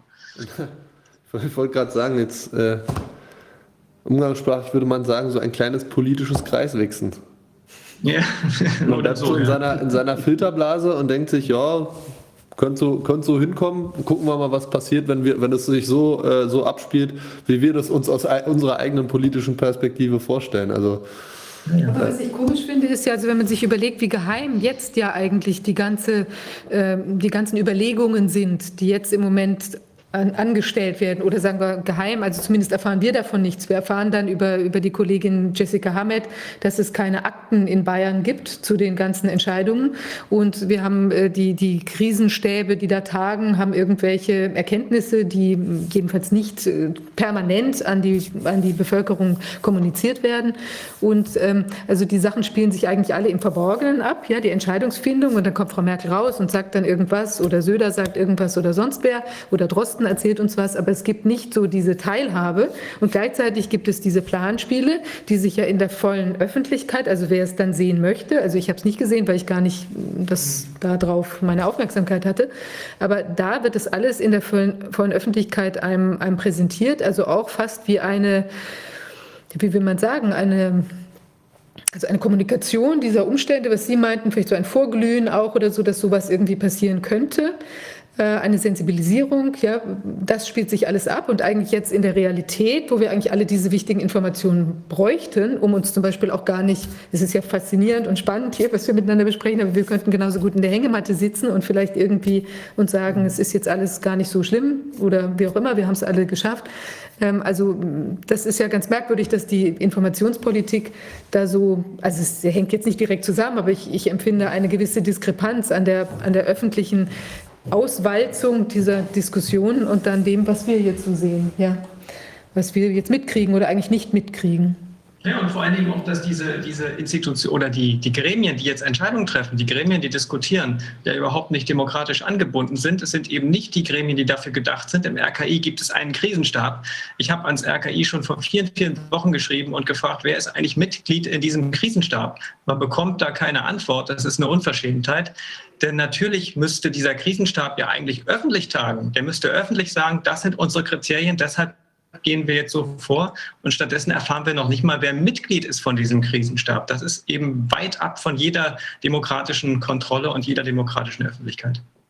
Wahnsinn. Tja, gut, das ist ein, ein gutes Schlusswort. Das ist ja wirklich, müssen wir mal beobachten und vielleicht kriegen wir ja auch an den ein oder anderen Stellen noch mal ein paar mehr Informationen raus. Ja, aber wirklich faszinierend. Also eine ganz tolle Analyse. Vielen Dank Ihnen. Ja, vielen Dank. Ganz toll. Dankeschön auch. Sehr, Danke. sehr inspirierend. Ja, also jetzt kommen wir auch zum, zum Schluss unserer heutigen Sendung. Ähm, ich möchte, allen, äh, ich möchte mich bei allen bedanken für die, fürs Zuschauen und auch für die Geduld. Wir hatten ja ein bisschen das gesplittet äh, heute, dass Sie da alle äh, oder viele mit dabei geblieben sind und sich das angeschaut haben. Ich denke, wir haben sehr viel gelernt heute und, ähm, und erfahren. Ja, und wir sehen uns wieder in der nächsten Woche. Da stehen die Termine vom zeitlich. Es wird wahrscheinlich nicht Donnerstag und Freitag sein. Wir sagen da aber noch mal genauer Bescheid und ähm, möchte noch mal auf die Möglichkeit äh, hinweisen oder die Bitte äußern, dass Sie uns vielleicht auch mit Spenden unterstützen, weil wir da äh, einige Dinge gerade so anschieben und aufsetzen und da auch noch äh, Unterstützung brauchen können. Und äh, gleichzeitig auch Open Media freuen sich auch über Spenden. Die arbeiten an einem Corona-Film und, äh, und genau, und unterstützen uns hier auch mit viel Technik und Know-how und filmen die ganze Sache. Ja, dann würde ich sagen, wir sehen uns wieder in der nächsten Woche und bis dahin ein erfreuliches Wochenende, eine erfreuliche ja, Zeit. Genau, vielen Dank. Tschüss. Tschüss.